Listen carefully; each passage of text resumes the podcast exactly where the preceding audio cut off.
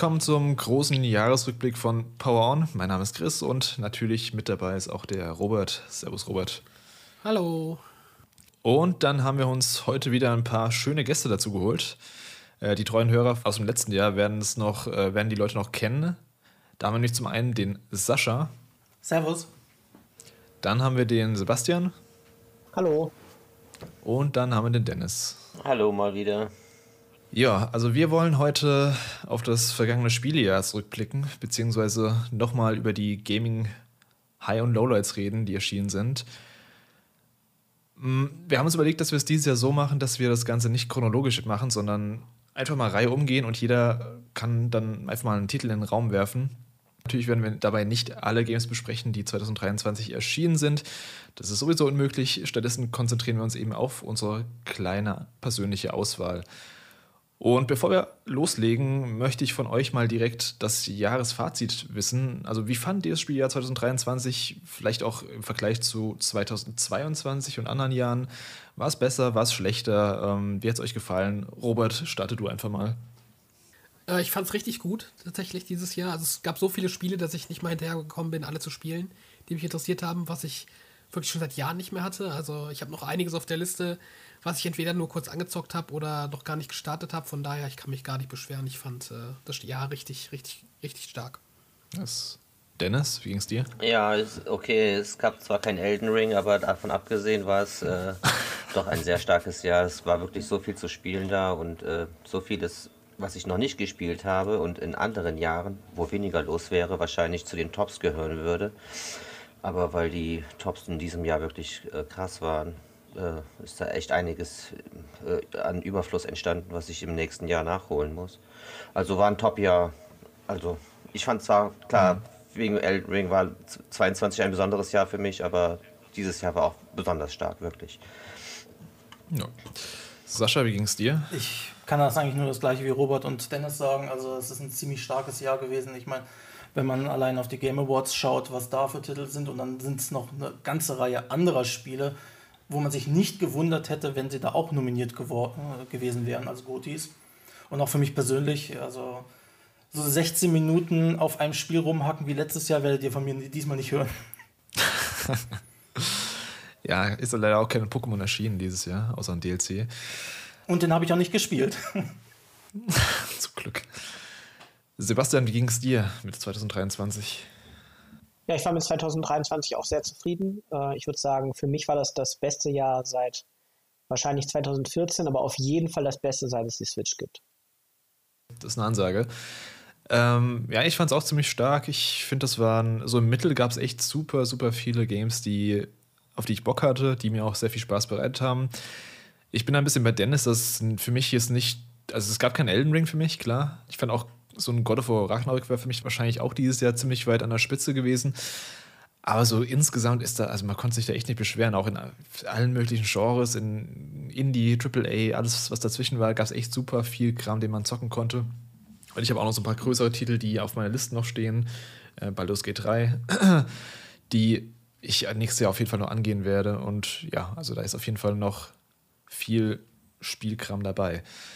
Dann fangen wir mal mit unseren persönlichen Picks an dieses Jahr. Also wir haben keine, wie gesagt, keine Reihenfolge. Es ist nicht sortiert nach Bestes zu Schlechtesten. Wir machen es einfach mal spontan, wie jeder Bock drauf hat, welchen Titel, über welchen Titel er gerade reden möchte. Und ähm, da gebe ich am besten dir, Robert, mal die, das Mikro in die Hand und du darfst mal anfangen mit einem Titel, der dir am besten gefallen hat oder der dir am schlechtesten gefallen hat. Ich würde dann einfach direkt mal mit meinem Highlight dieses Jahr starten. Also es ist tatsächlich knapp geworden, weil mir wirklich viele Spiele gut gefallen haben, aber ja, ich glaube, das Spiel, was meine Erwartungen am meisten übertroffen hat ähm, und womit ich insgesamt echt eine sehr gute Zeit hatte, das war Alan Wake 2. Ich habe es hier im Podcast schon ein paar Mal erwähnt, dass ich den ersten Teil sehr gut finde und als, ja, wirklich gute, gutes Spiel in Erinnerung behalten habe aus der Xbox 360-Zeit. Damals noch ein Exklusivtitel.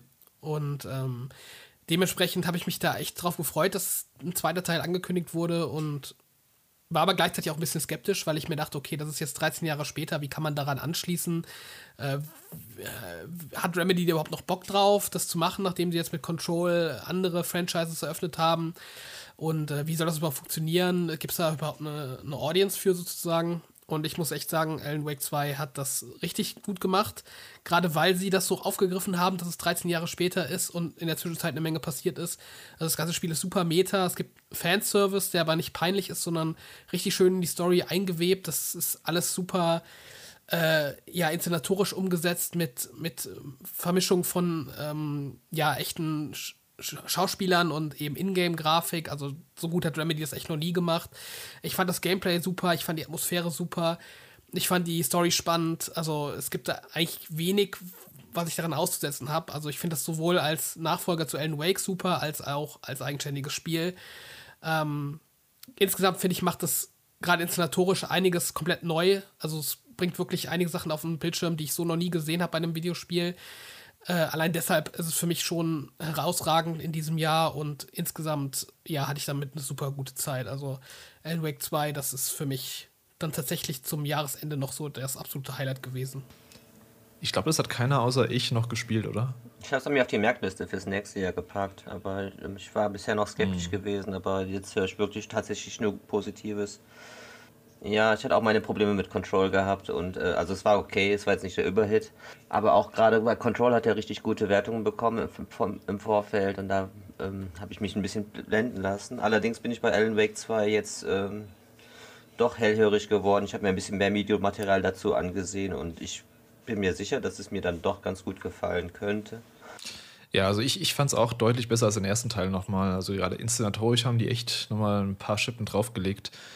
Und ja, wie du schon gesagt hast, Robert, also diese Vermischung zwischen, äh, es ist nicht, nicht nur die Vermischung von Realszenen mit Spielszenen, sondern auch diese Vermischung der verschiedenen Realitäten. Man hat ja diese zwei spielbaren Charaktere, wo den einen Part eben eher so ein, ja, das, ich finde gerade im Part mit Alan Wake ist eher so ein bisschen psychologischer Horror ein bisschen und das mit, wie heißt die nochmal, Saga Anderson, eben so mehr auf diese mhm. Detektivarbeit, was übrigens auch ziemlich gut gelöst fand. Sie hat, man hat ja im Spiel dieses, äh, dieses ja, dieses Fallbrett, wo man nach und nach seine, seine Indizien und sowas sammelt und dann aufschlüsselt und das Ganze hilft echt, also das musst du echt regelmäßig machen und das hilft auch dabei, dass du diese super wäre Story dann, ja, dass, dass du da nicht den Überblick verlierst, dass du dann mhm. trotzdem irgendwie durchsteigst, obwohl das alles so coole Konzepte sind, dass dann, ja, es gibt irgendwie zwei verschiedene Kulte, dann gibt es irgendwie diesen einen Typ, dann gibt es zwei verschiedene Realitäten, es gibt einen Alan Wake, es gibt einen Scratch und also ich finde, das war echt eine coole es war echt ein cooles Gameplay-Element, was ich vorher nicht gedacht hätte, dass man,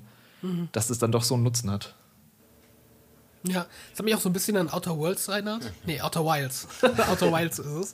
Da hat man ja auch im Computer diesen, äh, diesen, diesen Baum, der sich quasi mhm. immer aufdröselt, wenn man im Spiel irgendwo weitergekommen ist. Und das hatte halt so ein bisschen den ähnlichen Effekt jetzt hier bei Alan Wake 2, nur eben mit der Story. Ähm, und ja, ich finde, das hat auch sehr gut geklappt. Ich finde, dadurch, dass du zwei Charaktere hast, hast du auch viel Abwechslung im Spiel. Also sowohl spielerisch als auch durch die Locations. Also, mhm. wenn man es mal im ersten Teil vergleicht, da bist du ja eigentlich die ganze Zeit nur in dem Wald unterwegs. Und hier hast du jetzt wirklich, ja, einfach, äh, ja, Spielabschnitte, die sich komplett voneinander abgrenzen. Und das fand ich echt gut. Also es gibt auch ein paar Rätsel, die auch nicht nervig sind, sondern eigentlich echt gut gemacht sind. Also wo du dann Licht einschaltest, wo du Licht ausschaltest, damit da irgendwie eine Wand weggeht und dass du weiterkommst und solche Geschichten. Ich fand es jetzt auch, um mal den Bezug zu Control herzustellen, was jetzt schon mal genannt wurde, ich fand es deutlich besser als Control tatsächlich. Also ich bin von Control auch nicht so der größte Fan, weil ich Control irgendwie, ja, das war mir zu offen, zu, ähm, zu ver verwinkelt im Leveldesign. Also ich fand das anstrengend zu spielen. Das hast du jetzt hier nicht bei Alan Wake 2. Da hast du tatsächlich mehr so lineare Level, ähm, die du nacheinander ja, abläufst und das funktioniert dadurch viel besser. Ich fand auch das, das Kämpfen besser als in Control. Ich fand das Control ein bisschen floaty, auch teilweise sehr schwierig. Und hier hast du echt eine gute Mischung aus verschiedenen coolen Gegnertypen und äh, auch ein paar netten Bossfights. Also ich finde, das passt echt alles richtig gut und ähm, ja, wenn ich was kritis kritisieren habe, dann ist es tatsächlich, dass mir ein bisschen, ein bisschen zu viel Control storymäßig drin ist. Also ich hätte mir da ja an der anderen Stelle ein bisschen mehr Fokus auf das Alan Wake-Universum gewünscht. Aber das hält sich noch so in Grenzen. Und ähm, auch noch ein weiterer Story-Kritikpunkt von mir ist eben, dass Saga Anderson gerade im Vergleich zu ihren ja, Kompagnons oder den Nebencharakteren aus ihrer Handlung äh, ziemlich abstinkt. Also sie ist an sich ein sehr langweiliger Charakter, finde ich, der da leider überhaupt nicht mit dem Rest des Casts mithalten kann. Aber das sind halt so Ja. Kritikpunkte, die jetzt nicht so wichtig sind. Insgesamt fand ich es richtig gut. Es wird so ein bisschen angeteased bei ihr, also dass sie eigentlich eine interessante Backstory hat, aber es wird nicht so viel draus gemacht. Und ich finde auch ein bisschen schade, dass, dass sie dann das Spiel mit einem relativ offenen Ende ähm, aufhören lassen. Klar, es gibt noch DLCs und vielleicht gibt es auch noch einen Nachfolger irgendwann, aber also wenn man 13 Jahre auf einen Nachfolger wartet, dann hat man am Ende wieder einen Cliffhanger, ist halt auch nicht so das Allergeilste. Ähm, mein größter Kritikpunkt beim Spiel ist so ein bisschen das Gameplay, beziehungsweise die Kämpfe vor allem. Also ich fand die okay. Ich fand das, dieses Survival Third-Person-Shooter-Gameplay ganz okay. Aber wenn ich es vergleiche mit anderen Spielen in dem gleichen Genre, die dieses Jahr rauskamen auch, also da, ich finde, da, da stinkt Alan Wake 2 schon ein bisschen ab. Klar ist teilweise eben auch gewollt, dass, äh, dass es sich so ein bisschen clunky anfühlt, aber ich fand es dann auch teilweise ein bisschen zu unübersichtlich, von wo die Gegner kommen. Auch ein bisschen frustrierend, dass ich dann von der einen Seite weggestumpft werde, auf der einen Seite wieder hergezogen werde. Also gerade die, die Passagen mit Alan Wake selbst waren, ja, war nicht so meine Lieblingspassagen vom, vom reinen Kampf-Gameplay her. Ja. Gut, dann ähm, kommen wir zum nächsten Titel. Dann Dennis, such du dir mal ein Spiel raus.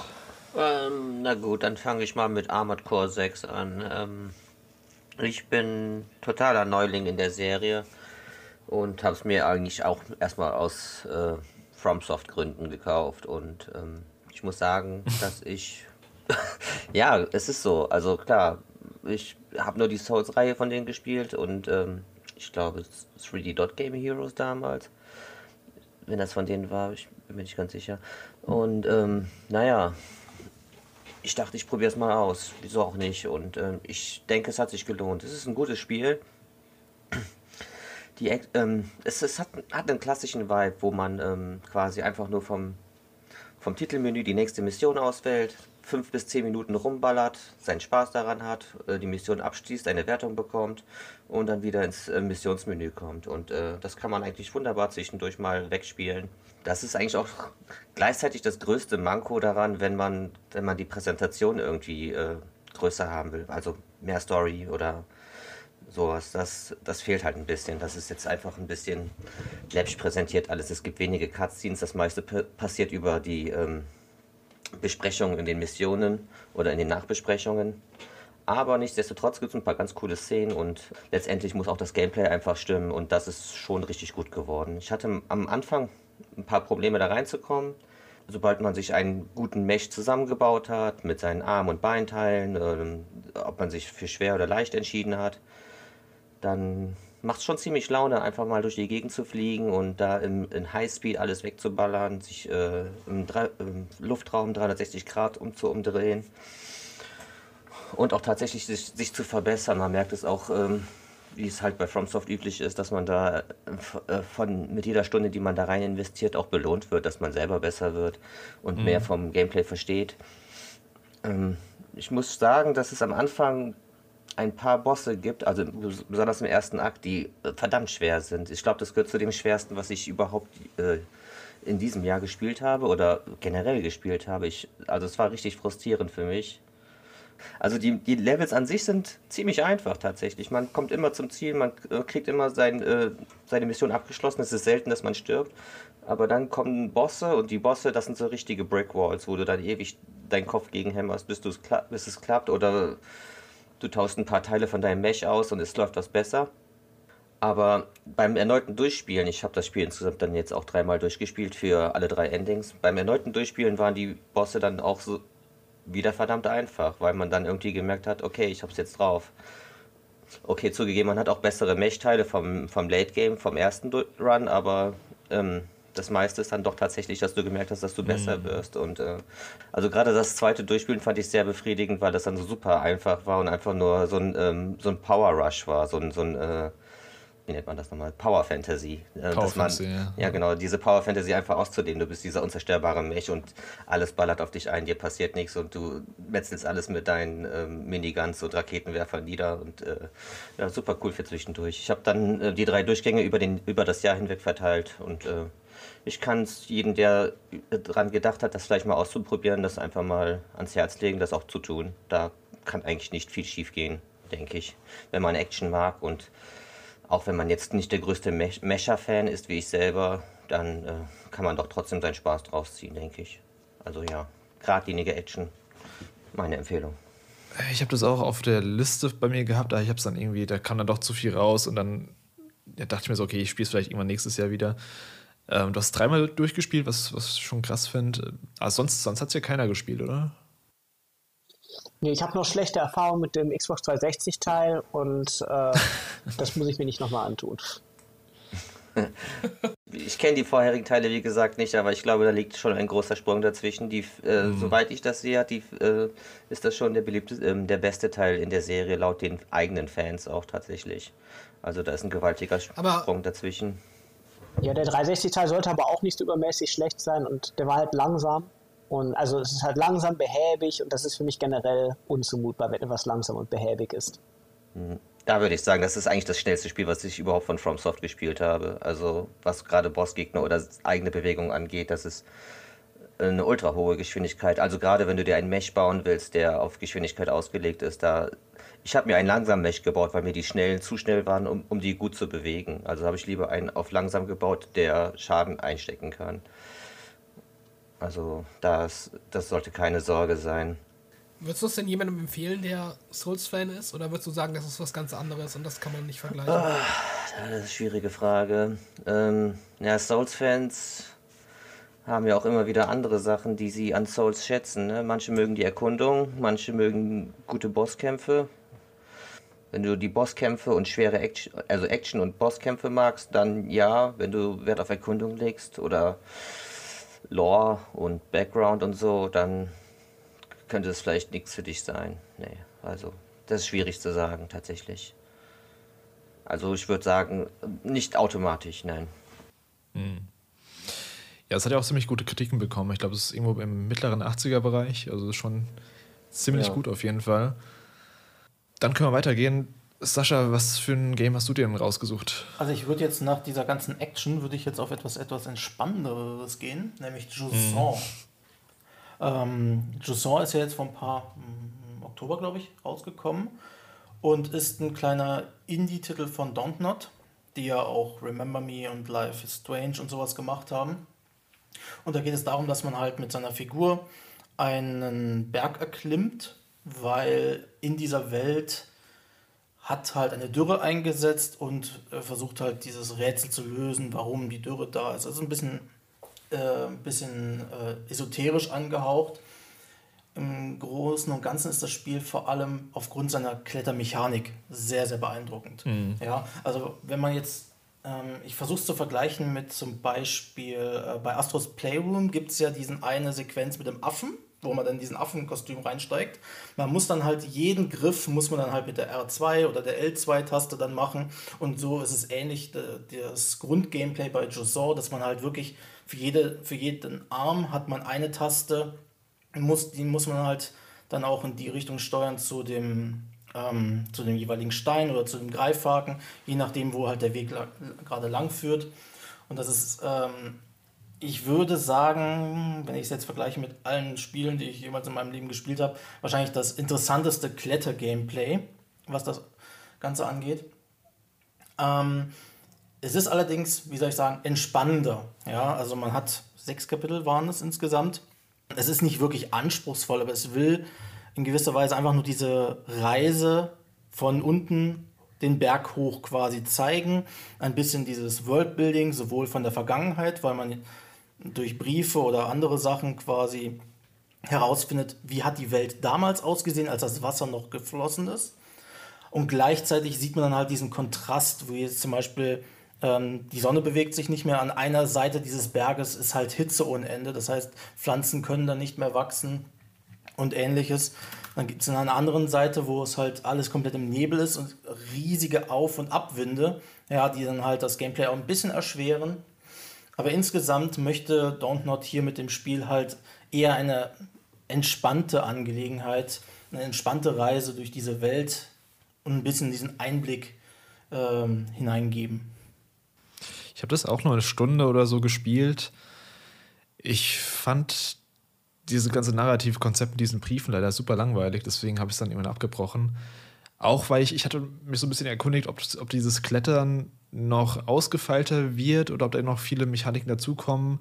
Mir wurde zugetragen, dass es eher nicht der Fall ist. Das heißt, wenn man, wenn man da jetzt Also, schon. also, ja. also es gibt Kleinigkeiten in jedem Kapitel, die sich verändern. Es gibt dann äh, teilweise bewegende Griffe, das sind so kleine ähm, Insekten, die dann halt ähm, einen Steinkörper haben. Es gibt dann halt diese Auf- und Abwinden im einen Kapitel. Also es verändert sich schon minimal, das ist aber eher vom Leveldesign okay. begründet. Das mit den Briefen, ja, das, das, das reißt raus. Also es gibt dann es gibt verschiedene Sammelgegenstände, halt Briefe und Zeichnungen, Muscheln, die man dann lauschen kann. Die Muscheln sind richtig gut. Das sind einfach so eine ganz kurze kleine Cutscene, wo man dann halt die Töne der vergangenen Welt, die halt gerade in dieser Szenerie gewesen ist, dann halt hört. Das passt auch sehr gut zu diesem, ich nenne es mal esoterischen Vibe, den Joson ver verleiht. Die Briefe, die reißen komplett raus, weil man dann halt dann plötzlich, dann hat man diese Textwüste, die man liest. Es ist zwar stimmig von dem, was geschrieben ist, aber es passt nicht zum Gesamtkonzept des Spiels. Ja, also wie gesagt, ich, ich fand es eigentlich schon ganz interessant, so diese Klettermechanik, vor allem, wie du auch schon beschrieben hast. Ist mal was Neues, auch wie es umgesetzt ist. Ähm, den Stil fand ich, der ist halt gewöhnungsbedürftig, also entweder mag man ihn oder Ja, nicht. Ich der- fand den ja, auf jetzt, äh, ist halt dieser Low-Poly, ja, also beziehungsweise so eine Art Low-Poly-Look zumindest. Vor allem von der Hauptfigur, ja, da ist der Low-Poly-Stil nicht so besonders, aber von der Welt an sich passt es schon.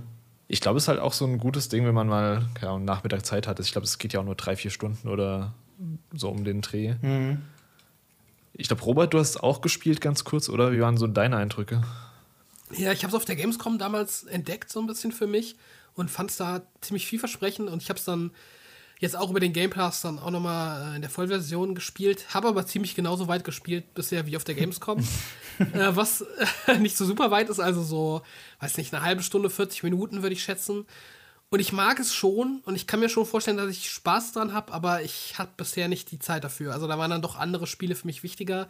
Das ist aber für mich immer noch auf der Liste an Spielen, die ich weiterspielen will. Also ich habe da echt mehr Gutes als Schlechtes von gehört und dementsprechend, ja, ich schaue da noch mal rein, wenn ich Zeit habe. Und ja, es ist interessant für mich auf jeden Fall, ja. Ja, vor allem auch der Entwickler eben Don't Not, dass die, die veröffentlichen so viel zur Zeit. Auch, das hatten wir auch gerade in unserer Jahresvorschau. Da kommt jetzt nächstes Jahr auch wieder mit diesem, wie ist das Spiel noch mit Ähm, diesen Banishers und Banishers, genau. Und das andere, äh, irgend so ein Musikspiel. Lost Records. Lost Records, genau. Und dieses Jahr haben sie auch Harmony rausgebracht. Also die haben die, die bringen Stimmt, jetzt ja. immer zwei Spiele pro Jahr, habe ich das Gefühl. ja, alles neue IPs vor allem. Das ist schon, also die, die streuen sich sehr weit auf jeden Fall.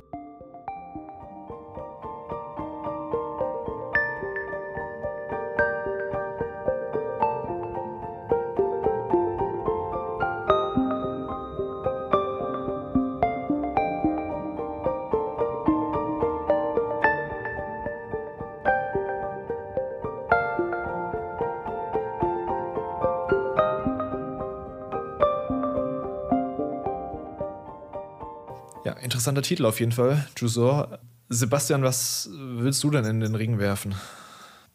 Ja, würde ich mal mit Mario beginnen, also Mario Wonder. Mhm. Und äh, Mario Wonder ist ja in dem Sinne ein bisschen Überraschungstitel gewesen, als das, gerade wenn man bedenkt, dass das ja eine große Marke ist, die äh, Zeit zwischen Ankündigung und Veröffentlichung schon ziemlich kurz war. Aber äh, mir hat das Leveldesign gut gefallen. Das war ja auch äh, tatsächlich von einem neuen Team und relativ lang in Entwicklung.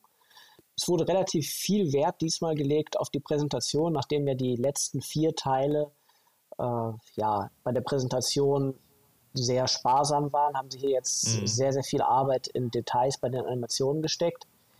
Das ist an mir natürlich ein Stück weit vertane Lebensmühe. Ich erkenne das an, ich finde es auch schön, aber es äh, macht für mich jetzt keinen so großen Unterschied, sodass ich das Spiel jetzt auch nicht so gut finde wie New Super Mario Bros. U. Aber es gab eine ganze Menge richtig äh, spaßiger Leveldesigns und äh, diese Wundersamen, die haben auch an einigen Stellen äh, ziemlich interessante äh, Variationen der Level ergeben. Und was ich erstaunlich fand, war der, äh, der Yoshi-Modus. Äh, den habe ich halt zusätzlich auch nochmal gespielt. Also ich habe das einmal mit ja, Mario, Luigi oder Peach, je nachdem, äh, was meine Kinder gerade gesagt haben, welchen von den dreien ich spielen soll, gespielt und dann auch noch einmal mit Yoshi. Und Yoshi spielt sich äh, halt so deutlich anders als die anderen, dass sich das daher schon mal lohnt. Und manchmal ist es sogar schwieriger, mit Yoshi die Sachen zu bekommen, als mit den anderen Charakteren. Also, falls man das Spiel nicht kennt, mit Yoshi ist man ja unverwundbar, aber nicht unsterblich. Also, man kann halt von dem Gegner nicht verletzt werden.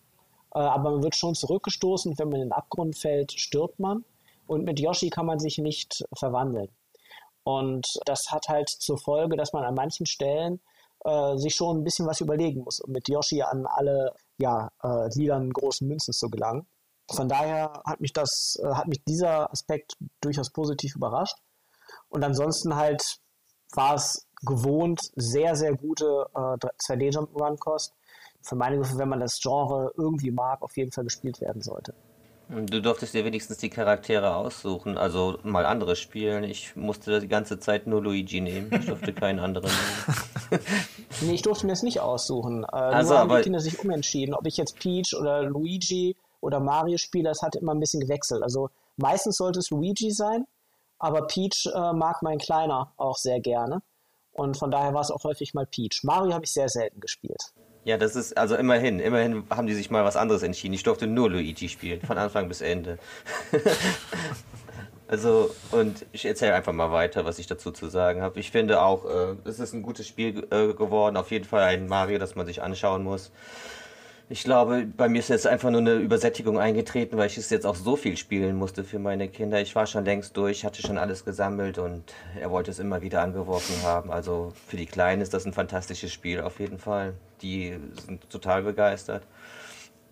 Äh, ja, für mich war es dann halt irgendwie dann doch, also je mehr ich es gespielt habe, umso mehr dachte ich dann auch, oh ja, schicke Grafik, aber die Level sind ein bisschen äh, ein bisschen schwach. Der, der Content ist nicht so groß wie bei den anderen Spielen auch gefühlt gewesen und so.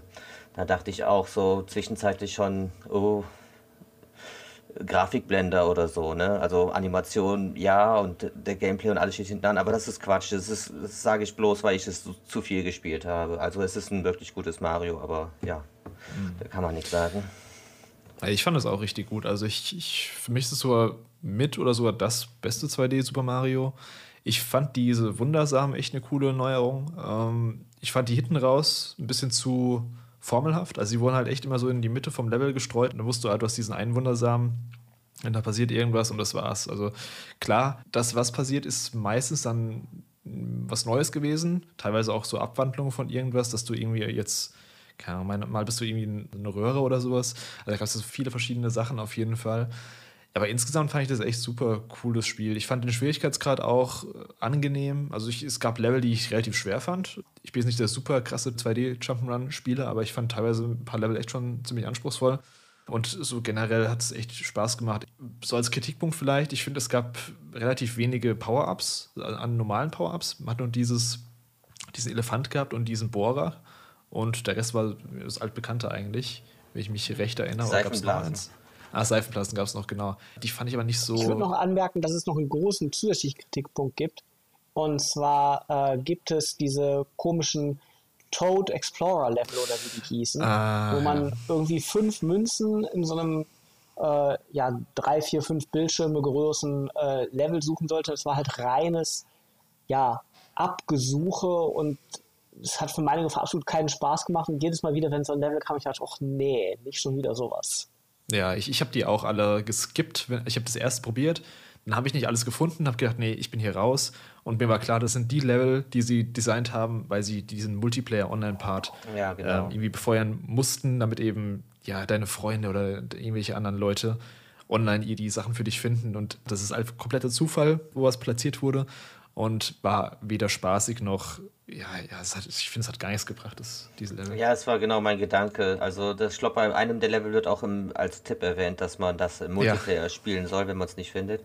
Nach dem ersten Durchspielen habe ich Multiplayer auch mal eingeschaltet und ja, da, das ist dann eine ganz andere Experience in den Levels. Macht sie jetzt nicht, äh, macht, macht, macht es jetzt nicht unbedingt viel besser, aber dann merkt man schon, wo da der, der Sinn hinterlag, dass da jetzt einfach ähm, die Fahnen und Flaggen von den Online-Spielern sind, wo etwas Unsichtbares ist zum Beispiel und dass mhm. du auch die Geister von anderen Spielern siehst, die dich dann vielleicht hinlenken, wo was ist und äh, ja, das soll wohl, also das war schon ganz nett, ich habe dann auch ein, zwei Spielern da mal geholfen oder so, aber ja, eigentlich war das blöd, ja. Ja, ich finde halt, die waren überflüssig. Ich, sie haben mich jetzt nicht krass gestört, weil ich sie eben einfach dann ignoriert habe. Es gab ja genug andere Level. Also es gab echt viele Level, finde ich. Die waren auch im Mittel relativ kurz immer, was ich ganz gut fand. Ähm, ja. Ich glaube, Sascha, Robert, habt ihr es gespielt? Ja, ich habe nur die ersten beiden Welten gespielt und irgendwie ist es Opfer geworden von diesem starken Spieljahr. Ich, es ist ja gleichzeitig mhm. mit Spider-Man gekommen. Ich habe den Fehler gemacht, beide gleichzeitig zu kaufen und Stimmt. beide gleichzeitig anzufangen. Und ja, deswegen ist Mario Wonder ein bisschen hinten runtergefallen und irgendwann hatte ich dann keine Lust, irgendwie wieder einzusteigen. Also es, dann mhm. sind andere Spiele wieder gekommen. Ja, es ist ein Problem dieses Jahres, wenn zu viel zu gut ist. Ja, ich habe es gespielt, ich habe es auch durchgespielt und ich fand es auch sehr gut insgesamt. Ich bin ja normalerweise nicht so der größte 2D-Mario-Fan, also ich finde die schon immer gut, also das ist keine Frage, aber ich bin dann doch eher auf Seite der 3D-Marios und hier war es dann auch eher so, dass mir vor allem diese ja, wundersamen Abschnitte besonders viel Spaß gemacht haben und der Rest war für mich halt so ein bisschen, ja, ich will jetzt nicht sagen nur noch 15 2D Mario, weil das dann auch zu negativ klingt, mhm. aber ich, ich hatte anfangs richtig viel Spaß mit dem Spiel und so zum Ende hin, ja, hat es mir dann auch gereicht. Also ich hätte da jetzt nicht noch viel mehr gebraucht. Das hat sich dann auch ein bisschen für mich abgenutzt, weil ich finde einfach dieses 2D-Mario, diese Formel, die kennt man jetzt halt seit zig Jahrzehnten und da tut sich auch nicht so viel dran. Und was du auch sagtest, dass diese Power-Ups, die man jetzt neu hat im Spiel, Elefant, Seifenblasen, Bohrer, ich finde, die wurden auch nicht so kreativ genutzt. Also da bin ich von Nintendo auch Besseres gewohnt. Also der Elefant zum Beispiel, der sah halt nur lustig aus, aber jetzt so Gameplay-technisch hat, hat er jetzt nicht so viel, ja, irgendwie beigetragen. Also es war dann mehr so ein visueller Gag. Aber das ist alles Meckern auf hohem Niveau. Ich fand das Spiel insgesamt echt spaßig und ich hatte da äh, auch eine super gute Zeit mit, aber es ist für mich jetzt nicht, äh, ja, Top 5 des Jahres oder so. Also Top 10 ist es schon, aber ich habe da andere Spiele gehabt dieses Jahr, die mir mehr Spaß gemacht haben. Ja. Gut, dann, dann mache ich mal weiter. Ich nehme mal als nächstes, ja, meine Überraschung des Jahres, äh, Hi-Fi Rush von Tango Gameworks, was ja im Jahr, Ende Januar dann einfach gedroppt wurde von Microsoft in so einem Showcase, dass es jetzt rauskommt. Äh, vorher hatte keiner einen Plan, was es, was sein könnte. Ich glaube, das, das, Trademark wurde ein paar Monate vorher schon geleakt, aber man wusste nicht, wie es aussieht oder was für eine Art Spiel es sein wird. Und es ist im Endeffekt ein 3D Character Action Rhythmus Game und das war echt eine coole Überraschung, vor allem von Tango Gameworks, von dem man es nicht erwartet, nach Evil Within und Evil Within 2 so ein Ding rauszuhauen. Ähm, ich ich habe das auch schon in meinem kleinen Video erzählt, in meinem kleinen Top 10 Video. Es ist, also der Grafikstil, ich finde ihn einfach super genial. Die Inszenierung, wie in so einem, ja, so ein Anime-Comic, Anime-Comic-Style, hat super Fun gemacht. Und ja, die Kämpfe erinnern so ein bisschen an Devil May Cry meets Kingdom Hearts mit Rhythmuselementen, was mir auch gut zugesagt hat. Ich kann da echt nur positive Sachen sagen, außer vielleicht über die Story, die ein bisschen bla ist, aber das Spiel hat so viel Charme, das Spiel hat so viele coole Ideen innerhalb, wie es präsentiert wird, aber auch was für Gameplay-Elemente da vorkommen. Hat auch so ein paar 3D-Plattformer-Elemente, zwar nicht so super deep, aber auch, es ist auch relativ abwechslungsreich in dem, was es macht.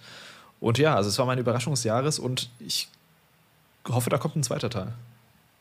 Ja, dem kann ich nur zustimmen. Also für mich ist es auch in den Top 3 dieses Jahr. Ich fand es richtig cool insgesamt. Also auch wenn man so gar nichts erwartet hat, da hat es dann einen umso mehr weggeblasen mhm. und ich kann eigentlich in allem, was du gesagt hast, nur zustimmen. Also ja, es ist einfach ein super, also es ist ein super cooles Franchise. Ähm, ich finde auch der ganze Cast, der hat so richtig, ja, Maskottchen-Charakter so ein bisschen, was man jetzt auch nicht mehr so oft hat in modernen Spielen, dass, mhm.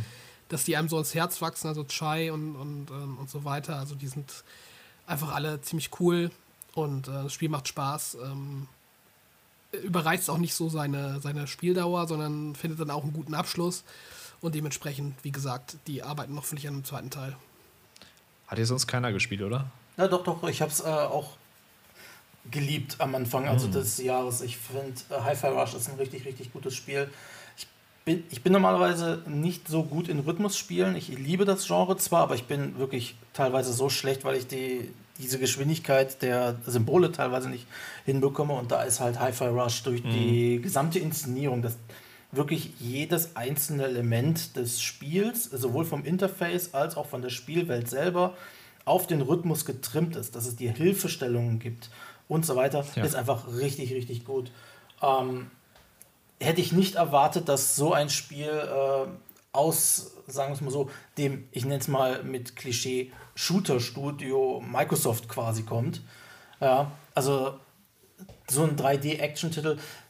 hätte ich jetzt am ehesten letztes Jahr mit Ratchet Clank verglichen und während Ratchet Clank für mich nach zehn Stunden, nachdem ich es gespielt habe, schon wieder vergessen war, denke ich jetzt immer noch in Hi-Fi Rush und überlege, ob ich vielleicht mal die ganzen Herausforderungen oder sowas angehen soll, die es dann noch gibt.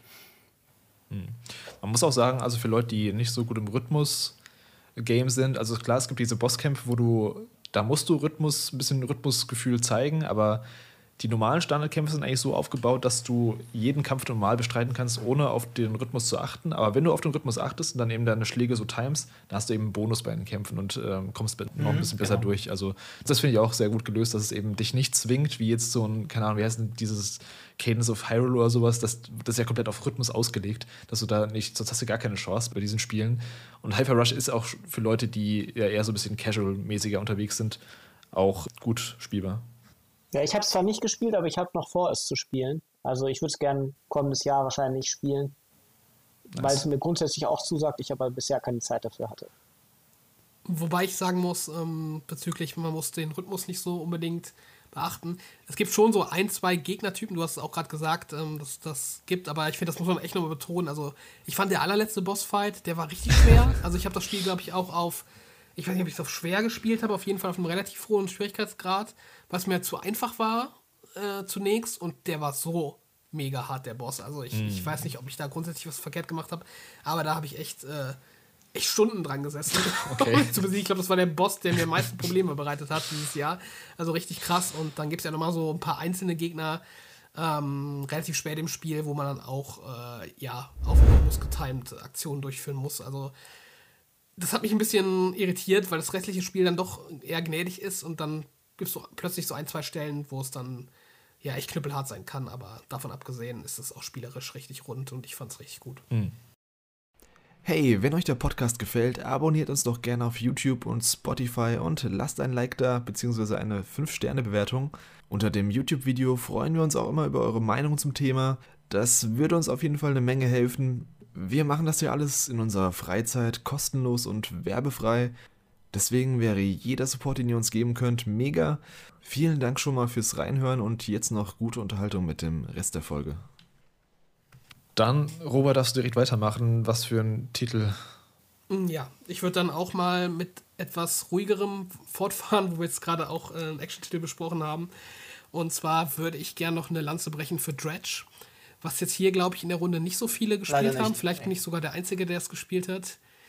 Ja, ja. Äh, Dredge, das äh, ist mir relativ früh im Jahr ja mal so beim Weg gelaufen, als ich mal so ein bisschen nach äh, ja, so Geheimtipps für das Jahr gegoogelt habe. Und ich fand das direkt irgendwie interessant. Also der Look hat mir direkt zugesagt und dann habe ich es auch so ein bisschen im Auge behalten.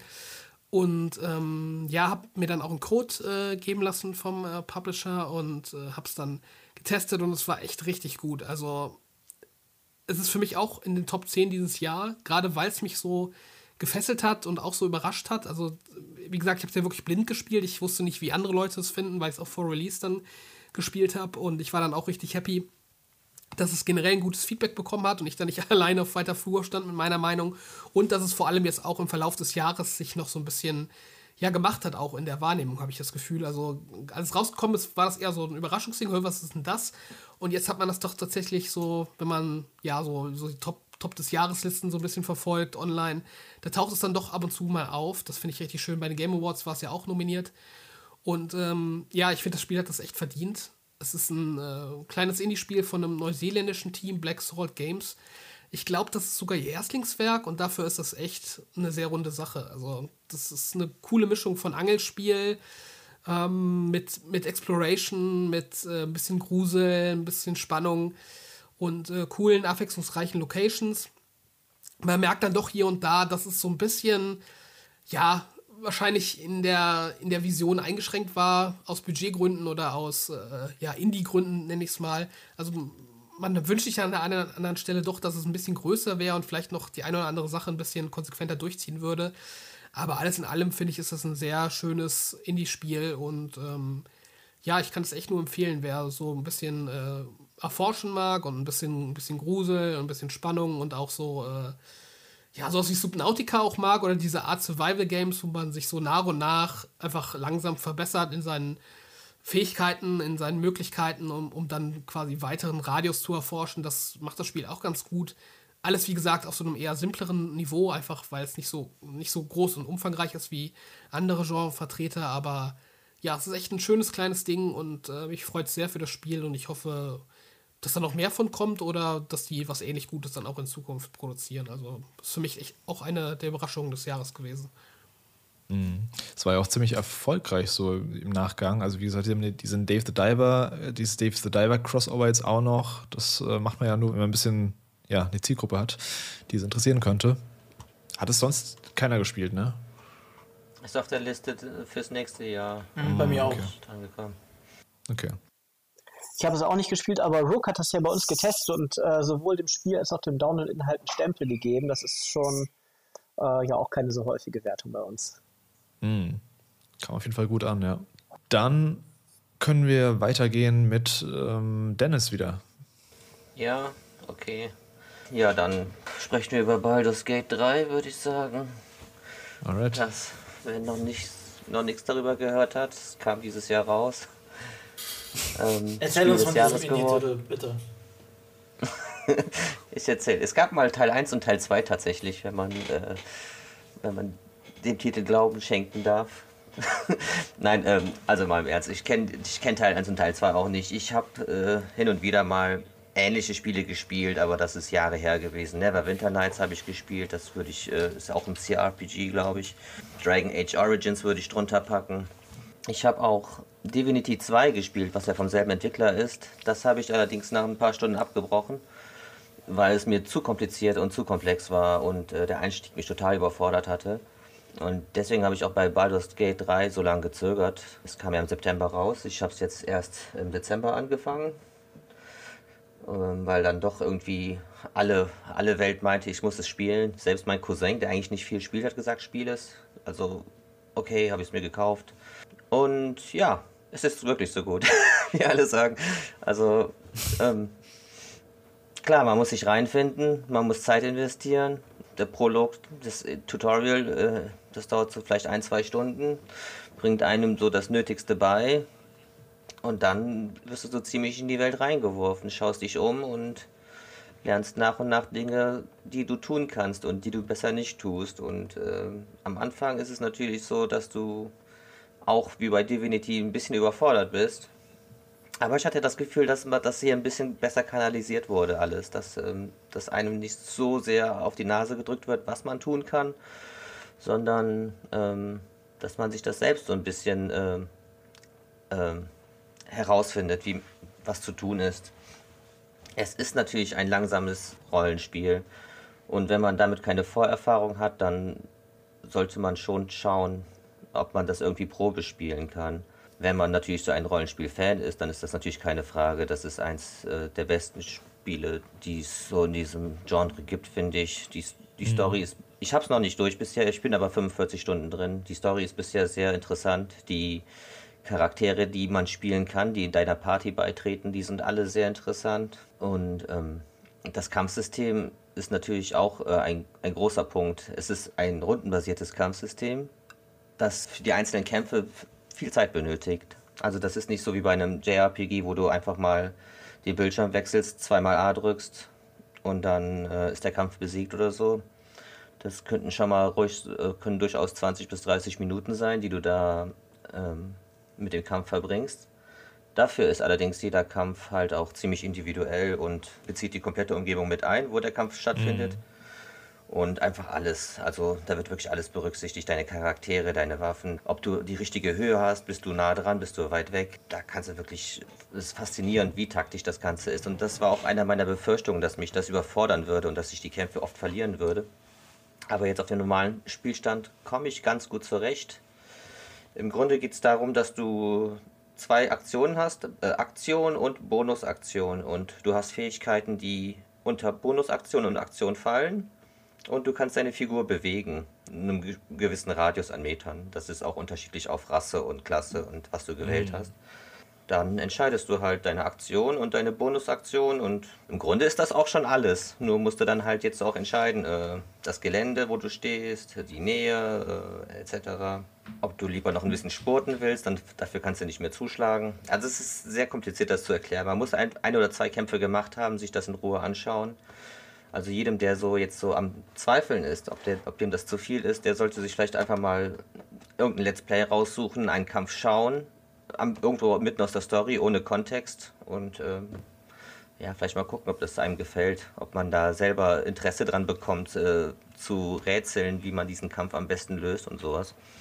Oder auch, wenn man es ja nicht, nicht so gerne kämpft, dann kann ich durchaus verstehen, dass man da vielleicht nicht so den Spaß dran hat, weil das doch trotz allem, auch wenn es einen großen Story-Fokus hat, äh, die Kämpfe nicht ganz zu vermeiden sind, beziehungsweise alles, was man ja findet in der Umgebung, ist ja auch oftmals Items, die dich im Kampf besser machen, etc. Da kann man nicht leugnen, dass Kämpfen nicht, nicht ein zentrales Thema in diesem Spiel wäre. Davon ja. ab, ja, ich denke, sonst haben alle anderen Leute alles Wichtige dazu gesagt. Es ist ein großartiges Rollenspiel, ja. Ja, netter Geheimtipp auf jeden Fall 2023. Ja. Ähm, ich, also Baldur's Gate 3 ist so ein Spiel, das würde ich mir nicht angucken, wenn es nicht so krass gute Wertungen bekommen hätte. Das ist nämlich normalerweise so ein Genre, wo ich eigentlich nicht so Bock drauf habe. Aber das ist schon wieder in so krassen Sphären gelobt worden, dass ich mir denke, ey, ich muss mir das auch mal anschauen, nächstes Jahr auf jeden Fall. Es ist halt nur die Frage, ob diese Kämpfe und dieses äh, Pen-Paper-artige mir dann den Spielspaß nicht versauen. Ich glaube nicht. Ich glaube, wenn mich da die Welt und die Charaktere genug catchen, dann kann es auch funktionieren. Aber ich finde es einfach krass, was das für ein Hype ausgelöst hat, das ganze Ding. Und ja, in was für Sphären das jetzt aktuell schwebt. Robert, ich glaube, du hast es nur ganz kurz angespielt. Sascha, hast du es überhaupt schon angespielt? Gespielt habe ich es noch nicht. Ähm, ich habe nur mir jetzt die Retail, die von Larian Studios direkt vertrieben wird, vorbestellt. Die wird irgendwann im ersten Quartal jetzt kommen. Aber von wegen Hype, okay. ich habe mir das mal angeschaut bei Google Trends äh, vor ein paar Wochen. Ähm, mhm. direkt verglichen mit Elden Ring, das ist nicht, nicht minder äh, selten gesucht, das Spiel. Ja. Also un ungefähr die Hälfte von Elden Ring, von diesem Google Trend äh, Grafiken, war Zelda. Und genau dazwischen, mittig davon, ähm, war jetzt Baldur's Gate 3 und das hätte ich bei der Ankündigung damals, das war vor, wann war das, vor drei Jahren oder so, bei dieser PC Gaming Show da war im Summer Game Fest irgendwie so nebenbei angekündigt, ja, jetzt wird es endlich einen dritten Teil geben und sowas. Hätte ich das niemals erwartet, dass es so groß wird. Ja, und das äh, ja. ging das zu Elden Ring, ist es auch äh, in South Park gewesen. also, ja. Ja, ich habe es wie gesagt nur ganz kurz angespielt. Ähm, also wirklich nur die ersten zwei, drei Stunden. Und äh, ich kann deshalb noch nicht so viel dazu sagen. Ich bin jetzt noch nicht so komplett gehuckt, also da muss schon ein bisschen mehr kommen. Aber ich habe es, wie gesagt, auch wirklich nur, ja, wahrscheinlich nicht mal an der Oberfläche gekratzt. Von daher will ich mir da kein Urteil erlauben. Das ist auch sowas, was ich dann im neuen Jahr wahrscheinlich mal äh, gezielter angehen mhm. werde. Darf ich mal fragen, was du für einen Charakter genommen hast? Ähm, ich habe von diesen Dunkelelfen einen genommen. Äh, frag mich nicht, wie die heißen. Ich bin leider gar nicht in dem Universum drin. Und dann als Klasse diesen äh, Ranger heißt er, glaube ich, diesen Bogenschützen. Ah, okay. Ja, ich, ich habe einen Zwergmagier genommen. ich habe auch nicht die große Ahnung gehabt. Ich dachte, ich äh, wollte einen Magier spielen, eigentlich einen Menschen, aber männliche Menschen sahen da für mich nicht so spannend aus mich über so einen bärtigen Zwerg genommen. Aber das soll ja dann zum Beispiel auch, äh, das macht ja dann die Story komplett anders. Ich glaube, diese Dunkelelfen sind ja eher so, eher so ein bisschen verhasst in dieser Welt und äh, du kriegst dadurch schon allein ganz andere Dialoge als zum Beispiel ich als Zwerg. Und äh, das erhöht einfach den Wiederspielwert, denke ich. Ähm, also ich kriege das schon im Verlauf mit. Ähm, immer wieder, wenn ich eine Entscheidung zu treffen habe oder getroffen habe, denke ich, ach, ach, so hätte es auch laufen können. Oder ähm, dann erzählt mir mein Cousin, der es auch parallel spielt, wie es bei ihm gelaufen ist. Und äh, das ist da so wirklich, also in einem Durchgang ist es gar nicht möglich, alle Möglichkeiten zu sehen, natürlich. Mhm. Und äh, das ist auch ein großer Reiz daran, denke ich, dass da wirklich jeder seine eigene Story mehr oder weniger im großen Rahmen äh, durchsetzen kann und nur wenige äh, Blockaden drin sind, das einem in die Schranken weisen. Ja. ja ich glaube, wenn man Bock auf die Art von Spiel hat, da wird man hier schon mit äh, eins der besten Games des Genres finden. Wie gesagt, ich, ich probiere es nächstes Jahr auch mal aus und gucke mal, ob es was für mich ist. Deswegen, da werde ich dann berichten. Als nächstes, Sascha, du darfst dir wieder eins rauspicken. Mhm. Ich würde als nächstes ein Spiel nehmen, was ein bisschen. Ich würde da gerne Bezug nehmen auf das von da, vom letzten Jahr. Da hatte ich ja diese 16 Minuten riesengroße Enttäuschung bei Pokémon ähm, verarbeiten müssen hier. Ja weil ich es irgendwo nie anders konnte. Ähm, und Cassette Beasts, was dieses Jahr rausgekommen ist, ist in nahezu allen Facetten eine klare Weiterentwicklung von Pokémon und macht alles richtig, ähm, was Pokémon falsch macht. In, ähm, wenn ich, es ist ein eher klassisches Monster-Sammelspiel. Also, wenn, wenn man jetzt die letzten beiden Generationen von Pokémon jetzt wegdenken würde, ist es halt eher mit der äh, Perspektive von oben. Man, kommt, man erwacht auf einer Insel, die halt vom Nebel eingeschlossen ist. Und auf dieser Insel stranden immer wieder mal Menschen aus verschiedenen Zeitepochen. Und die sind dort halt auf dieser Insel, haben sie mittlerweile ihre eigene Gesellschaft gegründet. Dort sind allerdings auch äh, kleine Monster unterwegs oder größere Monster. Die können über Kassetten aufgenommen werden, diese Monster. Und dann können sich die Menschen auch für Kämpfe oder sowas in diese Monster dann verwandeln. Es gibt knapp 400 Monster. Ich weiß jetzt nicht, wie viele es sind von den Kassettbeasts. Also knapp 400. Der Clou des Ganzen ist, man spielt immer zu zweit. Man hat dann immer einen Teamkameraden, einen anderen äh, Personen mit, mit sich dabei. Und die teilen sich ein Sechser-Team. Das heißt, es sind dann immer zwei Monster von eigenem Team auf der eigenen Seite. Und wenn ein gewisser Meter dann voll ist, können die beiden Monster sich fusionieren. Ja. Das gibt dann eine Kombinationsmöglichkeit von über 11.000 verschiedenen Kombinationsmöglichkeiten, weil man jedes Monster mit jedem Monster kombinieren könnte. Also wer, wer nicht genug sammeln kann bei Monster-Sammelspielen, der kommt hier auf seine Kosten, auf jeden Fall. ähm, das ist jetzt die Grundprämisse des Ganzen. Man versucht dann halt herauszufinden, wie man von dieser Insel entkommen kann, kämpft dann halt in klassischen Pokémon rundenbasierten Kämpfen. Äh, es entwickelt aber auch dieses ganze, diese Typenmechaniken weiter. Es gibt andere Typen als bei Pokémon großteils. Es gibt zum Beispiel Plastik. Aber wenn man jetzt mit einem Monster angreift, was mit Plastik interagiert, ja, also bei Pokémon ist es ja einfach nur dieses Schere-Stein-Papier-Prinzip. Es wird dann halt dieser Damage-Meter dementsprechend mal zwei oder vielleicht um die Hälfte reduziert, je nachdem, wie die angreifen. Zusätzlich kommt bei Cassette Beasts halt noch hinzu, dass wenn ich jetzt mit einem Feuer ähm, wie äh, Cassette Beast ein Plastik Cassette Beast angreife, schmilzt es und es wird zu einem Gift Cassette Beast. Also es ändert dann während okay. des Kampfes seinen Typ und das passiert halt immer wieder. Es gibt immer wieder solche Interaktionen. Zum Beispiel darf auch Wind dann nicht mit, darf theoretisch nicht äh, Elektro Cassette Beasts angreifen, weil dann werden die aufgepowert. Es gibt dann eventuell äh, gewisse Schutzwelle oder ähnliches. Äh, allein diese Kleinigkeit die dann einfach diesen typischen Schere-Stein-Papier-Prinzip, was Pokémon bisher immer gehabt hat, wird hier weitergedacht. Es gibt dann halt unglaublich viele Statuseffekte, die darauf dann ähm, angewandt werden.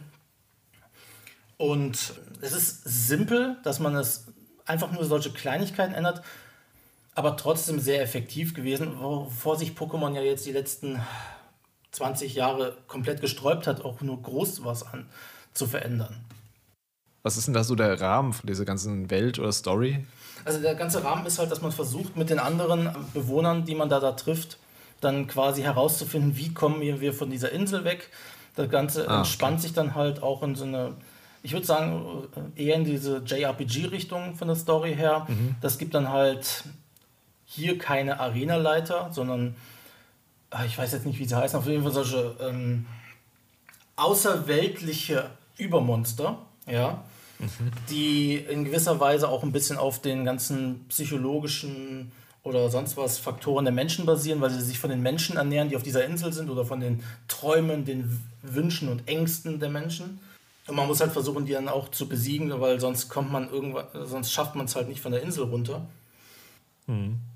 Genau, also es gibt dann immer meist Dungeons und auch so Sachen, die bei Pokémon in den letzten Generationen halt äh, eher vernachlässigt worden sind. Dungeons, wo man auch wirklich Toll, kleinere Rätsel hat. Ja, also jetzt keine, keine übertriebenen, wie, also anspruchsvollen, wie jetzt bei Zelda oder sowas, aber wirklich halt diese kleinen, etwas anspruchsvolleren Angelegenheiten, dass man auch wirklich sagt, okay, ich bin jetzt in diesem Dungeon und ich habe ja auch wirklich was zu tun und nicht einfach nur diesem roten Faden zu folgen.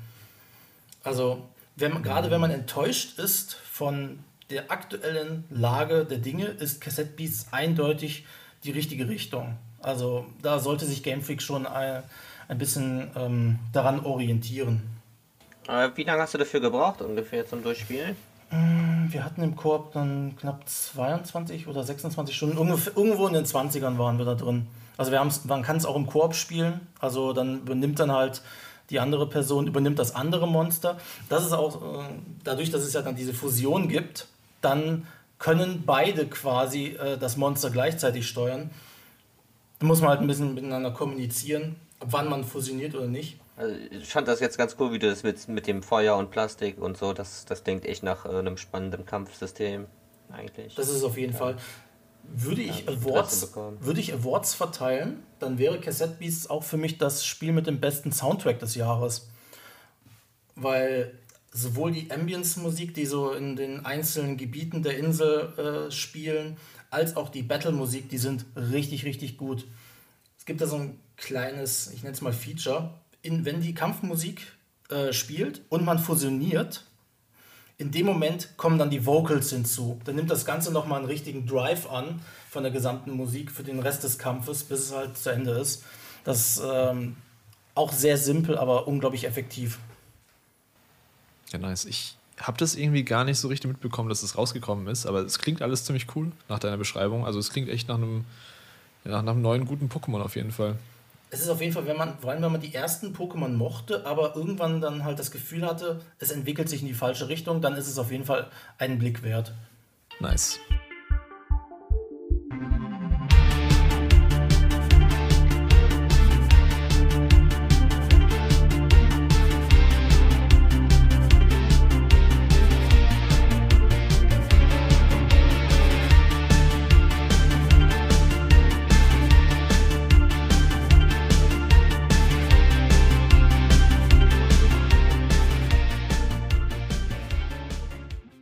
Dann würde ich als nächstes Viewfinder nehmen.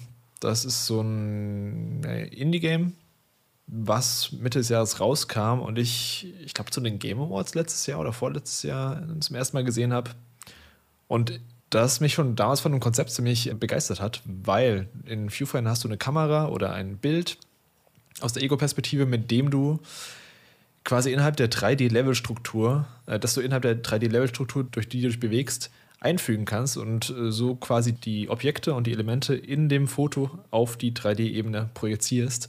Das hört sich mal ein bisschen seltsam an, wenn man es so beschreibt, ohne es zu sehen. Aber wenn man es mal sieht, dann denkt man direkt, ah, okay, so geht es also. Und das ganze Spiel, also es wird gerne mit so Sachen wie Portal und sowas verglichen, so von der Art von Spiel her. Man bewegt sich in so einer abstrakten, ja, in so abstrakten Levelgebilden die so ein bisschen, ja, es wird so ein bisschen als Virtual Reality dargestellt. Ich glaube, das ist, glaube ich, so der Rahmen, dass man in der Virtual Reality nach irgendwelchen Sachen sucht und dort eben dann diese Rätsel löst. Die Story an sich, dieses ganze Konzept mit den Story-Charakteren gibt es eben auch drum. Das ist alles relativ langweilig, hat mich nicht so ganz abgeholt. Aber diese Rätsel, die es hier teilweise hat mit den ähm, Fotos, die man in bestimmte Levelstrukturen einfügen muss und später gibt es noch andere Sachen, dass man sich selbst fotografieren muss und sich dann selbst durch Gegenden teleportiert, indem man sein eigenes Foto von sich selbst, eben sein Selfie, irgendwo hinpflastert. Also das hat echt coole Sachen gehabt, coole Rätsel. Und ich hoffe, da kommt noch was. Ich hoffe, da kommt irgendwie noch ein DLC oder ein zweiter Teil, weil ich finde, sie haben das Potenzial von diesen Rätseln, die sie hatten, nicht ganz ausgeschöpft. Also ich finde das, was sie gemacht haben, richtig cool aber ähm, du hast dann mehrere Welten und im Grunde ist es so, dass du nach einer Welt dann erstmal ein neues Rätselkonzept hast und es dann nicht mehr weitergeführt wird. Es gibt ganz am Ende ein Level, wo alles ein bisschen zusammenkommt, was ich aber ehrlich gesagt nicht so gut fand, weil das war auf Zeit und du musst dann innerhalb von der bestimmten Zeit quasi die Rätsel auswendig lernen, was, was ich irgendwie Quatsch fand. Aber insgesamt war es echt ein cooles, schönes, kleines Rätselgame, das äh, mit einem sehr frischen Konzept daherkam. Und Sascha, du hast es auch gespielt, gerade hast du vorhin gemeint. Genau, ich habe es jetzt die letzten Tage erst gespielt. Ich habe gestern die Platin-Trophäe und sowas geholt. Ich finde das Spiel richtig ah, toll. Ah, nice. Also ich habe es ja. innerhalb von zwei oder drei Tagen habe ich ähm, quasi durchgespielt. Ich würde ich würd es komplett unterschreiben, was du jetzt auch zum letzten Level sagst. Also das Spiel ist bis zu diesem allerletzten Level richtig, richtig gut. Es ist kreativ, hat mhm. viele tolle Ideen. Es ist vielleicht nicht hochanspruchsvoll, aber es hat so unglaublich viele verspielte kleine Elemente, sei es jetzt das, wie man das Foto an sich platzieren muss, um weiterzukommen, oder seien es diese ganzen anderen, ich nenne sie mal Zusatzfotos, um halt Sammelgegenstände oder sowas zu finden. So viele gute Ideen da drin in, Viewfinder. Und dann kommt dieses letzte Level, wo man auf Zeit sich erstmal in mehreren kleinen Bereichen umblicken muss und ich, ja. ah, das war so nervig. Ich habe, ich bin zweimal dann halt einfach, weil die Zeit abgelaufen ist, äh, habe ich es dann nicht geschafft und bin wirklich bin beim zweiten Mal so genervt davon gewesen, dass ich gedacht habe, nee, wenn ich jetzt das beim dritten Mal nicht schaffe, dann setze ich das einfach nur auf Tilt und äh, nee, weil das war mir einfach zu nervig. Ja, es war halt im Endeffekt, genau, es war halt im Endeffekt, du, du findest die Muster heraus in den Leveln und dann arbeitest du die Muster ab. Ja, genau. Und äh, ich meine, man hatte fünf Minuten auf, dem, auf der Uhr. Beim ersten war ich dann, keine Ahnung, nach dem siebten von neun Dingern, beim letzten dann beim neunten von diesen neun Schaltern. Ja, mhm. und im an dem endgültigen Versuch hatte ich dann noch anderthalb Minuten äh, Zeit, weil ich ja genau wusste, was ich machen muss. Ja. Und ich wusste ja auch, dass ich da dann das, dass ich das letzte Level schneller schaffe, wenn ich ein Element aus einem vorherigen Teil mitnehmen kann. Also dieses letzte Level, das hat mich sehr genervt. Aber es trübt für mich den Gesamteindruck nicht. Also wenn, ganz im Ernst, wenn 98% des Spiels mir gefallen und die letzten 2% nicht, dann ist es trotzdem ein fantastisches Spiel. Im Endeffekt für mich. Also es ist toll. Ja, ja, auf jeden Fall. Ich glaube, sie wollten halt im Endeffekt nochmal irgendwie so einen Bossfight im Endeffekt haben, der dann irgendwie so ein bisschen ja, eine Herausforderung bringt, die es nicht gebraucht hätte im Endeffekt. Aber also, ja. sie hätten ja einfach am Ende von jedem Kapitel einfach ein kleines ähm, zeitbasiertes Level machen können, damit man sich darauf einstellen kann. Aber es war ja vorher nie in der Richtung. Ja, stimmt. Oder so, genau. Ja, aber ist ein sehr cooles Ding. Ich glaube, sonst hat es hier keiner gespielt, oder? Nee, ich habe aber mal. Wie, wie groß ist der Umfang so? Also, das war jetzt drei, vier von Stunden. Von der Zeit oder von. Drei, vier Stunden? Ja, genau. Okay, das ist ja. Genau. Ich würde es aber auch mehr mit äh, sowas wie Superliminal vergleichen, weil es ähm, Portal ist für mich ja eher physikbasiertes äh, Puzzeln. Mm. Superliminal geht dann halt eher in diese Perspektivrichtung, also Superliminal oder auch Marquette. Die beide meiner genau, Meinung nach Marquette, bei weitem ja. nicht an Viewfinder heranreichen. Also Viewfinder ist, wenn man ja. diese Perspektiv, Ego-Perspektiv-Puzzler nimmt, auf jeden Fall aktuell die Speerspitze, würde ich sagen. Ja. Gut, dann gehen wir jetzt zu Sebastian. Was wäre denn dein Titel? Ja, ich würde jetzt über Zelda sprechen, äh, Tears of the Kingdom. Vielleicht äh, anders als man es erwarten würde, für mich nicht ein Highlight-Titel des, des Jahres. Also ich habe es 100 Stunden gespielt und auch alles rausgeholt, was äh, für meine Begriffe da rauszuholen war. Also alle Schreine gemacht, alle Dungeons gemacht. Mhm. Aber ich bin trotzdem ziemlich enttäuscht. Also man muss jetzt zunächst mal berücksichtigen, wie lange an dem Spiel gearbeitet wurde. Seit 2017 bis jetzt 2023, also sechs Jahre. Das ist die längste Zeit, die überhaupt an einem Zelda-Spiel gearbeitet wurde. Und hinzu kommt, bei anderen großen Zelda-Spielen haben die Teams zwischendurch noch kleine Zelda-Spiele entwickelt. Aber in dem Fall wirklich hat das Team nur an Tears of the Kingdom gearbeitet. Die haben die Oberwelt recycelt. Mir gefallen die neuen Höhlen als Idee und es sind natürlich auch entsprechend 150 neue Schreine drin und äh, eine neue Story, neue Dungeons, klar, aber die gesamte Welt wurde wirklich nur marginal verändert. Die musste überhaupt nicht neu gemacht werden. Dann gibt es die Himmelswelt, die hat mir insofern ganz gut gefallen, dass das, das halbwegs fokussiert war, aber das war halt tatsächlich ziemlich wenig Content. Und dann die Unterwelt, die für meine Begriffe spielerisch völlig indiskutabel war. Also einfach die Oberwelt nochmal gespiegelt, äh, ohne jedes, ohne alle Rätsel äh, und dann die gleichen vier, fünf Aufgabentypen darin äh, in Endlosschleife. Positiv anzumerken habe ich, dass äh, bei den Dungeons ein kleiner Schritt nach vorne gemacht wurde und es auch einen ganz guten gibt, nämlich äh, den in der Wüste. Aber ansonsten ist es halt so, dass das Spiel ähm, nochmal deutlich einfacher geworden ist als Breath of the Wild. Also die Schreine sind so leicht gewesen, dass es allenfalls eine Handvoll Schreine gab, wo ich äh, wo ich auch nur das Gefühl hatte, darüber nachdenken zu müssen, was ich mache. Ähm, die Bastelsachen, wo ich jetzt gedacht hätte, das könnte mich vielleicht ein bisschen stören, weil ich ja Kreativsachen nicht so mag, die waren teilweise, also die waren größtenteils eigentlich der Gestalt, dass ich mich gefragt habe, was soll das überhaupt? Dann liegen irgendwie vier Teile direkt da, wo man sie braucht. Dann kann man mhm. die genau so zusammensetzen, wie der Entwickler sich das gedacht hat. Und dann hat man die äh, Aufgabe quasi erledigt, wenn man äh, diese vier Teile dann genau auf die offensichtliche Weise zusammenbastelt. Das ist sowohl in den Schreien so als auch in der Oberwelt. Also es war für mich nicht ersichtlich, was das jetzt wirklich soll. Also klar kann man irgendwie kreativ noch mehr machen. Man hat gesehen, da haben Leute so Macs gebaut mit äh, diesen Batterien. Aber jetzt als, als Singleplayer-Spiel zum Durchspielen ähm, fand ich das Feature ja eigentlich gar nicht so sehr überzeugend. Und schließlich, was mich extrem gestört hat, ist diese unglaubliche äh, Ressourcenmasse, die da auf einen einschlägt. Also gerade in dem Spiel, wo man jetzt auch alles äh, miteinander kombinieren kann und teilweise muss, mhm. äh, ist es so, man, man, nimmt seinen Bogen und man spannt seinen Pfeil und dann wählt man äh, seine Ressource aus, die man da dran packen möchte. Und wenn man jetzt beispielsweise sagt, ich möchte einen Feuerpfeil haben, dann scrollt man dadurch über 100 äh, ja. Materialien mit irgendwelchen intransparenten Effekten, bis man das gefunden hat, was man haben möchte. Also das ist, das erschlägt auf der einen Seite, aber es ist auch keine echte Komplexität, sondern es ist einfach Arbeit. Und das ist halt für meine Griffe das große Problem bei dem Spiel, was schon bei Breath of the Wild für mich ein großes Problem war und was bei Tear of the Kingdom eigentlich noch mal schlimmer geworden ist, dass unheimlich viel darin ja Masse statt Klasse war und sich für meine Begriffe einfach angefühlt hat wie Arbeit statt wie cleveres Spieldesign. Ja, ich möchte da direkt einhaken. Das hast du alles, so wie du das runterrattest, da kann ich nur zustimmen. Also ich hatte erstmal noch ein, beim Anspielen erstmal noch einen positiveren Ersteindruck gehabt, aber das hat sich auch sehr schnell verflüchtigt. Ähm, gerade als, dann, als ich dann gemerkt habe, dass sich bei den Schreien nichts geändert hat, das ist dann ein neuer Anstrich gewesen. Diesmal ist alles grün anstatt blau. Wieder keine Designabwechslung. Wieder viele Schreine, die sich selbst kopieren. Dann in der Story, die, dass sich die äh, vier Regionen und die Cutscenes identisch sind quasi. Da wurde ja gar keine Variation reingebracht. Die erzählen einfach exakt viermal dasselbe. Da wurden nur die Charaktere ausgetauscht und der Background und die erzählen exakt dasselbe. Also so gesehen, als Nachfolger zu Breath of the Wild müsste, ist es mir ein bisschen äh, unverständlich, wie ich solche Wertungen bekommen konnte.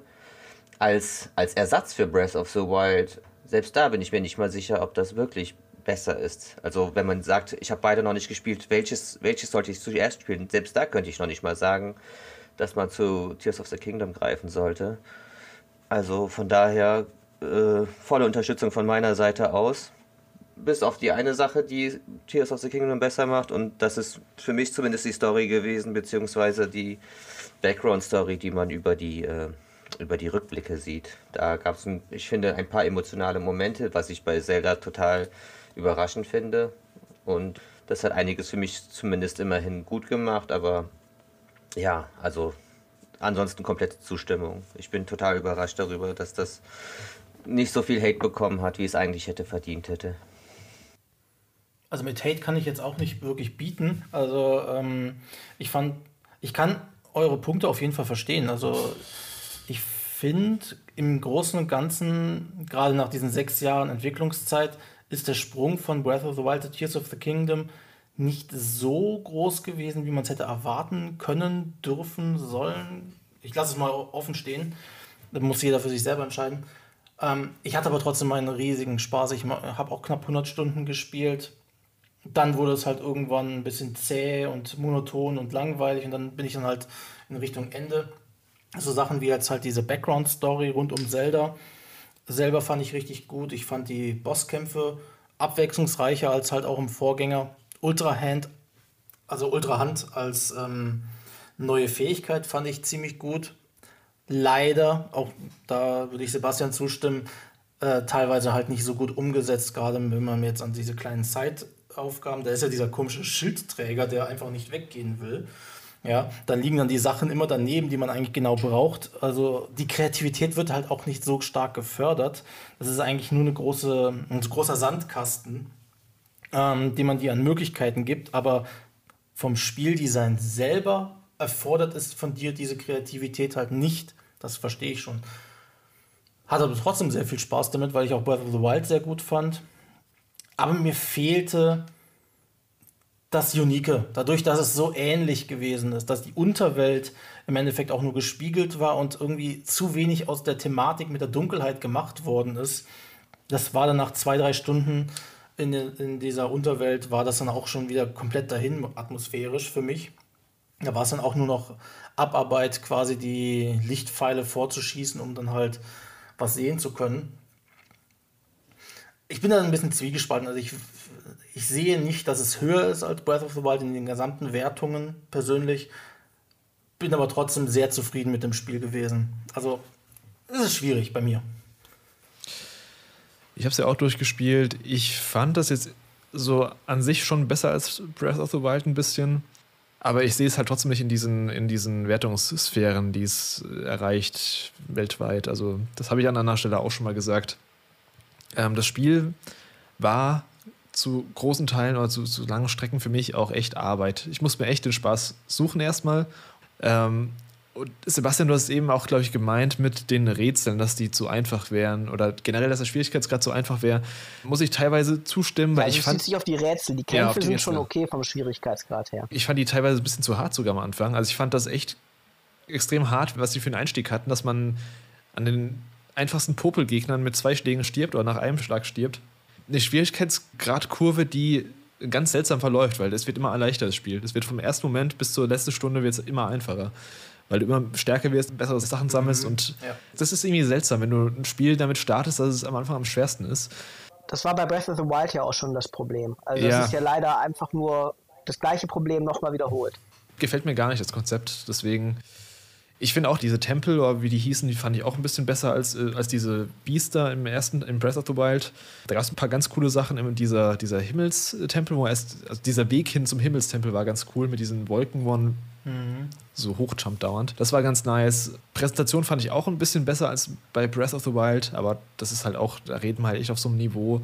Ja, das ist halt Nintendo-Niveau, was Präsentation angeht. Und ja, also insgesamt war es für mich ein bisschen besser als Breath of the Wild. Aber es bleibt für mich jetzt trotzdem nicht, nicht eines der besten Nintendo-Games und vor allem auch nicht eines der besten Zeldas.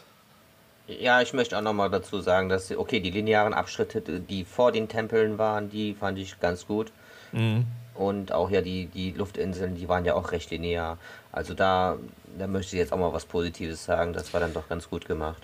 Ja, ich fand auch ja. die linearen Abschnitte am besten von dem Spiel, muss ich ganz ehrlich sagen. Also, ja. dann, immer dann, wenn es ein bisschen geführter wurde, hat man gemerkt, dass das Spiel doch auch ein bisschen besser sein kann, auch designtechnisch. Ich finde halt einfach diese Welt, vielleicht geht es auch noch mir so, aber ich finde das einfach richtig anstrengend, die zu bereisen. Zu Fuß dauert es ewig, bis du irgendwo ankommst. Klar, du kannst dich durch diese Kanonen hochschießen, von da aus irgendwie rübergleiten zu den einzelnen Bergen, Bergketten und whatever, aber Ah, nee, also weiß nicht. Ja, ich habe auch einfach bei jeder Möglichkeit die Schnellteleportation genutzt und auf einem Hochturm und dann einen Gleiter hingestellt und dann einfach dann minutenlang gegleitet in die Richtung, wo ich hin wollte. Das, der, der Boden hat mich nicht interessiert, der war ja größtenteils gleich. Da bist du auch auf keinen Fall alleine.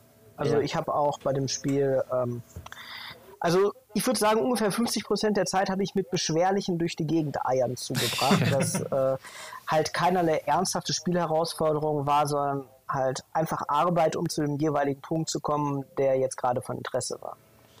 Ja, es, also es ist auch schade, dass sie nicht gerade die nicht die äh, Kritikpunkte am ersten Teil verbessert haben, dass sie die komplett ignoriert haben. Die haben die einfach komplett wieder reingenommen. Alle, alle Nachteile, die man sich aus Breath of the Wild kennt, sind exakt wieder so drin. Und ähm, wobei, das ist eigentlich das Traurigste daran, finde ich fast. Wobei einer der größten Kritikpunkte war ja das ganze Zerstörsystem. Und da haben sie mit Ultrahand ja meiner Meinung nach ihre eigene Lösung gefunden. So nach dem Motto, ihr mögt das nicht, wir behalten es, ihr kriegt was anderes. Also so, so ja, den Nintendo Way halt.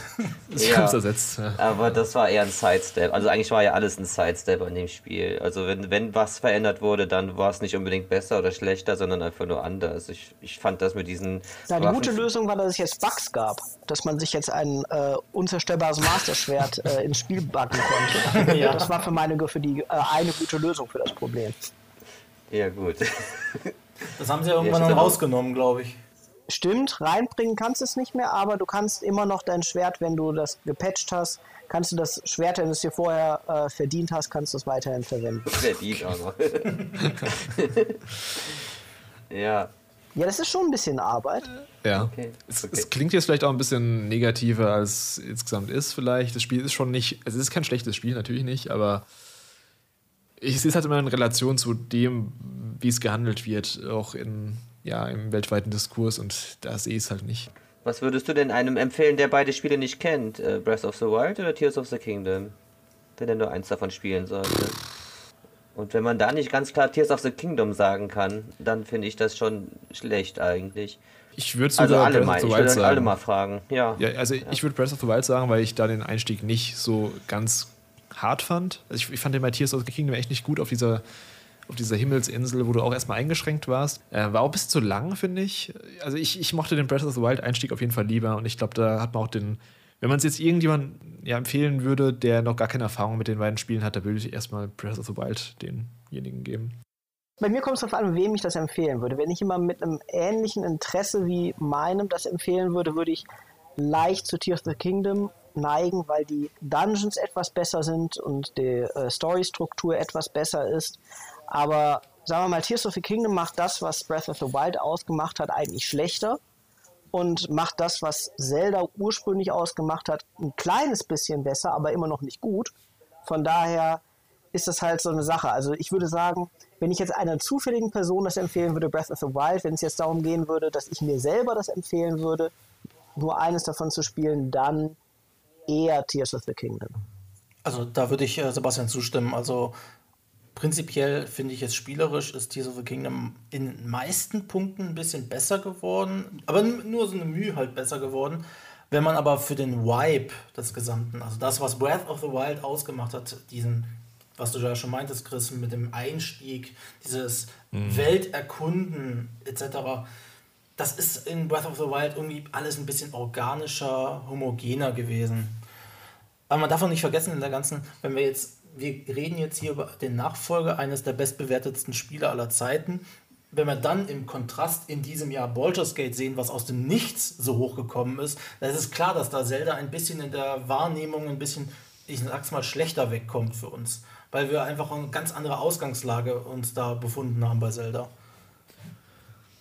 Ich glaube, es ist hier auch nochmal eine besondere Konstellation, weil hier fand keiner, also ich glaube, Sascha, du fandest Breath of the Wild schon richtig gut, oder? Aber ich glaube, der Rest hier von uns war davon jetzt nicht so super angetan wie der Rest der Presse vielleicht oder der meisten Spieler. Also das sind wir halt auch wahrscheinlich auch ein Sonderfall hier. Also, also ich fand Breath of the Wild auf jeden Fall richtig gut. ich habe aber auch eine, ich nenne es mal so eine gewisse ähm, persönliche Bindung zu dem Spiel aufgrund von, während ich es gespielt habe, persönlichen Ereignissen. Deswegen mhm. ist das ein bisschen gefärbt. Das okay ich sehe die Kritikpunkte, also ich finde sie auch valide zum Großteil. Also deswegen kann ich auch hier bei den, von Tears of the Kingdom auch klar zustimmen. Und deswegen mag ich persönlich Breath of the Wild immer noch mehr, weil Tears of the Kingdom, obwohl ich es an einigen Stellen besser finde, hat halt bei mir dieses, dieses Mühe nicht erreicht, was es braucht, um in mein Herz reinzukommen. Alright. Ähm, Robert, hast du noch was zu sagen zu Zelda oder willst du mit dem nächsten Titel fortfahren? Äh, ich, ich, kann ganz kurz noch was dazu sagen. Okay. Ich habe es abgebrochen. ähm, das sollte jetzt eigentlich offiziell? schon eine Menge sagen. Also, nee, nicht offiziell. Ich habe es jetzt tatsächlich über die Weihnachtstage äh, mitgenommen okay. auf Reisen zu meinen Eltern und wollte es da eigentlich weiterspielen, habe ich aber nicht gemacht. Ich äh, hadere noch mit mir selbst, ob ich es endgültig abbrechen soll oder ob ich dem Ganzen nochmal eine Chance geben soll. Aber ja, nach eurer Diskussion und dem Wort Arbeit, was jetzt so, oft, so oft fiel, ähm, ja, bin ich da ehrlich gesagt noch nicht so zuversichtlich, dass ich es dann doch mal weiterspiele. Aber ja, ist noch nicht ganz entschieden. Mal schauen.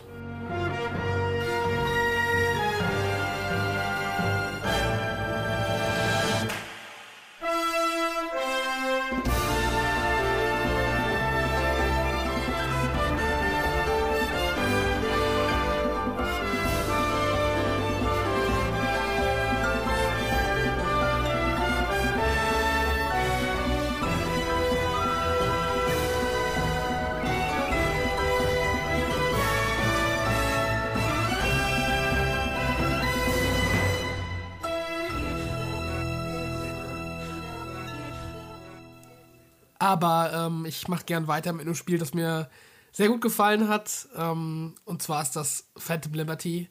Das, äh, ja, das Add-on, die Erweiterung für Cyberpunk 2077.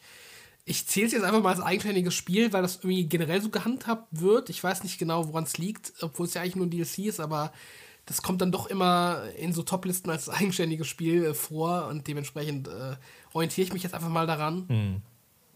Ähm, ich habe es glaube ich, auch im, im, Podcast schon, schon mal ausgeführt, dass ich ja sowieso ein großer Fan bin von 2077 und äh, dementsprechend hatte ich mich da auch super darauf gefreut und habe es dann auch, äh, so, sobald es ging, vorbestellt. Also ich hätte da gar keine Zweifel daran, dass mir das gefallen würde, weil ja, gut, man kann von der, vom technischen Zustand von, von den Spielen äh, von, ähm, von CD Projekt Red geteilter Meinung sein, ob die das so abliefern, immer auf, auf dieser Weise. Aber ich meine, so vom, vom Setting, vom Storytelling her sind die schon top-notch und das war schon bei Cyberpunk beim Hauptspiel so und das habe ich mir dann auch vom, vom DLC erwartet und ich bin auch nicht enttäuscht worden. Also ich habe es mir noch aufgespart, ich habe es nicht direkt gespielt. Ich habe es jetzt äh, diesen Monat, also im Dezember, habe ich es dann durchgespielt und ich fand es auch echt wieder richtig gut. Ähm, also es ist ein neuer Abschnitt in der Stadt, der freigeschaltet wird. Es gibt eine neue große Storyline, viele neue Sidequests, die dazukommen. Und äh, ja, es fügt sich relativ nahtlos dann auch in das restliche Spiel ein. Ich finde es ein bisschen gekünstelt an einer oder anderen Stelle. Also da, ja, finde ich es so ein bisschen fragwürdig, dass da im Hauptspiel nicht drauf Bezug genommen wurde. Also es gibt, wie gesagt, einen neuen Distrikt und das ist quasi so, eine, so ein abgesperrter Bereich mitten in der Stadt, wo äh, jemand anderes so eine Militärherrschaft errichtet hat. Und äh, ja, diesen Distrikt gab es halt quasi nicht im Hauptspiel. Das ist ein bisschen komisch, aber ansonsten ist die Story wieder richtig, richtig spannend. Also, das fängt damit an, dass man ja einen Anruf bekommt von, von einer Hackerin, die gerade mit der Präsidentin der, der neuen Vereinigten Staaten im Flugzeug sitzt und sie sagt, dass sie bald abstürzen werden und äh, genau in diesem District, in Dogtown heißt der, landen werden und man bekommt dann erstmal den Auftrag, dass man sich auf den Weg machen soll dahin, um dann eben die Präsidentin und sie zu retten. Und das ist quasi nur so der Anfang vom Spiel. Das spinnt sich dann halt in ganz viele verschiedene Richtungen und es nimmt dann auch Storywendungen, die man so nicht kommen sieht. Führt einige neue coole Charaktere ein und ähm, ja, das Ganze hat dann auch das zeitgleich erschienene 2.0 Update dann auch nochmal ein paar neue Gameplay-Kniffe dazu bekommen. Also ich fand es insgesamt richtig rund. Ich hatte da super viel Spaß mit und äh, habe mich richtig gefesselt, wieder für so 20 bis 30 Stunden. Und ja, also ich finde Cyberpunk 2077 ist eines der besten Rollenspiele, die ich gespielt habe. Ähm, durch den DLC nochmal umso mehr und äh, ich freue mich auf alles, was da noch so kommt in dem Universum. Würdest du denn sagen, dass das Update 2.0 dann auch das Grundspiel prinzipiell verbessert hat? Also ich meine, ich bin ein bisschen vorsichtig gewesen wegen der gesamten, ich nenne es mal, Medienlage rund um den ersten Teil. Deswegen habe ich es bisher noch nicht gespielt. Aber würdest du sagen, man sollte jetzt, mhm. spätestens jetzt, kann man endlich zugreifen? Mit dem Update? Ja, also würde ich schon sagen. Ich finde jetzt, das ist tatsächlich spielerisch gar nicht so viel verbessert, weil, also ich fand das Gameplay an sich, fand ich schon gut, immer schon. Es hat dann halt mehr diese, ja, technischen Probleme ein bisschen ausgemergelt. Ähm, obwohl es da immer noch so ab und zu, ja, also es ist nicht so komplett polished, wie man es jetzt vielleicht von einem Naughty Dog-Spiel oder so erwarten würde. Also man merkt schon, dass es ein sehr komplexes Spiel ist und da immer noch so die Altlasten ein bisschen mitschwingen, aber es ist einfach sehr gut spielbar inzwischen. Und ähm, was das Update dann auch nochmal besser gemacht hat, beziehungsweise vor allem die Updates, die ja über die Laufe der Monate eben kamen, ist, dass so das äh, Skillsystem nochmal überarbeitet wurde. Es macht jetzt deutlich mehr Sinn. Du hast da teilweise im Hauptspiel so Skills, die du freischalten konntest, die du überhaupt nicht gebraucht hast. Also wo man richtig gemerkt hat, da gab es scheinbar mal irgendwelche anderen Ideen für irgendwelche Level, wo das dann Sinn gemacht hätte, die es aber dann gar nicht ins fertige Spiel geschafft haben. Also das wurde komplett überarbeitet. Und ansonsten ist es alles ein bisschen flotter. Also du hast jetzt so einen Dash, den du ausführen kannst, ja. ähm, der das Ganze nochmal ein bisschen, ja, die Geschwindigkeit erhöht. Und ja, also ich finde, es ist auf jeden Fall ein Spiel, das man gespielt haben soll.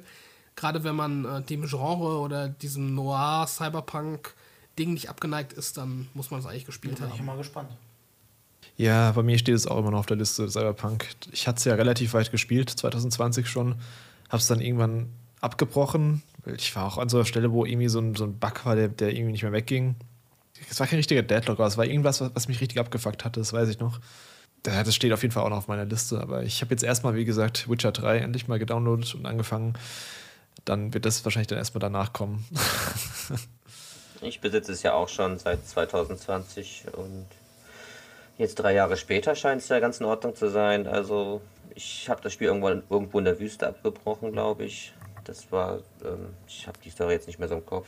Also ich gebe dem Ganzen mal eine Chance, wenn sich die ganze Spielewelle ein bisschen beruhigt hat und ich das, was ich wirklich spielen will, äh, abgespielt habe, dann werde ich das nochmal installieren und mir auch anschauen. Dann schauen wir mal. Wenn es gut ist, dann auch den DLC natürlich. Ich kann vergeben, wenn es wirklich gut ist. es macht auch Sinn, den DLC direkt zu kaufen. das ist ein bisschen. Ja, äh, klar. Äh, ja, also, weil das ist halt kein DLC, der ähm, nach Ende des Hauptspiels spielt, sondern der spielt quasi parallel. Also, das ist eine Questline, die sich einfach im Laufe des Spiels ah, okay. öffnet. Okay. Ähm, nee, ja. von mir kein Cent. Bis, bis, also ich, ich kann ja dann gerne noch, man kann ja auch trotzdem wahrscheinlich im Endgame noch da reinsteigen, oder nicht? Ja, ja, das habe ich ja auch gemacht, aber ähm, es ist ja, also es würde auch Sinn machen, das äh, schon installiert zu haben, wenn man es spielt, sag ich mal so. Nur wenn es kostenlos wäre. Leider nein. Dann können wir mal weitergehen zu Pikmin 4. Das habe ich und Dennis ja schon, beziehungsweise Dennis und ich haben das ja schon mal hier im Cast besprochen, kurz in der Review-Runde. Sebastian, du hast auch gespielt. Wie fandest du das dann? Ja, für mich war äh, Pikmin 4 eigentlich das beste Spiel des Jahres. Ich fand es etwas schlechter als Pikmin 3, weil Pikmin 3 halt sehr, sehr dicht designt war und sehr stark darauf optimiert war mit den drei Charakteren, dass man wirklich ähm, ja, das gesamte Spiel mit, einem, mit einer sehr hohen Schlagrate äh, parallel abarbeiten konnte. Das äh, hat, mir, äh, hat mir unheimlich gut gefallen bei Pikmin 3. Bei Pikmin 4 ist das jetzt dadurch, dass man nur noch zwei Charaktere hat und die auch nicht ganz symmetrisch sind, äh, etwas heruntergefahren. Aber dafür äh, hat mir sehr gut gefallen, dass äh, die, ähm, die Dandori, äh, ähm, ja, diese Dandori-Rätsel in das Hauptspiel integriert wurden und dadurch die Strategieherausforderung im Hauptspiel halt deutlich stärker ausgefallen ist im Endeffekt. Die Abwechslung mit den Höhlen und der Oberwelt hat mir auch gut gefallen. Äh, dann gab es unheimlich viel Content und der hat mir halt durchweg sehr viel Spaß gemacht. Also ich habe das Spiel knapp 40 Stunden gespielt und habe zu jedem Zeitpunkt extrem viel Spaß gehabt. Das ist, glaube ich, insgesamt schon mal eine ganz gute Sache. Und ähm, ja, die Steuerung ging leicht von, äh, der Hand. Es gab wieder aber auch viele kleine neue Ideen. Das Pikmin 4, genau wie die drei Teile davor, sich sehr stark von seinen Vorgängern abgrenzt, ohne aber äh, den äh, Kern der Spielidee zu verlieren. Also mir hat das richtig gut gefallen und das war für mich sowohl das beste Spiel des Jahres als auch das beste Spiel seit einigen Jahren für mich. Von daher äh, war ich sehr glücklich mit Pikmin 4. Ja, da hatte ich auch auf jeden Fall mein, die volle Spielzeit meine Freude dran gehabt, wie ich das schon besprochen hatte. Ich habe es jetzt auch letztens nochmal neu gestartet tatsächlich und dann ein bisschen dran gespielt und ich hatte auch direkt wieder totale Freude dran, auch wenn ich alles kannte. Weil da kommt ja dann der neue Reiz dazu. Du kennst alles, du kannst es jetzt optimieren, den ganzen Ablauf und ähm, tolles Spiel, wirklich. Äh, für mich ist es ein Geheimtipp des Jahres, wenn, wenn wir da jetzt eine Kategorie haben müssten. Auch wenn es jetzt eigentlich kein geheimes Spiel ist, wird jetzt auch Pikmin gerne übersehen. Ja, also gefühlt ist es schon ein bisschen untergegangen dieses Jahr. Weil einfach so viel rauskam. Ich hatte damit auch viel Spaß. Ich muss immer noch weiterspielen. Ich habe, wie gesagt, nur bis zu den Credits gespielt. Danach geht es ja noch ein ganzes Stück weiter. Einfach weil so viel anderer Kram rauskam. Aber ich, ich hatte damit auch, wie gesagt, ziemlich viel Freude und ich werde auch auf jeden Fall nochmal zurückkehren.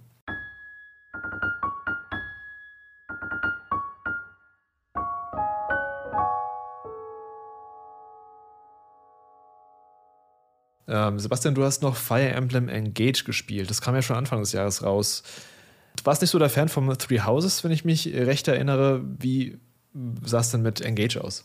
Ja, ich hatte äh, schon große Sorgen nach äh, Three Houses, denn äh, Three Houses fand ich sehr schlecht im Endeffekt. Also hm. Äh, es hat halt sehr viel so Social-Kram gehabt. Die äh, Maps waren langweilig, aber wirklich ordentlich langweilig. Es gab keinerlei äh, Abwechslung bei den, bei den Zielsetzungen und strategisch war da halt nicht, fast gar nichts drin. Stattdessen halt rumlatschen in der, ja, in dieser Schule da und äh, naja, dann war das Spiel auch noch so ex extrem erfolgreich, dass ich große Sorgen hatte, dass äh, ich jetzt mit Fire Emblem quasi die nächste Lieblingsserie mit verlieren würde, aber Fire Emblem Engage ist ein ganz klarer Schritt zurück gewesen zu den Stärken der Serie von den Teilen davor. Also es gab viele verschiedene ähm, sinnvoll gesetzte äh, Levelziele. Die äh, Karten sind ähm, ja sehr kreativ gestaltet, sodass immer mal äh, verschiedene äh, Strategien verwendet werden mussten. Also insbesondere haben sie auch darauf geachtet, dass die die klassische Schildkrötenstrategie, sich also in so einer Schildkrötenformation durchs Spiel zu bewegen, nicht eine immer garantierte Siegstrategie ist, wie das jetzt insbesondere zuletzt bei Three Houses war, wo man äh, davon absolut eigentlich gar nicht abweichen musste. Und ja, also die Story war jetzt vielleicht noch mal ein bisschen blöder als die von Three Houses, aber die von Three Houses ist für meine Begriffe auch schon so schwach, dass, äh, dass das eigentlich nicht viel zur Sache tut. Und äh, im Gegenzug ist halt das Gameplay in Engage für meine Begriffe äh, sehr gut, eines der besten der Reihe. Und ich würde das eigentlich direkt einordnen hinter ähm, hinter Fate und äh, den beiden Radiant-Teilen. Das sind die für, äh, für GameCube und Wii. Ist bei mir also auf Platz 4 der Fire Emblem-Spiele. Und ähm, das war auf jeden Fall für mich eine, eine große Überraschung und eine sehr positive Überraschung dementsprechend. Würdest du denn sagen, das wäre ein guter Einstieg für die Serie? Ja, also ich würde sagen, auf jeden Fall. Also die Spiele sind ja storymäßig sowieso unabhängig voneinander größtenteils. Ähm, und die moderneren Teile, äh, Up Awakening, haben ja einige Quality of Life Sachen hinzugefügt. Äh, sodass, also ich würde sagen, wahrscheinlich, wenn man, wenn man eher an dem Gameplay interessiert ist, ist Engage eine der besten Startpunkte, äh, die, man, die man verwenden kann. Hat das sonst jemand auf dem Schirm gehabt überhaupt? Oder ich, ich, ich bin gar nicht in Fire Emblem drin, deswegen. Ich kenne es auch nur aus Smash Bros. Ehrlich gesagt. ja, aber ist ja nice, dass es dann doch wieder ein bisschen Return to Form ist für dich, Sebastian. Äh, mit Glaubst du, dass sie im nächsten Teil dann, weil es gab ja viele Fans von diesen Three Houses, dass sie dann da nochmal ansetzen dann mit dem Nachfolger oder dass sie jetzt äh, eher in die Engage-Richtung gehen? Ich bin mir unsicher, weil äh, das ähm, Engage ist jetzt hier wieder wirklich von Intelligence Systems. Das äh, Three Houses war ja gar nicht wirklich von denen. Ah, okay. Die haben beim äh, Schreiben der Story geholfen und äh, die haben das überblickt, aber das äh, ist eigentlich von einem anderen Team entwickelt worden, das gar nichts zu Intelligence Systems gehört.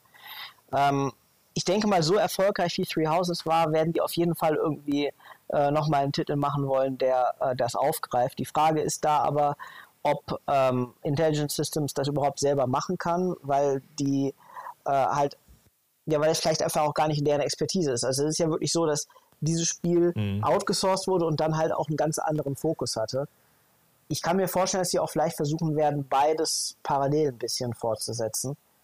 Meines Wissens ist das nächste Fire Emblem aber tatsächlich ein Remake von einem Super Nintendo Teil, der mhm, okay. angeblich auch schon weitgehend fertiggestellt ist seit einiger Zeit ähm, für die Switch. Und äh, der wäre auf jeden Fall auch wieder ein klassischer Teil. Gut, äh, Sebastian, dann schon mal danke, wenn du jetzt gehen musst. Ja, danke euch auch und viel Spaß noch. Ja, dir noch einen schönen Abend. Schönen Abend. Schönen Abend. Merci. Ciao. Ciao, ciao. Danke gleichfalls. Tschüss. Dann müsste Sascha wieder dran sein. Ja klar, dann mache ich weiter mit ähm, einer großen Überraschung der letzten Wochen. Ich meine, ich weiß jetzt nicht genau, wann das rausgekommen ist, ähm, kleine Indie-Titel, den bei Open Critic dann trotzdem mit einer 90 abgesahnt hat, also hier Slay the Princess. Ähm, das ist eine kleine, ich nenne es mal, also es ist eine Visual Novel, ja. Man startet dann quasi in einem Wald, man kriegt dann von einem Erzähler gesagt, hier von wegen, du bist jetzt hier einsam und allein und deine Aufgabe ist es, in dieses Cabin da oben hinzugehen und die Prinzessin, die da im Keller ist, halt zu töten. Warum, weshalb, wieso, will er uns nicht erzählen. Wir versuchen es halt, aber im Endeffekt entspannt sich dann bei Slay the Princess ähm, so wie, wie so, so ein ähm, Choose Your Own Adventure Buch und können sich unterschiedliche Storyfäden dann entspinnen. Je nachdem, was man macht, wie man auf die Charaktere interagiert und so weiter. Also es gibt, keine Ahnung, um es durchzuspielen, muss man es quasi fünfmal einmal diesen Loop durchmachen. Ja, weil wenn man nämlich dann die Prinzessin getötet hat oder selber getötet wurde oder irgendwas anderes passiert, also ich will jetzt nicht genau auf die Inhalte eingehen, weil genau das macht ja das Spiel aus. Ähm, aber wenn man dann diese Loops dann durchmacht, dann erwacht man wieder an derselben Stelle der Erzähler ist eine sehr wichtige Figur, ähnlich wie bei Standy Parable, die das Spiel in gewisser Weise lenkt und denkt und die selber aber nicht in diesem Loop gefangen ist wie wir. Also wir erinnern uns daran, aber der Erzähler nicht und er reagiert dann ganz komisch auf uns und es kommen dann immer mehr Stimmen, ähnlich wie bei Disco Elysium rein. Bei Disco Elysium gibt es ja dann diese anderen Stimmen der Psyche von dem Detective, die dann auch immer mal wieder mit reinmischen, sich reinmischen. Und je nachdem, wie man halt versucht, ähm, dieses Abenteuer zu lösen, kann es äh, in eine Romantikrichtung gehen, es kann blanker Horror werden und sehr existenziell und gerade Leute, die es mit eher anspruchsvolleren Geschichten erhalten, die sollten einen Blick auf jeden Fall riskieren. Ich möchte über die Inhalte nichts sagen, weil genau das ist der Reiz des Spiels. Man ist auch nach zweieinhalb, drei Stunden, ist man dann theoretisch mit allem durch, wenn man dann halt die richtigen Pfade gewählt hat. Aber es ist auf jeden Fall wahrscheinlich in einem Jahr, in dem es nicht so viel gute Narrative meiner Meinung nach gab, also immer so Sachen, wo ich ein bisschen Bauchschmerzen mit hatte, meiner Meinung nach das beste Spiel mit Narrative. Krass, okay. Ich habe mir eben das zum ersten Mal so ein bisschen im Hintergrund angeguckt. Es hat ja einen interessanten Artstyle. Der, der Artstyle, der ist, der ist teilweise so grotesk, banal, amateurhaft, könnte man es nennen, aber es passt super dazu. Also dieser Zeichenstil. Davon darf man sich auf jeden Fall nicht abschrecken lassen. Auch so eine Art, ja, Visual Novel hast du schon gesagt, genau. Ich, für mich kam es auch komplett aus dem Nichts irgendwie. Ich, ich weiß gar nicht, war das vorher irgendwie groß bekannt, dass es das rauskommt oder?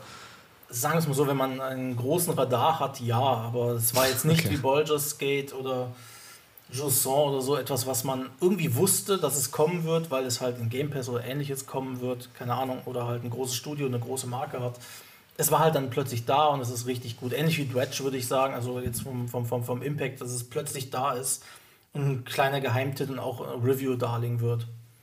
Äh, darf ich mal wieder nach dem Umfang fragen? Das ist immer meine erste Frage. Also äh, es kommt darauf an, was du wählst. Also wenn du jetzt nur, sagen wir mal so, mein allererster Durchgang, der war vielleicht 20 Minuten, dann habe ich plötzlich den Abspann gesehen, weil ich dachte, oh, okay, ähm, das, das war seltsam. Das war aber nur ein Ende von vielen. Okay. Dann habe ich es dann quasi nochmal gestartet und man ist dann halt in diesem Loop drin. Ähm, man muss in gewisser Weise, um es richtige Ende oder eines der richtigen Enden zu bekommen, muss man es auch mehrmals durchspielen und dann ist man trotzdem bei maximal drei Stunden oder so. Okay, das ist auch überschaubar. Ist dann irgendwie noch eine, äh, eine Portierung geplant? Auf, äh, es scheint ja nur für den PC zu geben momentan glaube für Switch, aber das da hören sagen vielleicht, keine Ahnung, weiß ich nicht. Okay. Ein cooler Geheimtipp auf jeden Fall. Hatte ich nicht auf dem Schirm. Dann, Dennis, du darfst weitermachen. Äh, ich möchte mal auch für Resident Evil 4 Remake eine Lanze brechen. Das kam am Anfang des Jahres raus und ist bloß ein Remake, aber verdammt, ich hatte meinen echten Spaß damit gehabt am Anfang des Jahres. Das erste Mal, dass ich Resident Evil 4 durchgespielt habe, war zum Release des GameCube-Originals. Wann auch immer das war. Und auch ein einziges Mal bloß. Für mich war es quasi komplett ein neues Spiel gewesen. Und äh, mhm. Ich war stellenweise überrascht, wie viel Content das eigentlich hatte. Und äh, ich war mir nie sicher, ob das auch im Original drin war oder ob das eine abgeänderte Variante war. Und ähm, ja, es ist einfach von Level zu Level steigert sich der Spielspaß, es wird komplexer, es wird spannender, die Waffenauswahl wird größer, die Monsterauswahl wird größer. Das ist eins der wenigen Spiele, das nicht äh, zum Ende hin blöder wird und einfacher irgendwie, sondern ich finde, das hält mit, die ganze Dauer bis zum Ende hin. Und der Umfang ist ja auch nicht gerade klein. Also von daher ist es immer noch eines der besten äh, Action-Spiele äh, überhaupt. Ich weiß, viele haben ihre Probleme mit dem mit dem Namen Resident Evil und dass es kein Horror mehr ist, quasi. Also, dass es ein komplett anderes Genre ist. Aber es ist eben auch das, was die Serie so ein bisschen gerettet hat, würde ich jetzt schon fast behaupten. Beziehungsweise ihr überhaupt die Massenreichweite gegeben hat. Ohne Resident Evil 4 gäbe es sicherlich auch kein Resident Evil 7. Und jetzt auch gerade Ende des Jahres kam ja nochmal die VR-Version raus. Mhm. Und die habe ich mir dann auch nochmal angeschaut. Zwar noch nicht durchgespielt, weil ich hier noch mit Baldur's Gate beschäftigt bin, aber ähm, ich habe eine Stunde reingeschaut und ich werde es auf jeden Fall noch im nächsten Jahr nochmal durchspielen. Das hat mir auch riesig Freude gemacht. Das ähm, ist ein wunderbares Spiel im VR. Das, ist, ähm, das Zielen funktioniert so viel besser. Man kann wirklich alles gut sehen und äh, Top-Grafik für ein VR-Spiel da drin, dass man da so, äh, dass man ist mitten im Geschehen und die Hektik, äh, die man aus dem ersten Dorfkampf kennt, die kommt dann äh, richtig gut zur Geltung. Und gleichzeitig ist es einfach eine Freude, da ähm, im Nahkampf zwei, zwei Waffen zu halten und äh, äh, richtig gut auf die einzelnen Körperteile zu zielen. Und äh, ja, toll. Also gerade wenn man auch VR2-Besitzer ist, ist das echt, echt eine Empfehlung auch. Das ist dann aber First Person, oder? First Person, ja. Ähm, Okay. bei, zwischen, bei einigen Aktionen wirst du mal kurz aus der Third Person gezeigt. Oder Ah, auch, okay. die, auch die Cutscenes sind dann nur in 2D gehalten, aber Mhm. sonst ist es komplett äh, First Person. Kannst dann halt, ähm, du kannst auch nicht wie bei äh, reinen VR-Spielen jeden Gegenstand nehmen und rumsteuern. Das ist halt dann Mhm. schon äh, wie, im, wie im normalen Spiel auch. Aber es ist halt das Waffenhandling und äh, dass du dann selber nachladen musst, die Animation starten musst, also in den Gürtel greifen, äh, Schrotflintenpatrone in die Schrotflinte rein, einmal durchziehen, sowas eben. Das ist dann quasi äh, das Einzige, was dich dann so ein bisschen zurückwirft, als Ausgleich dafür, dass du so viel besser zielen kannst quasi. Ja, also ist schon toll. Ja, ich fand Resident Evil 4 auch ziemlich gut, das Remake. Ich habe das Original gar nicht gespielt damals, äh, auch nie nachgeholt, weil es dann, es heutzutage also noch spielt, das Original, auch das Remaster, das ist schon relativ sperrig. Deswegen, das war echt eine gute Rundum-Erneuerung. Und ja, also wenn, wenn ein neuer Teil in dem Stil kommt, ich habe es im Cast auch schon mal gesagt, dann von mir aus gerne. Also ich bin da ganz offen, also von mir aus kann es ein First-Person-Game sein, von mir aus auch ein Third-Person-Game. Ich finde auch, es ist auch nicht so krass weit weg von anderen Resident Evils, was jetzt Horror angeht. Also wirklich, dieses, dieses reine Horror gibt es eigentlich wirklich bei ganz wenigen Resident Evil-Teilen. Und ich finde, die meisten driften eher so in die Resident Evil 4 Richtung ab im Endeffekt. Deswegen Ja, hat, hat mich das auch nicht gestört, dass das irgendwie so ein bisschen actionreicher ist als andere Teile. Ähm, den dritten hatte ich jetzt auch gerade erst letztes Jahr gespielt, das Remake. Ich kann das Original nicht, deswegen konnte ich dazu nichts sagen, aber ich fand das auch ganz, äh, ganz gut. Also Capcom liefert da echt ab mit Resident Evil in den letzten Jahren. Da, ich kann mich da nicht beschweren. Ja, für mich ist es immer so ein Hoch und Tief gewesen. Ich hatte mit Resident Evil 3 hatte ich meine Probleme, weil es zu kurz war fürs Geld. Ich hab's, nachdem ich von Teil 2 so weggeblasen war, habe ich Teil 3 blind gekauft und dann war ich über, Ah, okay. die, über die drei Stunden enttäuscht. Äh, Bei Village war ich natürlich wieder vorsichtig dann, aber das hat mich dann im, Nachteil, im Nachhinein auch eher durchs VR überzeugt. Und ähm, ja, das ist immer so ein Hoch und runter bei mir. Aber bei Resident Evil 4 wusste ich, dass ich es damals mochte, auch wenn ich mich gar nicht mehr an den Inhalt so richtig erinnern konnte. Also ja, ist wirklich ein Spiel, das über die Zeit hinweg äh, relevant geblieben ist, finde ich. Ja. Was glaubt ihr, was da als nächstes geremaked wird von Resident Evil? Ich hoffe nochmal der erste irgendwie tatsächlich. Oder Code Veronica. Der erste fände ich auch ganz cool, wenn der erste dann auch nochmal in dem Stil von 2, 3 und 4 jetzt geremaked wird. Ja, das wäre dann eine schöne komplette runde Serie dann insgesamt in dieser neuen Perspektive. Das wäre schon Ja. ganz cool. Oder halt Code Veronica hat halt auch von der Story, von den Storybeats halt eigentlich wichtige Punkte. Und es hängt, glaube ich, soweit ich weiß, auf der Dreamcast fest. Ah nee, es gibt, es gibt ein paar Ports, glaube ich, die man sich runterladen kann, aber es ist schon Mhm. super stark gealtert und äh, ja. Ja, gibt es digital, aber halt eben die, nur die Urversion. Deswegen, ja. Gut, dann äh, Robert, kannst du weitermachen? Yes, ich würde dann auch nochmal mit einem Spiel weitermachen, das mir sehr gut gefallen hat. Auch relativ früh im Jahr, ich glaube im April war es. Ähm, zwar ist es Star Wars Jedi Survivor, das Sequel zu Fallen Order. Ähm, ist eigentlich so ein klassisches Sequel, was alles ein bisschen besser, ein bisschen größer macht. Und äh, ja, ich fand es richtig gut. Also ich weiß, dass es da teilweise Kritik gab zum Launch, dass es auch ein bisschen unsauber sei, technisch. Aber ich hatte tatsächlich gar keine Probleme. Also mir ist es komplett vorbeigegangen. Da hatte ich dann scheinbar Glück oder es hat dann vielleicht eine andere Plattform, äh, PC vor allem äh, betroffen, aber auf der Xbox lief das echt gut. Und ja, also es hat eigentlich genau das abgeliefert, was ich mir erhofft habe vom Sequel zu, ähm, zu Fallen Order. Ich fand die Storyline wieder richtig cool. Ähm, ich muss echt sagen, diese, diese Geschichte rund um diese Charaktere, um, um äh, Cal Kestis, den Jedi-Anwärter, der jetzt mittlerweile ein vollwertiger Jedi ist, die finde ich echt spannend. Ich finde, es ist äh, mit Abstand das Beste, was äh, im Star Wars-Universum gekommen ist, seit äh, Disney das übernommen hat. Also ich finde, es ist von der Storyline deutlich interessanter als das alles, was die, was die Filme gemacht haben oder äh, auch die Serien, die ich zumindest geguckt habe. Und ja, das Gameplay ist halt auch nochmal eine Ecke ähm, besser. Also du hast jetzt ein bisschen größere Welten, teilweise größer, teilweise ein bisschen kleiner. Ähm, man kann es so ein bisschen vergleichen mit God of War Ragnarok von der Levelstruktur, dass du halt so Hub-Zones hast, wo du so verschiedene ja, Sidequests ansteuern kannst und ähm, das macht alles Spaß. Was auch cool ist, ist, dass du alle Fähigkeiten aus dem ersten Teil übernimmst. Also du bist dann nicht auf einmal wieder wie in einem Metroid oder so wieder auf deine, ja, auf deine wenigen Moves beschränkt, sondern du kannst alles, was du im ersten Teil gelernt hast, lernst dann aber neue Dinge auch dazu. Also der Charakter entwickelt sich schön weiter, das macht Spaß. Das Kampfsystem ist nochmal überarbeitet mit verschiedenen Waffen. Also du hast jetzt nicht nur das Standard-Laserschwert, sondern du kannst auch eine Kombination aus Blaster und Laserschwert benutzen oder so, ein, äh, ja, so eine Art Breitschwert im Endeffekt. Und da kannst du dir eigentlich nach deinem Spielstil was aussuchen, was dir passt. Und ja, also ich, ich fand es echt richtig rundum gelungen. Ähm, es hat auch ein paar richtig coole, so cineastische Momente, die meiner Meinung nach auch mit so einem Uncharted mithalten können. Also, das sind so ein paar Segmente, die machen wirklich richtig Laune, die sind richtig cool inszeniert.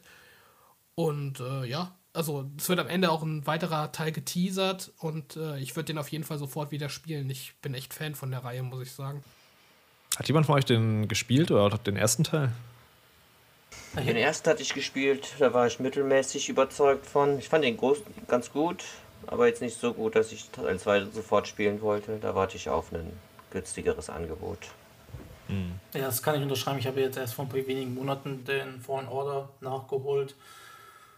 Bin nicht hundertprozentig begeistert von dem Spiel, hat mich an einigen Stellen ziemlich genervt von, von, vom Kampfsystem, weil ich das irgendwie nicht so richtig gegriffen habe. Vielleicht ist es eine persönliche Sache, ich weiß es nicht. Und würde deshalb auch erstmal warten bei Survivor. Ich habe da so bei, gerade bei Star Wars mit dem Laserschwert, da bin ich besonders pingelig, wenn das irgendwie sich nicht gut anfühlt. Da bin ich hm. von Jedi, Jedi Knight 2 geschädigt, glaube ich. Wenn das Schwert nicht sofort mit äh, dem ersten Treffer äh, irgendwas tötet oder durchschneidet, dann fühlt es sich einfach nur an wie ein Knüppel und das hat mich bei Fallen Order halt auch schon irgendwie, ich, ich komme da nicht drüber hinweg irgendwie. weißt du, was ich meine, Robert? Oder hast du Jedi Knight gespielt? Ja, nee, habe ich nicht gespielt. Also ich kann es schon nachvollziehen. Klar, ja. die, die äh, machen dann, dass du dass du die Gegner dann nicht sofort durchschneiden kannst und so weiter. Aber es gibt dann doch ein bisschen mehr äh, so auch Verstümmelung tatsächlich, was es im, im Vorgänger nicht so gab. Also da machen sie schon ein bisschen mehr in die Richtung aber, ja, also das hat mich jetzt ehrlich gesagt nicht so gestört. Bei dem, bei dem Elden Ring, da kannst du auch jemanden mit dem Schwert schlagen und dem, Ich weiß, aber da, das ist halt ein also. Schwert irgendwie. Das ist was komplett anderes.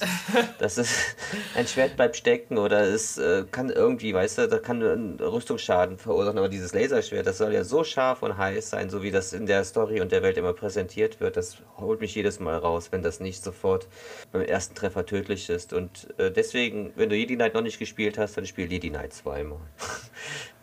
Ja, müsste ich vielleicht mal machen. Ja, aber, ja also ich, ich fand's wirklich gut. Also, gerade wenn man sowas wie Uncharted mag und auch an dem Pacing von dem God of War Ragnarok Spaß hatte, dann kann man da, glaube ich, nicht viel falsch machen. Also, ich fand's echt, echt rundum gelungen. Auch, auch was so die Mischung aus Action und Rätsel angeht. Ich finde, das war alles noch mal eine Ecke besser als im ersten Teil auch. Und ja, also ich kann das echt nur empfehlen. Für mich ist das eines der, der Top-Games des Jahres. Ich hatte da wirklich viel Spaß mit. Mhm.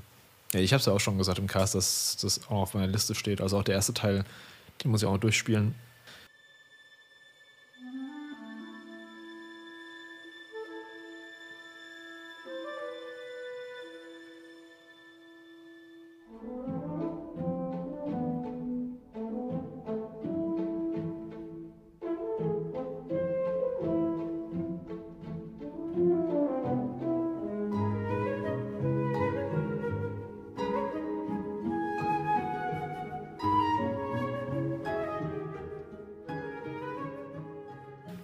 Gut, ach, ich habe ich hab ja mich übersprungen, deswegen mache ich jetzt einfach weiter. Und ja, ich nehme so ein bisschen das Spiel, wo ich vorher auch schon skeptisch war über die ganzen Jahre, von der Ankündigung bis zum Release.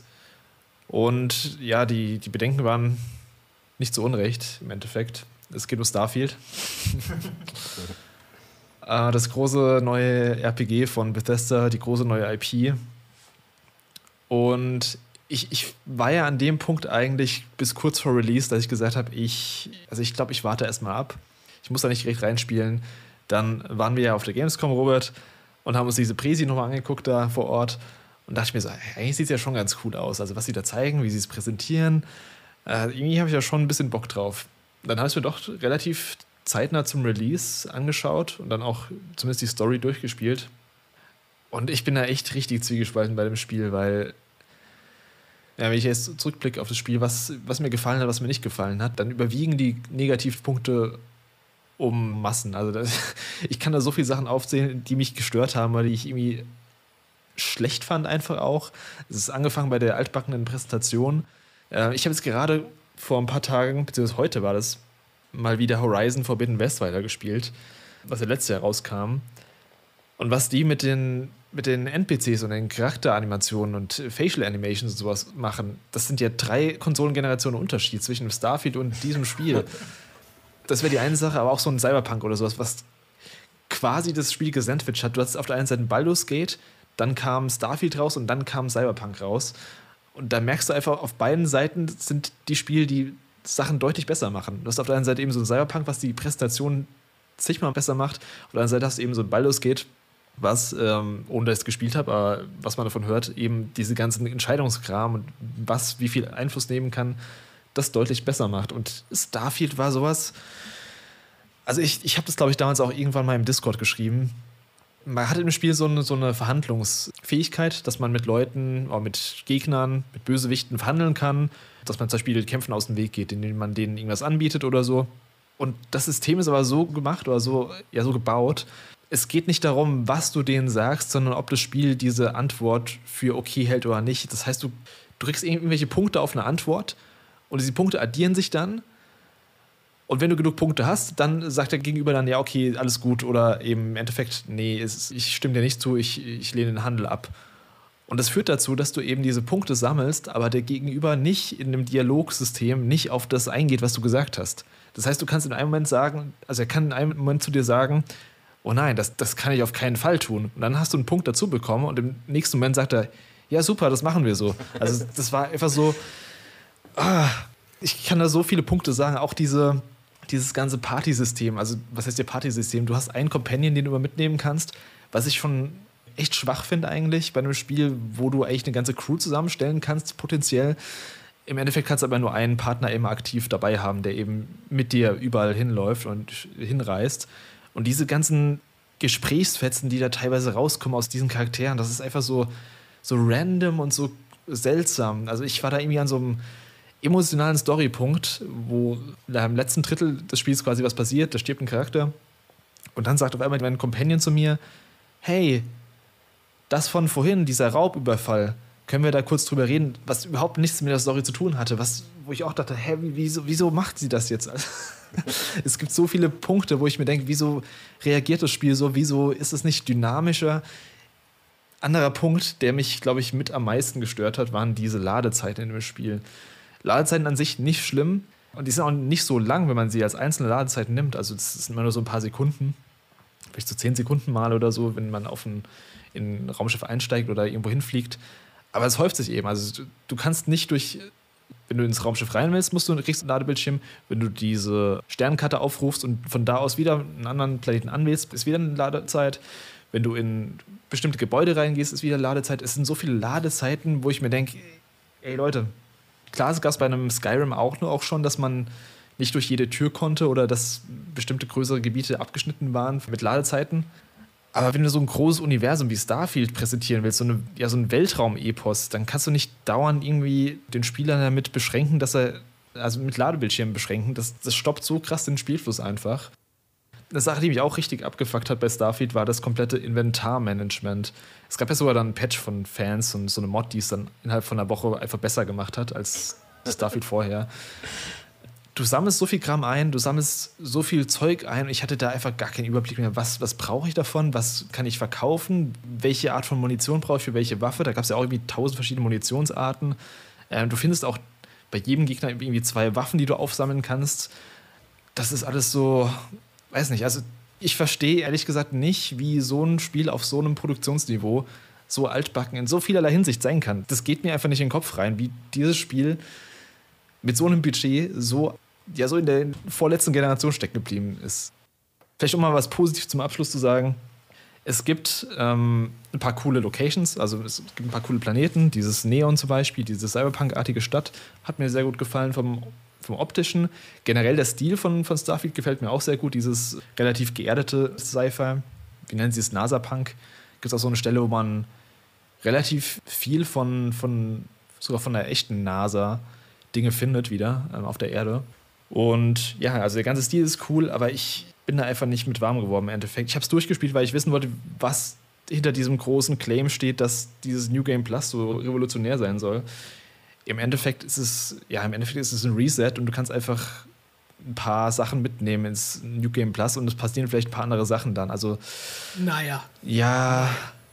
Aber hast, also, du mehr als, hast du denn mehr als zwölf Stunden gespielt? Das soll ja nach zwölf Stunden gut werden. Ich habe 30 Stunden gespielt. Ähm, okay. Also ich, äh, du fandest das revolutionär, Robert, das äh, New Game Plus, aber ich fand das echt ein bisschen luftpumpenmäßig, weil sie hätten wenigstens sagen können, hey cool, nimm deine ganzen Skills mit und nimm deine ganzen Sachen mit. Also du verlierst ja fast alles wieder, wenn du, wenn du neu startest. Wo ich mir dachte, ja, dann brauchst du es auch nicht. Also.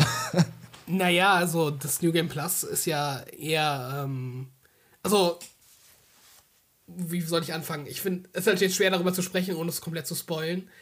Aber ich finde, das New, New Game Plus ist schon mutig in dem, was es macht. Also ich finde, das hast du jetzt ein bisschen klein geredet. Das jetzt vielleicht vom Spielerischen her macht es jetzt nicht so viel neu, aber was da passiert letztendlich beim New Game Plus und wie oft du das auch machen kannst, das New Game Plus und was da für ein Kram passiert, das finde ich jetzt schon, äh, also das habe ich in einem anderen Spiel jetzt noch nicht so gesehen. Nee, konzeptionell finde ich es auch ganz cool. Also konzeptionell finde ich das echt nice, was sie da vorhatten eigentlich. Aber so von der Ausführung her, ich habe mich danach ja auch noch ein bisschen, ich habe auch Podcasts und sowas dazu noch angehört. Und das, was im Endeffekt passiert, die sagen ja, die Story kann sich noch weiter ändern, die Charaktere reagieren anders auf dich und sowas und so ein Kram. Und zumindest von dem, was ich jetzt mitbekommen habe, ist der, also ist der Unterschied da zum Hauptspiel nicht so gewaltig, aber keine Ahnung. Ja, also klar, du hast jetzt nicht äh, 20 neue Spiele, ähm, die du spielen kannst, aber ich finde halt schon so in Kombination mit dem, wie die Story aufgelöst wird, fand ich das schon cool. Also ich fand generell, fand ich den, die Storyline gut. Ähm, und auch äh, die, ja, das wird ja auch sehr verkopft dann letztendlich. Also es ist jetzt nicht so, ein, mhm. so eine plumpe Storyline, die ich ehrlich gesagt im Vorfeld erwartet habe, von wegen, es sind irgendwie Aliens, äh, die da irgendwas äh, treiben, sondern das ist ja schon nochmal eine ganze Ecke interessanter. Also das finde ich, das sollte man jetzt auch nicht unter den Teppich kehren, dass das Spiel, finde ich, von der Storyline her schon ein paar coole Ideen hat und jetzt auch nicht so nach 15 daherkommt. Ähm, und ja, da, da, da äh, kommt dann halt auch das New Game Plus zum Tragen, dass das halt so in einem Bezug zueinander steht. Also wie gesagt, es ist halt schwer darüber zu sprechen. Ich, ich, ich würde das jetzt auch nicht überbewerten, mhm. so von wegen, oh, das hat man noch nicht gesehen. Also man muss das Spiel jetzt spielen, weil das New Game Plus so krass ist. Das ist es halt nicht, aber ich fand das schon eine, eine coole Idee und ähm, da haben sie sich meiner Meinung nach auch echt was Gutes einfallen lassen. Und äh, ansonsten zu den Kritikpunkten, die du genannt hast, ich würde dir auf jeden Fall beipflichten bei den Ladezeiten. Also das hat mich wirklich auch enorm gestört, dass das ganze Spiel so klein verschachtelt dadurch wirkt und ähm, man nicht so diesen Erkundungsdrang hat, weil man halt ständig ausgebremst wird durch Ladezeiten. Das fand ich wirklich auch enorm nervig. Mhm. Ansonsten altbacken, ja, also klar, wenn du es jetzt mit den, also. mit den Top of the Line Games vergleichst. Ja, was ist denn Bethesda RPG? Das ist doch es gibt doch kaum größeres Budget als ein AAA-RPG von Bethesda. Also da muss er doch auch andere Ansprüche haben als. Also, was ich ja nicht verstehe, dass so viele Bethesda-Fans oder generell, dass Bethesda auf so einen mit so Samthandschuhen angefasst wird, was das angeht, beziehungsweise dass dann gesagt wird, ja, so war das immer bei Bethesda. Aber ich denke mir so, ja, gut, aber das war vor 20 Jahren so. Ja. Also man kann doch da mal irgendwann mal ein paar Schritte nach vorne gehen, wirklich. Also es ist ja auch tatsächlich fast so, dass es fast dieselbe Engine ist, die sie für Morrowind verwendet haben beziehungsweise äh, Creation Engine, okay, die kam dann erst bei Skyrim zu Einsatz, glaube ich, oder? Aber das ist ja auch schon von 2011. Und okay, das ist jetzt Creation 2, aber da hat sich jetzt nicht so viel verändert, bis auf ein paar grafische Updates, soweit ich das weiß. Und mir macht es auch große Sorgen, dass Elder Scrolls 6 damit mit dieser Engine entwickelt wird. Also da ja, mein, mein Hype auch schon ganz. Also ich, ich, ich fand die äh, die Facial Animations zum Beispiel schwankend. Also klar, wenn du jetzt diese random NPCs meinst, die da in der Stadt rumlaufen, die sehen halt überwiegend scheiße aus, da würde ich auf jeden Fall zustimmen.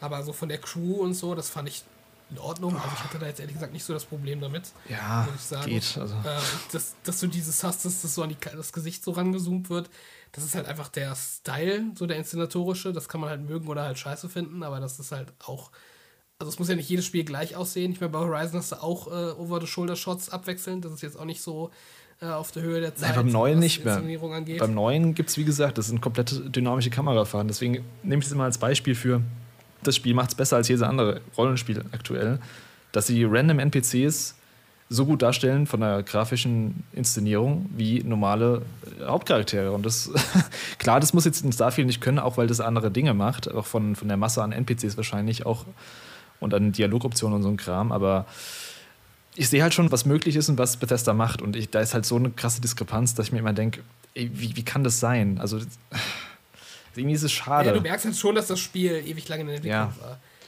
Das merkst du halt schon, das will ich auch gar nicht abstreiten. Und ich finde es auch, äh, ja, so gemessen an dem, was vor im Vorfeld versprochen wurde, fand ich es auch enttäuschend. Also ich fand es jetzt nicht überragend in irgendeiner Form. Ich fand es okay bis gut insgesamt. Ich hatte schon Spaß damit. Ich fand, es hat sich ja deutlich besser gespielt. Einfach so vom reinen Gameplay her als äh, so ein Fallout 4 oder so. Also so das Shooter-Gameplay, das war schon durchaus solide. Wie du sagtest, es hat ein paar coole Locations, es hat ein paar, ähm, ja, auch optisch ein paar nette Effekte. Ich finde, es ist halt grafisch sehr schwankend. Also du kommst mal in eine Location, wo du denkst, oh, das ist Ja, eigentlich ganz hübsch hier. Und dann kommst du wieder in eine Location, die sieht total hässlich aus. Also es ist halt irgendwie, ja, so inkonsistent in der Richtung. Aber ich habe es halt auch wirklich viel gespielt. Ich habe so 80 Stunden, 80, 90 Stunden, glaube ich, reingebuttert. Ich habe äh, alle großen Questlines gespielt. Das ist ja auch mal so ein Ding, dass man, ja, das, also es ist halt tatsächlich so bei den Bethesda Games, dass du quasi eine Hauptstoryline hast, aber das ist halt im Endeffekt nur eine Storyline von vielen so. Und ähm, das, das kann man nicht so gleichsetzen, wie es bei anderen Spielen ist, weil ja, du hast halt mit den Fraktionen, die es halt in diesen Welten gibt, hast du halt immer noch eigene Storylines und die waren teilweise auch echt cool, teilweise waren die aber auch nicht cool. Ähm, also da war dann auch die Qualität eher schwankend. Also ich, ich, ich kann nicht sagen, dass ich keinen Spaß damit hatte, sonst hätte ich es nicht so viel gespielt. Aber ja, also ich sehe auf jeden Fall auch Kritikpunkte daran, keine Frage. Und ähm, ja, das wirkt, es wirkt schon in mancher Hinsicht altbacken, auch vor allem, weil ich ja auch kurz darauf dann Cyberpunk gespielt habe und äh, dann halt auch wieder gemerkt habe, okay, es geht halt auch nochmal in einigen Aspekten eine ganze Ecke besser. Aber ich finde, es ist jetzt auch nicht so ein, äh, so ein Spiel, was man irgendwie schlechter machen muss, als es ist. Also ich fand, das war immer noch ein solides, gutes Rollenspiel. Also ich hatte da jetzt nicht so äh, das Gefühl, das wäre das jetzt irgendwie so ein kompletter Flop. Das würde ich auf jeden Fall anders sehen. Würdest du dich freuen über Starfield 2, also als IP, dass das weiterverfolgt wird? Oder Ja, schon. Also Ja. ich, ich fand die Welt an sich, fand ich eigentlich ganz spannend.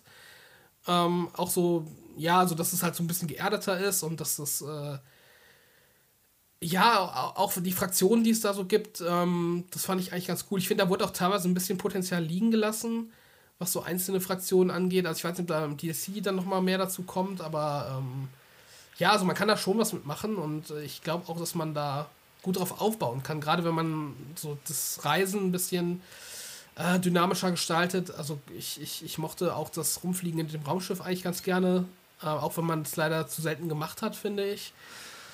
Ja, also ich hätte da schon Bock drauf, aber ich freue mich auch auf ein neues Elder Scrolls. Also ich bin da eigentlich ganz happy mit dem, was sie machen und das wird eh ewig dauern, bis da mal ein neues Starfield kommen würde.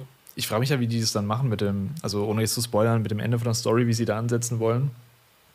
Weil an sich ist es ja schon ein sehr geschlossenes Game so dann. Was ich noch sagen wollte zu den, was ich ein bisschen enttäuschend fand dann auch, wie gesagt, ich, vielleicht als Disclaimer, beziehungsweise Podcast-Hörer wissen es auch, ich bin jetzt kein Fan von Bethesda-Spielen, so generell, von den Bethesda-RPGs. Aber ich fand wirklich enttäuschend, dass ich da teilweise nicht das machen konnte, was ich wollte. Ähm, es wird immer so propagiert mit der großen Freiheit. Ich bin da so in einer, ich, ich wollte so eine von diesen ähm, Quests anfangen. Ich glaube, es war irgendwas gefangen genommen, glaube ich, von irgendeinem so Typ. Und der wollte mich dann quasi dafür erpressen, dass ich irgendwas für ihn erledige. Und ich dachte so, nee, mache ich nicht. Ich gehe jetzt zu ihm ins Cockpit rein und erschieße ihn. Und dann kam raus, nee, ich kann ihn nicht erschießen, weil das irgendwie anscheinend ein wichtiger NPC ist, den man nicht töten kann. Und da dachte ich mir auch so, ey, okay, dann halt nicht, gut. Wollte ich mal ein bisschen was ausprobieren, dann ging es einfach nicht. Weil das war auch so eine Situation, die eigentlich ganz cool war. Nämlich Das komplette Raumschiff, das komplette Personal ist auf mich draufgegangen. Also von allen Seiten kamen die und ich habe die dann irgendwie fertig gemacht. Und im Endeffekt war der, der einzige Typ noch dieser wichtige NPC, den man aber nicht, äh, ja, nicht down bekommen konnte, weil er anscheinend noch wichtig war für irgendeine Quest oder so. Aber das, das war so ein kleiner so ein Eye-Opener, dass ich dachte, okay, ähm, ja, so viel Freiheit ist dann anscheinend doch nicht da. Du hast dann auch, als du es durchgespielt hast, da bist du ja am Ende, ich versuche es jetzt zu beschreiben, um es nicht zu spoilen, aber da bist du ja am Ende in so einer Art Raum, wo dir äh, quasi die Folgen von deinen Entscheidungen präsentiert werden. Weißt du, was ich meine? Ja, ja. Und da war ja dann bei, bei dir wahrscheinlich nur total wenig, oder? Weil du ja nur die Hauptstory durchgespielt hast. Ich weiß es ehrlich gesagt gar nicht mehr. Also es war auch relativ. Also ich fand die Hauptstory hat so ein paar interessante Stellen gehabt. Also gerade so im, im, ja, im Anfang vom, ersten, vom letzten Drittel. Ich finde, die ist grässlich gestartet, die Story, hat dann aber doch ein bisschen Fahrt aufgenommen. Und ja, ich habe da nicht so viel mitgenommen. Ich fand, es war auch oft so einfach, dass ich nicht wusste, ist es jetzt ein Bug oder habe ich irgendwas falsch gemacht? Dass Charaktere auf mich reagiert haben, wo ich nicht wusste, was habe ich denn falsch gemacht? Also es gab so eine Situation, ich glaube, das hatte ich auch irgendwo schon mal gepostet, das war vor allem ja mein Kumpane, also meine Begleiterin, dass die auf einmal richtig sauer auf mich war und hat gemeint, nee, ich, ich rede nie wieder mit dir. Und ich so, hä? Also, wir waren gerade irgendwie einkaufen da in diesem, in diesem, ja, in diesem Raumschiffladen und jetzt auf einmal macht sie so, als hätte ich keinen Amoklauf begangen oder so. Also, da gab es mehrere von solchen Situationen, wo ich mir dachte, ist das jetzt, also ist das ein Bug oder habe ich wirklich irgendwas falsch gemacht? Okay. Sowas hatte ich ja zum Beispiel nicht, keine Ahnung. Also, weiß nicht, es kann einem dann ja. schon das Spielerlebnis ein bisschen madig machen, keine Frage. Ja, da kommen also viele Sachen zusammen, dass ich dann im Endeffekt ja, wenn ich zurückblicke, war es nicht so super geil. Es ist kein Scheißspiel, also ich will auch nicht sagen, das ist, ein, ja, das ist unspielbar oder irgendwas. Also ich kann auch verstehen, wenn Leute damit Spaß haben, wenn sie wirklich auf diese Art von Spiel in diesem altbackenen Korsett quasi Bock drauf haben, von mir aus. Für mich ist es halt jetzt wertungstechnisch 20 Punkte zu hoch mindestens. Ja. Das ist als kleiner Starfield-Rant. Ähm, habt ihr noch was zu Starfield? Ich mag Starfield auch nicht, aber ich habe es nicht gespielt. okay, ein bisschen Dogpiling, okay. Naja, ich habe ich hab sieben Stunden oder so habe ich in das Spiel rein investiert und naja, irgendwie, es hat nicht so richtig Zugang zu mir gefunden. Also auch aus diesen ganzen erwähnten Gründen. Und wenn dann dann plötzlich anfängt, die eine Crewmitgliederin, ähm, das eine Crewmitglied schlief dann auf dem Tisch und ist dann rüber teleportiert zum Bett und dann wieder zum Tisch zurück und stand dann auf dem Tisch drauf. Und ich dachte, ich bin so allergisch mittlerweile gegen solche schwerwiegenden Bugs, da habe ich, hab ich tierische Probleme mit. Deswegen, ich erlaube mir aber kein Urteil über das Gesamtspiel, sagen wir es mal so. Mhm, also das, was ich aber gerne ansprechen würde in dem Fall, ich glaube, wir saßen ja letztes Jahr hier und hatten eigentlich einen relativ positiven Ausblick für Microsoft oder? Ich meine, Pentiment und generell Obsidian an sich und sowas mhm. sind ja alles, äh, da, da, war irgendwie die Zukunft sah gut aus. Ja, und es startete dann dieses Jahr mit Hi-Fi Rush auch sehr, sehr stark. Aber wenn man dann an die anderen drei, ich nenne mal großen Titel denkt, Forza ist genrebedingt, hat keine Aufmerksamkeit bekommen. Also das ist, egal wie gut es geworden wäre, da hätte es schon Meisterklasse werden müssen. Ja, hat keine Aufmerksamkeit bekommen. Redfall müssen wir, glaube ich, nicht drüber reden, wie das medial schon im Vorfeld zerrissen worden ist und dann natürlich nach dem Launch zerrissen worden ist. Und jetzt Starfield, auch die jetzt noch Wochen später lese ich immer noch negative Newsmeldungen, die sich rumgezimmert worden sind. Ich meine, vor ein paar Tagen irgendwie die Modder halten das Spiel für unrettbar oder sowas, hatte ich da mal gelesen. Äh, ich weiß nicht, was ist da los, dass ja jetzt dieses Jahr dieser positive Ausblick, den wir letztes Jahr hatten, bei Microsoft so in den Keller gegangen ist. Das, ich verstehe, weiß nicht, was da los ist. Liegt das nur in den Medien jetzt gerade oder sind es jetzt auch natürlich Redfall und Starfield natürlich dann diese exemplarischen Negativbeispiele? Ich, hm. ich weiß nicht bei Starfield muss man halt sagen, also es gibt auch die andere Partei, die auch viel Freude mit dem Spiel hat. Das ja, darf man halt auch nicht. Die, die habe ich ja auch gelesen. Ja, aber medial habe ich das Gefühl, wird auch auf Starfield vielleicht nicht so extrem wie bei Redfall, aber auf Starfield auch sehr viel Mist drüber ausgeschüttet. Und das verstehe ich irgendwie nicht. Gerade weil ich auch sehr viele Leute schon gehört habe, die gesagt haben, Starfield ist toll, es hat mir Spaß gemacht. Sie hatten ihre 20 bis 100 Stunden richtig Spaß mhm. damit. Ich habe mir jetzt gerade eben, als ihr diskutiert habt, mal den Spoiler durchgelesen von dem New Game Plus, ja, weil ich es ja mhm. nicht kannte. Und ich denke mir, Mann, ist das ein geiler Scheiß, ehrlich gesagt, von, vom Konzept her. Ja. Also ich weiß es nicht, was ist mit Microsoft los? Also.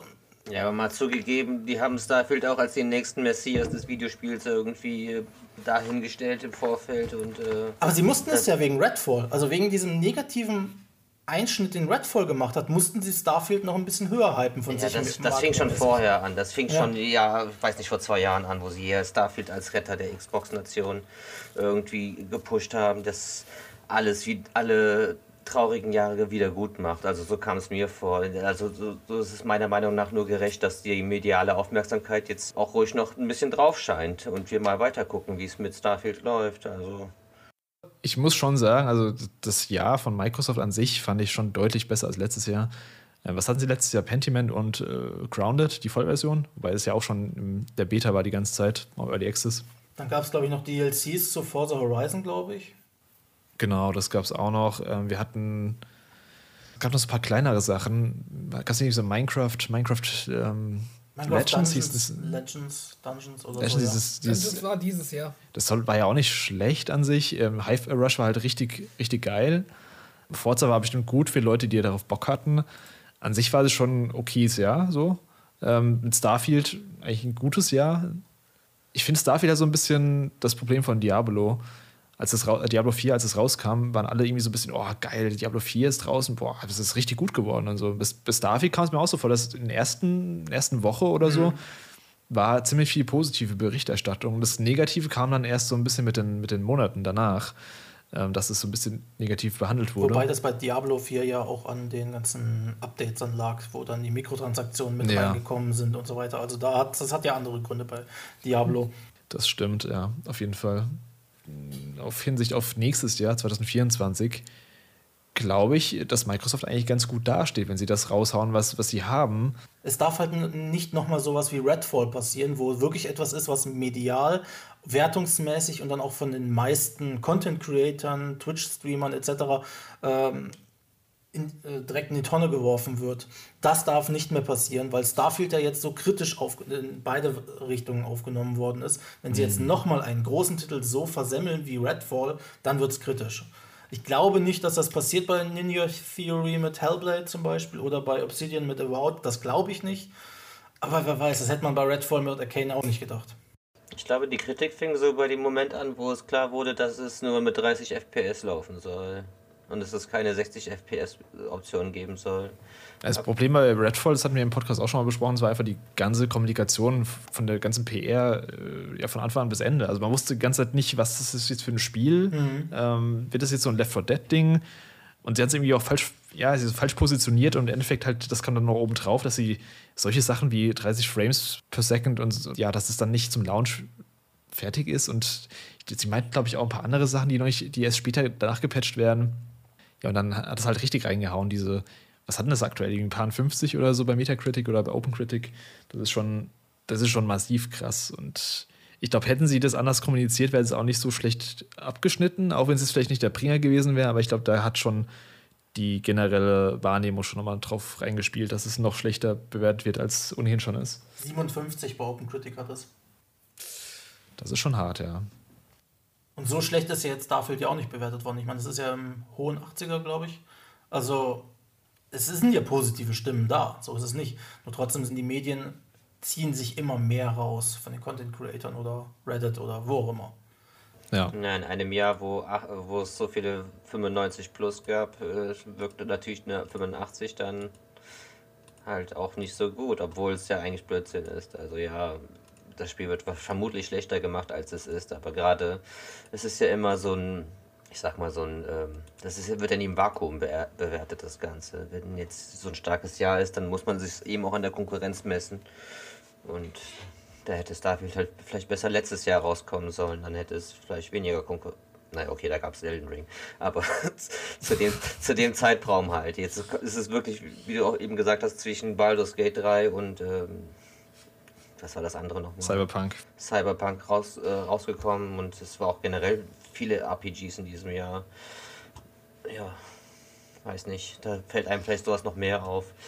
Gerade wenn dann äh, Skyrim immer noch aktiv bespielt wird und äh, soweit ich weiß im Moment auch schon wieder mehr bespielt wird als Starfield, dann ja.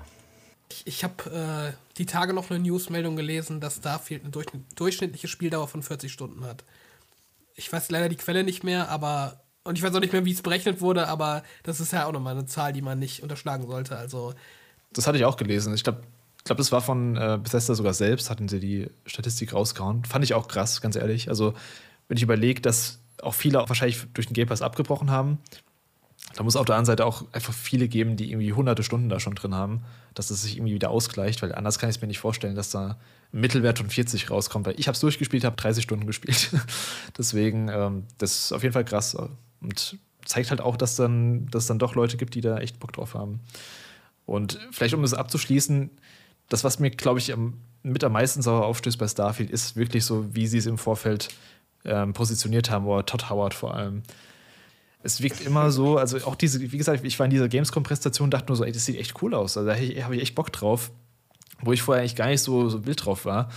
Sie lügen an sich nicht in den Präsentationen, aber sie verschleiern halt ein paar Sachen, die, ja, so ein paar Ungereimtheiten, ein paar, paar Komfortsachen, die nicht dabei sind, die das Ganze halt deutlich besser aussehen lassen, als es im Endeffekt ist. Ja.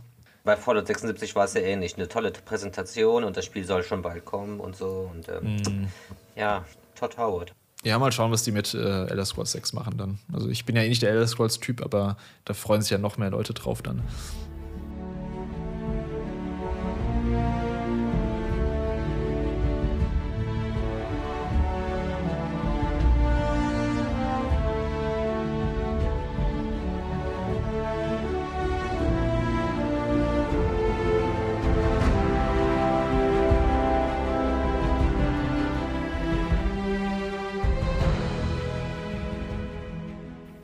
Gut, das war jetzt ein sehr langer Starfield-Block.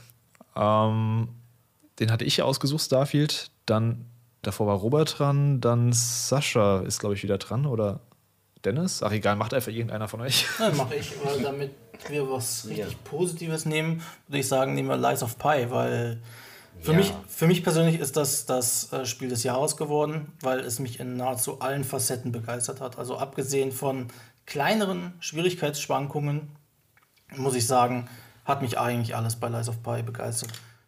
Ja. Ich meine, gespielt müsste es ja, glaube ich, jeder von uns haben hier, glaube ich, oder? Es war ja auch im Game Pass drin. Ich habe nur den Anfang, nur den Anfang. Oh, da musst, da musst, du, da musst du mehr spielen. Also ich meine, Lies of Pi ist ja jetzt im Grunde, es wurde im Vorfeld von den Vorschauen immer so als eine Art mutmaßliches Bloodborne 2 ähm, klassifiziert. Ich würde im Endeffekt sagen, es gibt ein paar negative Stimmen, die da, da, darüber sprechen, weil sie es zu sehr meiner Meinung nach mit den Souls-Spielen vergleichen. Ähm, es ist schon, ich glaube, da würde Dennis mir jetzt auch zustimmen, das beste Souls-like aktuell, was nicht von From Software ist. Ja, definitiv. Ähm, es spielt sich sehr ähnlich zu Bloodborne, gerade am Anfang. Hat auch teilweise Soundfiles davon, habe ich das Gefühl, übernommen, aber man, man merkt schon sehr klar, dass es eine klare Inspiration hat. Ähm, aber es entwickelt halt äh, über den Verlauf sowohl im Gameplay als auch in seiner gesamten Atmosphäre, der Lore, der Geschichte, die da erzählt wird, von allem ganz langsam seine eigene Identität. Ich meine, man schlüpft dann in die Rolle von dieser Puppe äh, Pinocchio. Ich nenne sie jetzt mal Pinocchio, obwohl sie in dem Spiel selber nicht Pinocchio genannt wird. Und man kommt halt in diese Stadt rein, die äh, unter einer Seuche leidet, dieser Puppet Frenzy. Der, die Stadt selber ist bekannt dafür, dass halt Puppen den Menschen quasi als Haushaltsdiener oder zum Entertainment oder sowas quasi zur Verfügung stehen. Aber die Puppen haben sich gegen ihre Menschen gewandt. Also man merkt das auch im Spiel. Das hat äh, basiert dann auf diesen Asimovschen Roboterregeln, die man auch aus vielen anderen Medien kennt. Zusätzlich mit der Regel, dass, dass Puppen nicht lügen können, was aber unser Pinocchio halt kann. Und man versucht dann halt in gewisser Weise herauszufinden, was jetzt Sache ist mit hinter diesem Puppet Frenzy. Man hat dann halt so diesen zentralen Punkt, dieses Hotel Grat in der Stadt, von dem aus dann die ganzen Wege halt weggehen, rüber zu Alchemisten, zu äh, Moment, zu, zu der Roboterfabrik und viele andere Bereiche. Und im Grunde, storymäßig würde ich sagen, entspannt sich jetzt nicht so das Interessanteste, aber meiner Meinung nach doch ein sehr stimmiges Gesamtbild. Warum jetzt diese Puppet Frenzy ist, es macht dann diesen Turn in der Mitte, dann halt, dass es noch andere Probleme gibt. Also nicht nur die Puppen sind das Problem, sondern auch die Menschen sind das Problem. Ja, und ich glaube, ich könnte ewig darüber reden, ohne richtig Klartext zu werden, weil irgendwie mir alles an diesem Spiel gefällt. Die Musik gefällt mir, das Kampfsystem gefällt mir, weil, weil es halt Elemente von Bloodborne und Sekiro vermischt. Oder ähm, Atmosphäre gefällt mir, der Artstyle gefällt mir, die Geschichte gefällt mir. Mir gefällt eigentlich alles. Ich finde eigentlich kaum wirkliche Kritikpunkte, deswegen bin ich, glaube ich, gerade falsch, das zu nennen. Sonst würde ich da irgendwie, ich bin im Loop des Lobs. Ja, ich habe das ja auch bei mir in meiner Top-Liste auf die 1 gepackt. Was auch so ein bisschen daran liegt, dass ich hatte große Erwartungen an Lies of P, aber die hat es dann auch echt nochmal übertroffen, was ich nicht gedacht hätte, weil so ein Souls-like, was nicht von FromSoft ist, die haben es immer super schwer und die haben die haben oft nicht die, da fehlt so das letzte Fünkchen, dass es dann die Qualität erreicht. Und ich finde, Lies of P hätte auch von From Software sein können, ganz, ganz Klartext mal gesprochen. Ich finde, was sie vor allem richtig gut hinbekommen haben, ist das Worldbuilding mit dem Grad, mit dieser Stadt. die auch ziemlich groß ist. Also ich hätte nicht gedacht, dass das Spiel im Endeffekt so groß ist. Ich habe da, ich glaube, glaub, auf meinem Endjahres PlayStation ähm, Roundup stand irgendwas über 60 Stunden. Mhm, ungefähr. Und das ist schon krass. Ich, ich dachte, okay, das wird vielleicht so ein 20-Stunden-Ding wie so The Search oder sowas. Und was aber auch an Gegnervielfalt drin ist und an Gegneranimation, das ist immer so ein Punkt, der ganz wichtig ist bei, bei den From Software-Spielen. Die, die Bosskämpfe und die Animationen, die äh, Moves, die sie drauf haben, das hat äh, Lies of P echt so krass genailt, das hätte ich nicht gedacht, dass sie, dass sie so gut sind, das ja, auf, aufs Parkett zu liefern im Endeffekt. Ich war am Anfang nicht so der Fan von diesem. Also ich hatte gehofft, dass es so ein bisschen mehr in die Bloodborne-Richtung geht, in der Hinsicht, dass du deine Lebenspunkte zurückbekommen kannst, wenn du eben in diesem bestimmten Zeitfenster wieder angreifst. Aber dafür hast du diese andere Mechanik, dass du, wenn du keine, ja, keine Heiltränke mehr hast und genug Schaden austeilst oder ausweichst, dass sich dann wieder langsam so ein Heiltrank auffüllt. Das fand ich echt clever gelöst und hat echt so ein paar strategische Elemente noch reingebracht, finde ich was ich so nicht erwartet hätte am Anfang. Aber es gab ja auch das Guard Regain. Also ähnlich wie bei Bloodborne, dass ähm, wenn du jetzt blockst, dann kriegst du ja dann ein Teil des Balkens wird dann ausgegraut. Und wenn du dann angreifst in einer gewissen Zeit, kannst du dir das zurückholen. Wenn du perfekt blockst, verlierst du gar nichts. Also das ist ja dieses etwas, was, was es von den anderen Souls-Likes oder von Sekiro abhebt, dass es genau dieses Guard Regain geht, dass es eine gute Mischung ist aus dem aggressiven und dem Block, äh, Blockkampf-Gameplay. Also das gab es ja auch noch zusätzlich zu dem, was du jetzt gerade erwähnt hast. Genau, das war halt dann eben mit dem Block in Kombination und nicht nur durchs einfache Angreifen. Was ich am Anfang gar nicht so viel benutzt habe, Blocken, muss ich ganz ehrlich sagen. Ich, ich glaube, die erste Hälfte vom Spiel oder das erste Drittel zumindest ich, bin ich fast nur ausgewichen. Mhm. Und äh, das ist auch ganz cool beim Spiel, weil du kannst beides machen. Du kannst ausweichen, du kannst auch blocken und je nachdem, wie du fragst, der sagt dann eben, das ist schwerer oder das ist schwerer für ihn. Ich habe angefangen mit einem relativ schnellen Bild, mit so einem, der, ich, was, was war so ein Degen, glaube ich, ähm, hatte. Und später war ich dann doch eher dann wieder in der typischen, ja, Zweihänder, äh, nicht die super großen Zweihänder, sondern eher so ein, so ein mittelgroßer Zweihänder, äh, mit dem man viel Damage austeilt, aber dann eben auch blocken kann. Und das hat einfach von vorne bis hinten echt Spaß gemacht. Ich fand die Locations auch richtig abwechslungsreich, hätte ich auch nicht gedacht. Ich dachte, das wird ja im Best Case vielleicht so, so wie Janem von Bloodborne ein bisschen mehr, also die reine Stadt jetzt gesehen. Und nicht das, was danach noch kommt bei Bloodborne. Und das hat es echt, also ich kann das Spiel auch echt nur loben. Es gab so ein paar frustige Stellen, ein paar fiese Stellen, die ich auch, die ich auch ein bisschen nervig fand, aber das ist echt nur so ein, so ein Tropfen auf dem heißen Stein im Endeffekt. Ah, ich habe einen, einen Punkt, ist mir gerade eingefallen, der mir nicht so gut gefallen hat. In Kapitel 8, glaube ich, wenn man dann in diesem ähm, Sumpflevel ist. Da habe ich irgendwie das Gefühl, dass das ist der einzige Punkt, in dem Neovis und äh, Round 8 nicht verstanden haben, was die äh, Sumpflevel von den Souls-Likes ausgemacht haben bisher weil da wird dann einfach irgendwie Zeug zusammengeworfen. Da gibt es dann diese Kanonen, die von oben schießen und dann sind da komische Gegner. Das Level hat mir gar nicht gefallen. Vom spielerischen Aspekt, vom optischen auch nicht so ganz.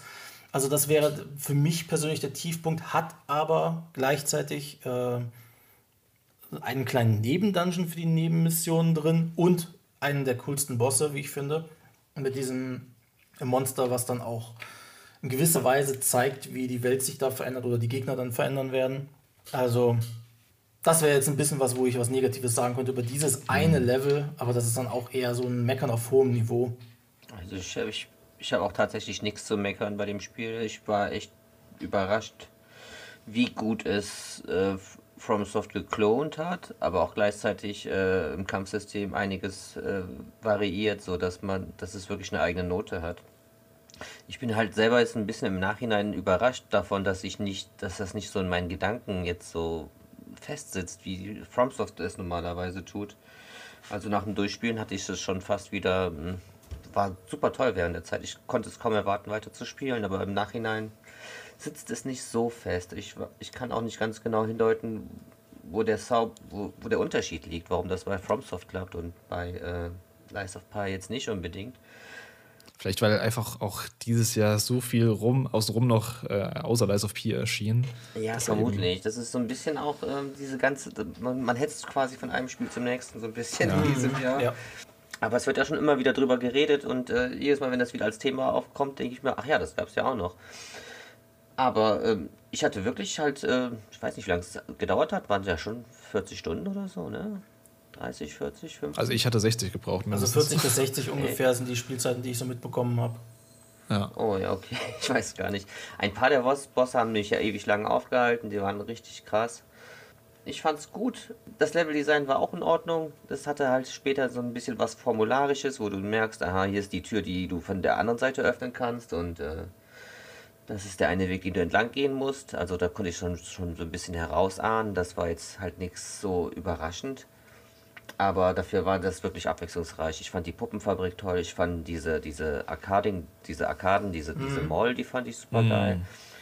Und ähm, klar, es gab bessere und es gab schlechtere Levels. Äh, es gab bessere und schlechtere Waffen. Aber insgesamt war das echt ein Top-Titel. Und ich freue mich echt auf das nächste, was die machen werden. Was auch immer das sein wird. Es kommt ja erstmal DLC, glaube ich, haben sie gemeint. Ähm, Ah, ja, da stimmt, arbeiten ja, sie ja genau. dran. Bin ich auch mal gespannt. Und äh, sie hatten ja so einen Teaser, ohne es zu krass drauf einzugehen. Ob das dann für einen DLC der Teaser war oder für einen Nachfolger, mal Ich schauen. Aber es war ja auch ein, ich, ich hoffe es auch, dass er ein Nachfolger ist dann.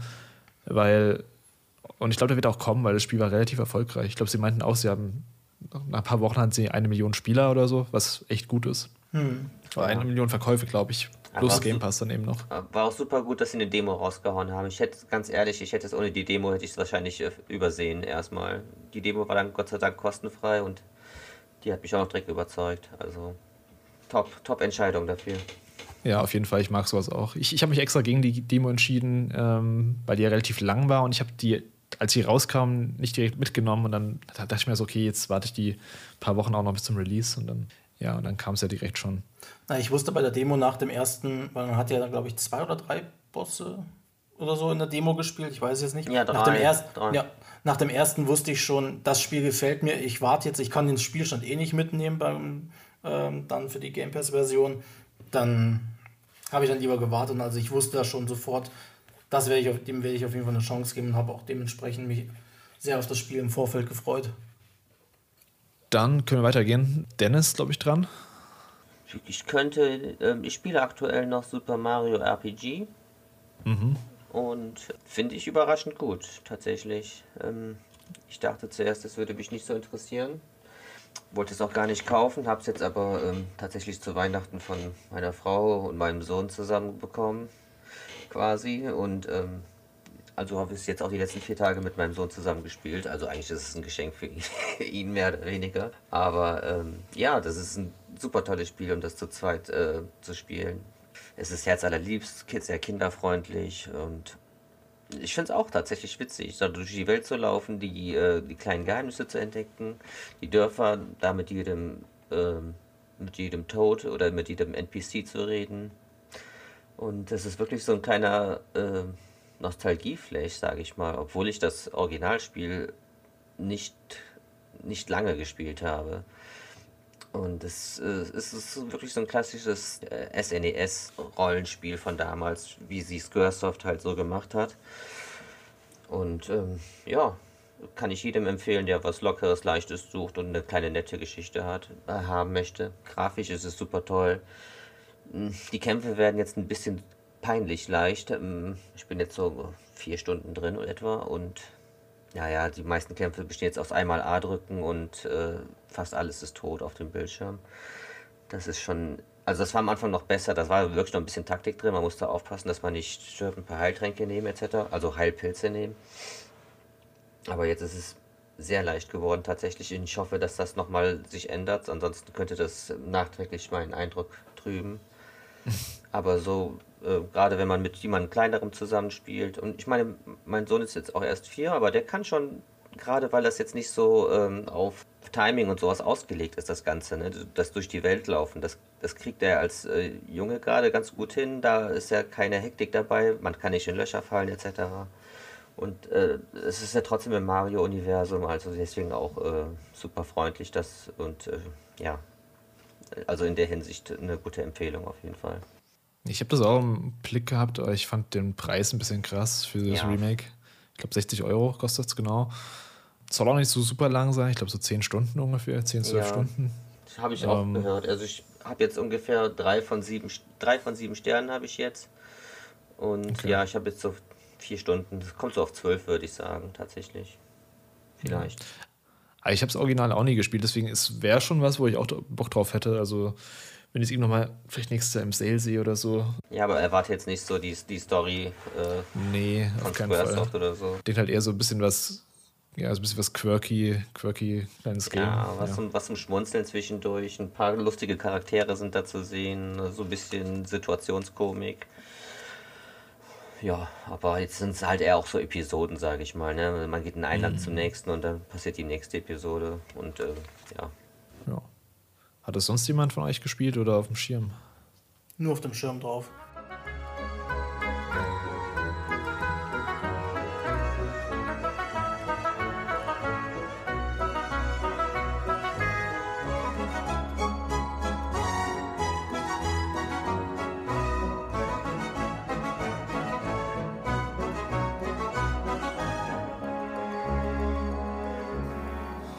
Gut, dann, Robert, bist du dran wieder. Ja, ich würde dann auch nochmal ein Rollenspiel in, in, äh, in zur Diskussion geben, äh, was mir auch sehr gut gefallen hat, sogar besser als Starfield. Und zwar ist das Hogwarts Legacy. Wir haben da ja auch im Podcast schon lang und breit drüber gesprochen, deswegen will ich da auch gar nicht zu weit ausholen. Ich fand es echt als Fan des Franchises sehr gut. Ähm, es hat gerade so, was die Atmosphäre angeht und die Gestaltung der Welt, eigentlich äh, ja, alles erfüllt, was ich mir erhofft habe im Vorfeld. Die Kritikpunkte bleiben bis heute die gleichen, also dass die, die offene Welt ein bisschen ja, mit, mit sinnlosen Aufgaben zugemüllt wurde und äh, ja, dass man doch äh, eigentlich ein bisschen mehr Schule erwartet hätte, mhm. so im Gameplay, statt dann letztendlich wieder auf große Abenteuer zu gehen. Ja, aber alles in allem, ich meine, das ist echt ein, ein grundsolides Action-Rollenspiel ich habe es auch viel, viel gespielt, viele Stunden reingesteckt. Ich habe so ziemlich alles gemacht, was man machen kann im Spiel. Ja, also ich war da echt happy mit und das hat auch wirklich viel, viel Zeit von mir gefressen, als es rausgekommen ist. Und dementsprechend kann ich mich da auch nicht zu sehr beschweren. Also es hätte von der Story her ein bisschen spannender sein können, aber ja, trotz allem war es echt ein, schönes Spiel. Ja, kann ich im Großen und Ganzen so unterschreiben. Ich habe so zwei große Kritikpunkte. Das eine wäre eben hast du eben schon angesprochen, dass die, dass, ja, das Schulleben ein bisschen zu kurz kam, obwohl es eigentlich Hogwarts Legacy heißt. Was ich ein bisschen schade finde, dass man, man hat zwar dieses große Schloss, aber so viel passiert da jetzt auch nicht in dem Schloss. Also gerade so äh, Unterrichtsstunden gibt es halt eine Handvoll. Und das war es im Endeffekt. Das hatten die älteren Harry Potter Games deutlich besser gemacht. Da war auch noch dieses System mit den Hauspunkten drin. Was hier vielleicht ganz cool gewesen wäre, wenn sie das auch noch eingebaut hätten, dass man für bestimmte Leistungen, bestimmte ja, eine bestimmte Anzahl an Punkten bekommt und die dann im Endeffekt im Endjahres, ja, im Endjahreswettkampf dann wichtig wären. Ja, und das, der zweite Punkt, den ich nicht so geil fand, war diese ganze Loot-Kram. Es war einfach viel zu viel. Es war einfach too much. Da wurde man echt zugeschissen mit Hüten, mit äh, Brillen, mit Umhängen, mit, ja, mit irgendwelchen Rarity-Levels wieder, die man es aus vielen Open-World-Games inzwischen kennt. Das, das war, ähm, ja, das hätte ich nicht gebraucht. Und auch, dass die Welt eben relativ viel Standardkram präsentiert hat. Ja, das war auch äh, nicht so mega geil, aber an sich die Atmosphäre, wie es Schloss designt ist, wie ja, die ganze Atmosphäre aufgebaut. Die Musik war auch ziemlich gut, obwohl es keine Original ähm, Harry Potter Musik war, aber es hat sich eben sehr stark daran orientiert. Ist halt so ein Spiel, ich glaube, wenn du da, also wenn du mit dem Franchise nichts anfangen kannst, dann äh, braucht man das auch nicht spielen. Das ist halt wirklich sowas, wenn man mit dem Franchise was anfangen kann, da hat man hier echt einen richtig guten Fanservice und ansonsten ist es halt ein ja, relativ standardmäßiges RPG, das Open-World-RPG, das ganz gut aussieht, teilweise, teilweise auch ein bisschen schwankend ist, aber ja, ich kann es halt wirklich jedem empfehlen, der, der mit dem Franchise was anfangen kann. Ja, ich hab's ja, ich bin ja nur kein großer Fan von Harry Potter. Ich habe die Filme gesehen, aber also wir haben, ich habe es abgebrochen, ich fand es ganz gut, aber es war einfach nicht gut genug, um mein Interesse zu tragen. Und für meine Frau, die eher so ein Casual Gamer war, die es eigentlich haben wollte, war das Spiel dann wiederum zu komplex mit den ganzen Items, die da eigentlich zuscheißen, mhm. wie du es schon bereits sagtest. Das hat sie dann alles ein bisschen eher gestört. Das Kampfsystem, okay, das hätte ich auf leicht schalten können, dann wäre es wahrscheinlich gegangen. Aber es war dann halt wirklich, äh, das da weiß ich nicht, für den Casual war das vielleicht ein bisschen alles zu viel. Also gerade so ein Open World Adventure, das, da muss man sich ja reinarbeiten. Ich fand es auch, man konnte gar nicht ausschalten, dass die Helme und äh, Brillen äh, zu sehen sind, wenn man sie anzieht. Ne? Da muss, man musste sie komplett rausnehmen, soweit ich weiß. Doch, es gab doch, so doch, eine, es gab eine Funktion, die war ein bisschen umständlich gemacht, ja. Ja, weil ich, das hat meine Frau total gestört. Die wollte die Sachen immer wieder ausziehen, weil sie eher einen Charakter gestaltet hat, den sie sehen wollte. Und ich habe die dann immer wieder angezogen, weil die halt ihrem Kampf den Vorteil bringen.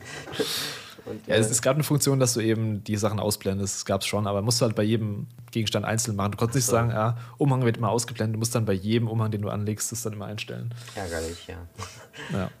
Ja, ich, ich, wie du bereits sagtest, ich denke, für Fans ist das super toll und gerade die ja. auch gleichzeitig Videospieler sind. Aber wenn du nur ein Casual-Spieler bist, äh, trotz, sei gewarnt, ist ein bisschen kompliziert und als Nicht-Fan, ja, musst du mal schauen. Kurze Info an der Stelle: Robert musste uns ab hier leider aus gesundheitlichen Gründen verlassen. Sascha, Dennis und ich haben aber trotzdem noch etwas weiter gecastet. Also dann, weiter geht's. Ich würde aber gerne noch eine Sache bezüglich Hogwarts Legacy, beziehungsweise generell, was dieses Jahr oder die letzten Jahre mir auffällt, ansprechen. Ich meine, wir hatten, es gab ja als Hogwarts Legacy rausgekommen ist, diese große Debatte wegen J.K. Mhm. Rowling mhm. und soll man das Spiel spielen und nicht. Ich habe es nicht gespielt, aber ich finde es prinzipiell gut, wenn man diese Aufklärung leistet. Ja, so sagt, okay, es gibt da diese kritischen Punkte und dann entscheidet, ob ihr es spielen wollt. Ich meine, das Ähnliche ist ja bei Atomic Heart ähnlich gewesen. Aufgrund der ganzen Russland-Ukraine-Thematik war da jetzt im Vorfeld die Sache, werden die vom russischen Staat finanziert, die Entwickler und sowas, würde man damit dann eventuell die unterstützen in gewisser Weise. Auch so eine Thematik. Meiner Meinung nach Aufklärung wichtig und dann soll jeder Spieler für sich selbst entscheiden. Was aber jetzt bei Hogwarts Legacy meiner Meinung nach komplett falsch gelaufen ist und was ich jetzt die letzten Jahre bei generell in unserer Spielerszene, sozialen Netzwerken, Twitch, Reddit etc. mitbekomme, ist so eine toxische Herangehensweise teilweise. Ich meine, da gab es ja die Geschichte mit Gronk, der dann einen äh, Wohltätigkeitsstream gemacht hat, hat das Spiel gespielt für Transrechte, ja, um diese Thematik und ist angefeindet worden äh, ohne Ende. Wenn man dann bedenkt, dass jetzt vor ein paar Jahren, jetzt bei den Last of Us 2, die Schauspieler mit Morddrohungen äh, weggehen. Ich weiß nicht, was ist da mit, unserem, mit unserer Welt gerade los, dass die Menschen, äh, wie soll ich sagen, die Entscheidungen anderer Menschen nicht akzeptieren können. Also, dass ja. sie dann so aggressiv werden, so menschenverachtend teilweise. Ich meine, ich bin dafür Aufklärung bei solchen kritischen Sachen wie Hogwarts Legacy, Atomic Heart und so, und so weiter aber doch bitte dann akzeptieren, wenn die Leute sich aus welchen Gründen auch immer dann dafür entscheiden, es zu spielen. Sei es jetzt, ob sie es lieben oder ob sie jetzt andere Sachen damit machen oder so. Mein Gott. Aber dann dieser Hass, der da den Leuten entgegengeschlagen ist, die dann, die dann Hogwarts Legacy, die sich darauf freuen. Ich meine, Hogwarts Legacy ist jetzt für die vielen Harry Potter-Fans in gewisser Weise das Spiel, was sie wollten seit Jahrzehnten, seit dieses Franchise da äh, existiert. Ein großes Open-World-Rollenspiel das ist ein wahr gewordener Traum und es ist ja sehr solide von dem, was ich mitbekommen habe. Ja. Und dann trotzdem dieser Hass, der vor allem den Twitch-Streamern, sei es jetzt Gronk oder vielen anderen, mhm. äh, an, das, das, das verstehe ich nicht, wie unsere Menschheit da die in den letzten Jahren diesen, ich nenne es mal Abstieg gemacht hat. Das will mir nicht in den Kopf, ehrlich gesagt. Es ist halt so ein bisschen das Problem, dass keiner mehr richtig in den Diskurs gehen will. Alle ja, haben ihren genau. vorgefestigten Meinungen und wenn die halt nicht von der Gegenseite genau 100% so abgedeckt wird, wie, wie sie ihm vorgegeben wird, dann, dann sind es die Feinde und die müssen erstmal äh, ja, mit allen Mitteln bekämpft werden, was halt kompletter Quatsch ist. Äh, ich sehe es so wie du, also klar, aufklären, was, was Sache ist, kann man gerne machen, soll man gerne machen. Aber im Endeffekt ist die Person selbst entschieden, was sie konsumieren und wie sie es konsumieren. Wenn jetzt jemand Neste-Produkte kauft, den verteufel ich auch nicht. Also es mhm, ist halt, genau, du kannst genau. halt überall ansetzen. Und ich denke mir so, muss halt jeder selbst für sich wissen, welche Kämpfe er auskämpft und was für ihn wichtiger ist.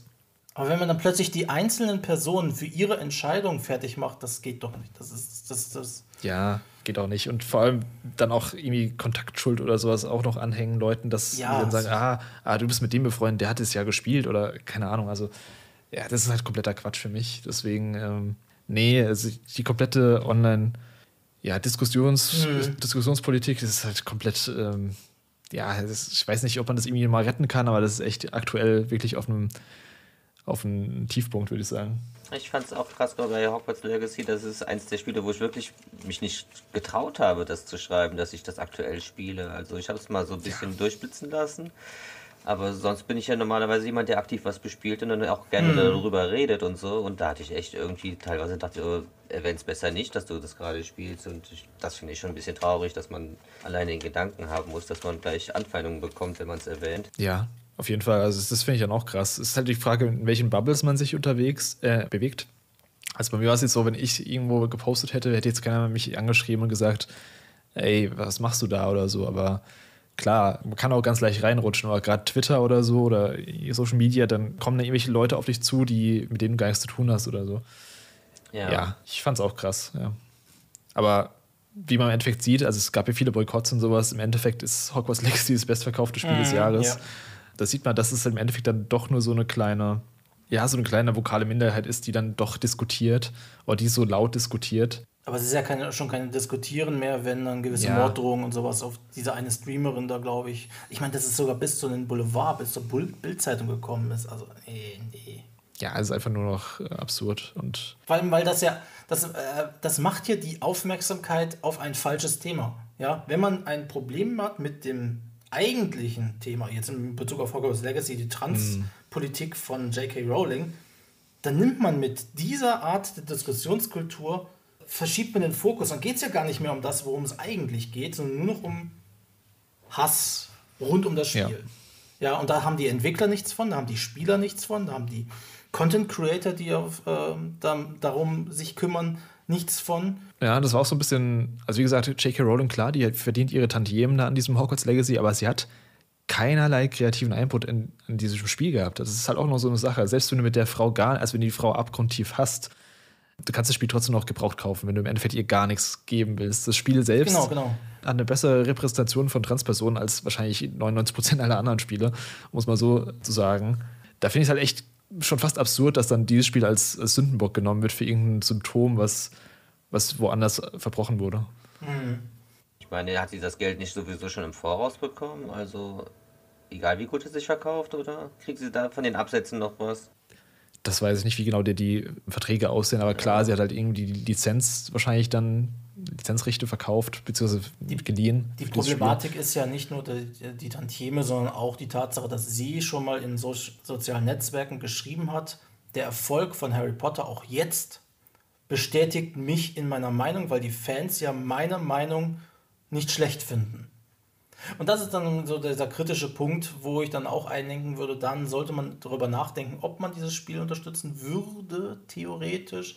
Aber das ist eigentlich der einzige Punkt. Das ist ein, den muss jeder für sich selber entscheiden. Ich denke mir aber auch, das ist halt auch eine krude Aussage. Also das, ist, das ist ja kompletter Quatsch. Du bist Natürlich ja nicht in deiner Meinung bestärkt. J.K. Rowling hat nur Quatsch geschrieben in den letzten Jahren. Das ist ja das Problem. Indem dein Produkt irgendwie, ähm, ja, also keine Ahnung. Deswegen. Und dann gab es noch einen, einen Entwickler, ich glaube, einen CEO von dem Studio, der da noch Ähnliches geschrieben hat. Aber ansonsten, sind ja trotzdem 300 Mitarbeiter bei dem Studio gewesen. Das ist denen gegenüber auch alles nicht fair gewesen. Diese Art von medialer Aufmerksamkeit.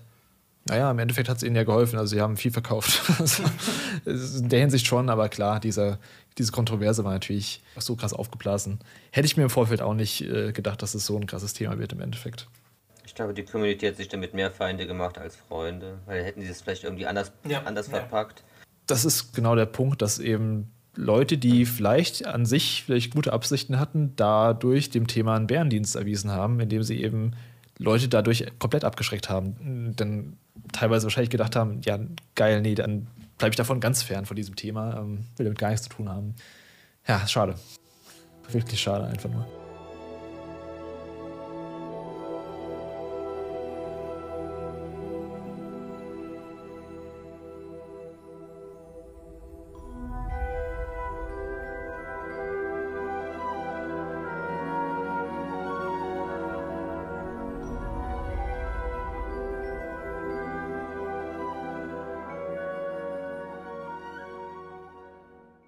Dann lassen wir weitergehen mit den, mit den Games. Ähm, Sascha, du hast noch ein paar Sachen aufgeschrieben, glaube ich. Also, ich hatte jetzt vorhin über mein eigenes Spiel des Jahres genannt, aber mein Herz so richtig erobern konnte im Laufe des Jahres Square Enix mit der Ankündigung von den neuen Dragon Quest Monsters. Ich bin ein, ich bin ein unglaublich riesiger Fan von dieser Reihe. Ja, ich habe abgesehen von denen, die halt nur in Japan erschienen sind, alle gespielt. Ich mag auch jeden einzelnen Teil davon. Es ist meiner Meinung nach neben den Persona-Spielen wahrscheinlich die beste Monster-Sammel-Franchise, wie ich finde, weil es unglaublich viel Tiefe auch in sich drin hat.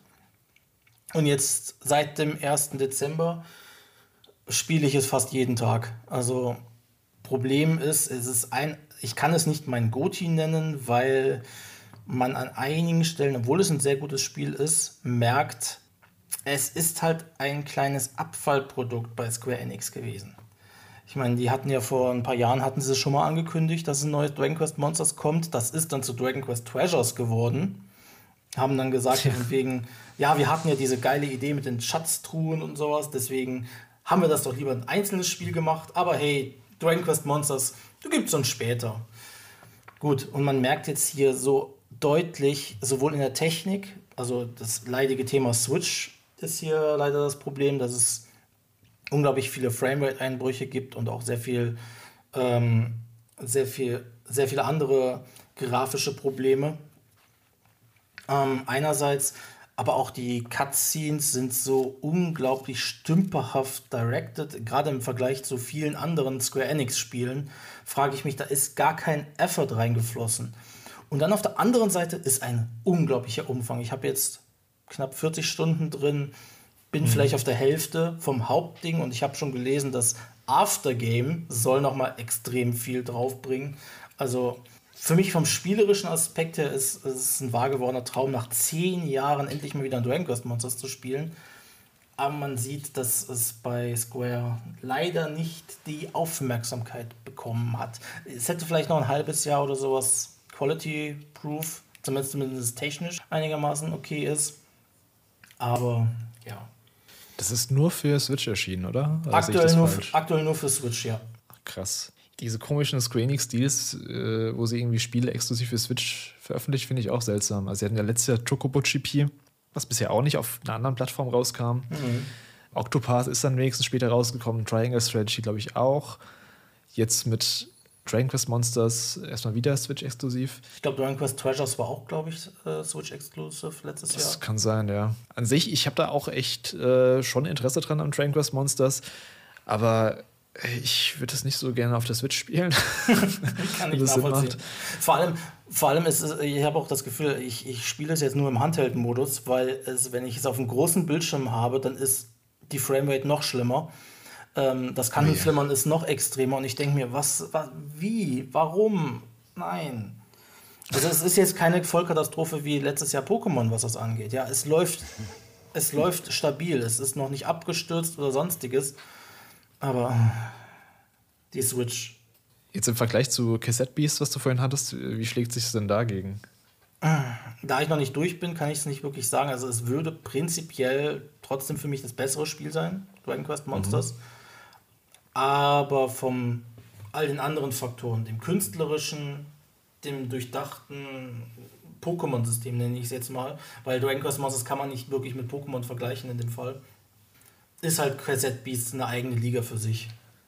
Also man kann, okay. man kann die nicht gut vergleichen. Also ich meine, es gibt mehrere Spiele, die jetzt solche Monster-Sammelsysteme hat. Ich habe jetzt heute die News gesehen, dass jetzt das neue Like a Dragon nächstes Jahr jetzt auch Tsuchimon als Nebenspiel äh, Ding drin hat bei Infinite Wealth. Also es ist populär, dieses Subgenre, aber naja. Ja, auf jeden Fall. Ich frage mich auch, wie erfolgreich das jetzt geworden ist, weil es relativ am Ende vom Jahr erschien, nicht viel Aufmerksamkeit bekommen, weder von Square Enix noch von Nintendo. Es sind ja auch keine Review-Muster äh, verteilt worden. Die, Re die Review-Wertungen sind ja erst eine Woche später eingetrudelt, weil das erst dann die Reviews geschickt worden sind zum Release. Also, ja, keine Ahnung. Das kommt auch dazu, ja. Ja, keine Ahnung. Ich, ist halt auch so ein bisschen schade, dass dann so ein bisschen stiefmütterlich behandelt wird, die ganze Franchise. Ich meine, wir hatten ja bei, der erste Teil ist bei uns direkt in, Deutsch, äh, in Deutschland, in Europa und Amerika erschienen. Ja, der, weil man halt diese Schwämme, die Pokémon ausgelöst hat, mitnehmen wollte. Mhm. Teil 2 hat dann Europa schon nicht mehr erreicht. Da gab es nur noch eine US-Version. Und Teil 3, Caravan Hearts, ähm, für den Advance, ist, hat Japan nie verlassen. Da habe ich dann irgendwann mal dann eine, eine ROM-Version gespielt mit Übersetzung.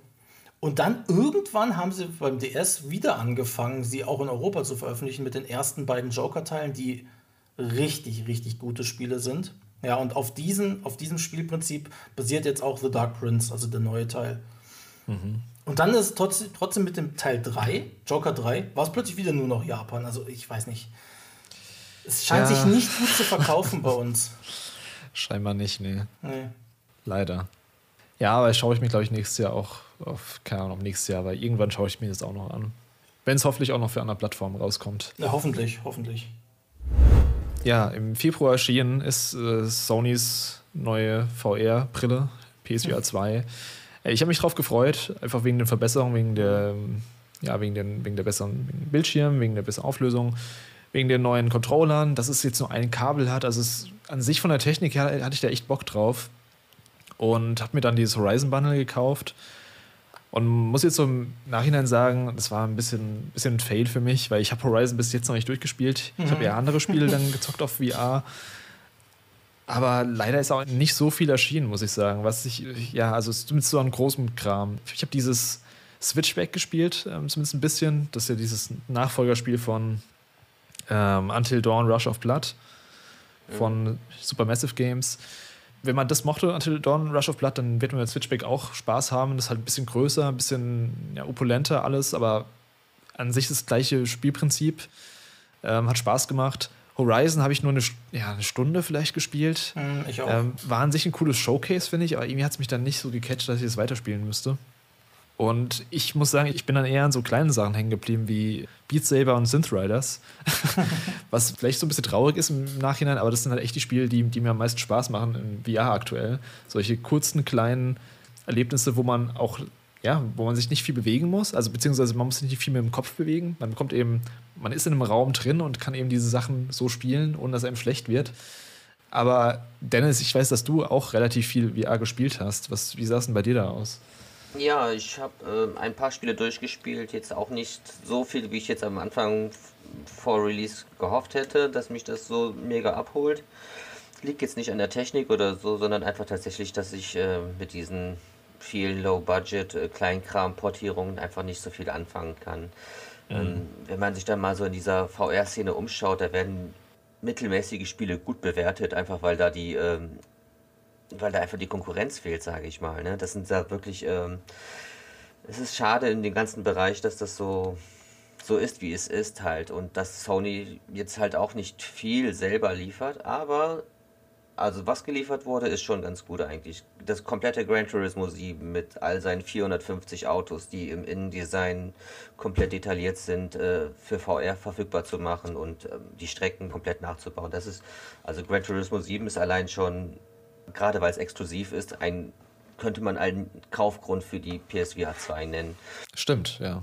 Das habe ich auch gespielt, Gran Turismo 7. Hat mir auch gut gefallen, da muss ich mal auch mehr Zeit reinstecken. Also ja, das ist, es ist halt ein Autorennspiel. Das muss ja auch ja. erstmal gefallen, natürlich. Aber äh, also für Autofans ist das eigentlich so der Traum, denk, also der Traum, ein bisschen übertrieben, aber es ist schon klasse. Ich mhm. habe da Runden gefahren und das Sonnenlicht hat mich geblendet, als es dann von der Seite reinscheint. Dieses HDR, also HDR im OLED-Bildschirm, das war schon echt überzeugend. Ne? Man kneift so die Augen zusammen. Das, das erlebst du beim normalen Bildschirm halt nicht, so finde ich. Und ja, macht schon Spaß. Resident Evil 7 habe ich Nee, Resident Evil 8 war das. Village habe ich nochmal VR mhm. durchgespielt. Hat das Spiel durchgespielt sogar. Durchgespielt, oh, ja. Hat das, hat das Spiel unheimlich viel besser gemacht, als ich es vorher fand. Ähm, Red Matter 2 habe ich durchgespielt, kann ich sehr gut empfehlen. Äh, Walking Dead Saints and Sinners. Letztere beide waren halt Ports, die es schon auf Quest gab. Und jetzt fängt es halt auch an, nach, nach Gran Turismo 7 und äh, Horizon und Village war es das schon quasi mit den Exclusive-Spielen. Es gibt jetzt über 110 Spiele im Shop. Da gibt es wirklich eine Menge, da kann man sich nicht beschweren, dass in einem Jahr so viel zur Verfügung steht.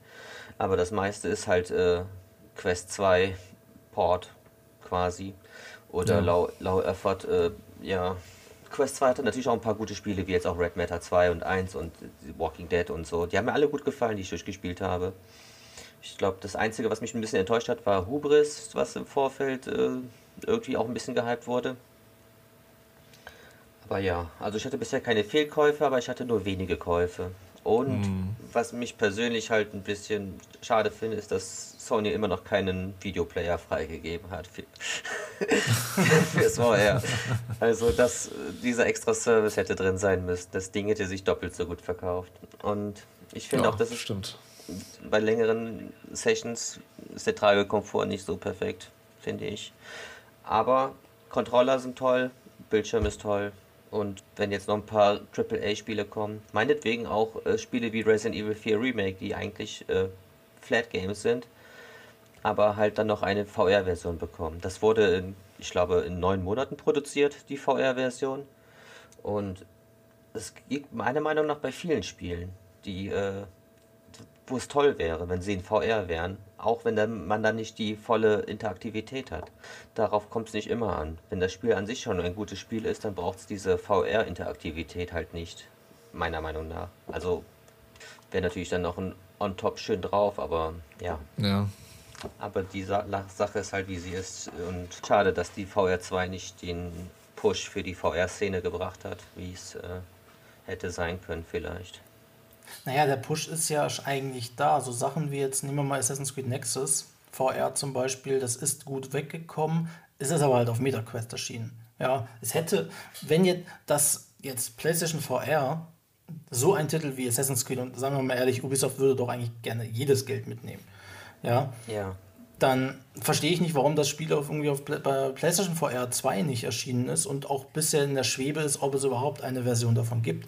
Oder mhm. jetzt das im Dezember erschienene Asgard's Wrath 2, was jetzt wahrscheinlich das beste VR-Spiel des Jahres ist, zumindest von den Wertungen her, weil es ein vollwertiges Action-RPG ist. Die, diese Spiele, die kommen mir alle, die guten VR-Spiele, die kommen jetzt alle gerade auf MetaQuest und dann ist es ein überschaubarer Rahmen für die PlayStation VR zu. Also das ist ein seltsames Bild und jetzt macht mir ein bisschen Sorgen jetzt für die Zukunft, ob Sony jetzt PSVR 2 schneller fallen lässt, als es die Vita getan, als sie es bei der Vita getan haben. Ja, also da würde ich mich halt schon ärgern, dass ich dann so früh so viel Geld bezahlt habe, wo mhm. jetzt auch jetzt gerade am Ende des Jahres jetzt schon mehr mehr zu kaufen, für die, also mehr Spieler da sind und es auch schon teilweise günstiger gibt. Da war es jetzt ein bisschen vielleicht voreilig einerseits, aber andererseits ich habe das über das Jahr hinweg immer mal wieder ausgepackt und mit dem einen Kabel rein und raus ist das auch schnell erledigt gewesen. Das, das ist auf jeden Fall sehr komfortabel, ja. Die Technik ist ja. super. Also ich finde, das sieht gut aus, die Controller sind toll. Ich habe jetzt die meiste Zeit habe ich Beat Saber gespielt. Das habe ich schon auf dem ersten PSVR gespielt und jetzt habe ich es auf PSVR 2 wieder eine ganze Menge gespielt. Aber ansonsten, ich wie bei Chris, ich habe eine Stunde reingespielt bei Horizon, es hat mich nicht wirklich gecatcht und ansonsten mhm. habe ich mhm. fürs Village ein paar Spiele getestet, die ganz nett waren, aber das ist halt genau wie schon bei der ersten Generation der PlayStation VR-Brille eher so diese, hm, ja, kann man machen, kleine Gimmick-Spiele und sowas. Ja, genau. Wo ist das Astrobot zum Beispiel? Wo ja, ein, ein Half-Life 2 äh, Alex-Port oder sowas, sowas fehlt mm. halt irgendwie. Ja, genau, genau. Ich meine, bei Alex, äh, bei dem Half-Life Alex wundere ich mich, dass der Port noch nicht da ist, weil immer gesagt worden ist, ja, auf PlayStation VR geht es nicht. PlayStation VR 2 ist jetzt weitaus stärker. Frage ich mich, wann dieser Port endlich kommt. Ja. Ja, ich frage mich auch, was. Also, ich bin schon fast ein bisschen schockiert darüber, dass Sony so fast, also im Grunde nichts angekündigt hat für 2024 und darüber hinaus.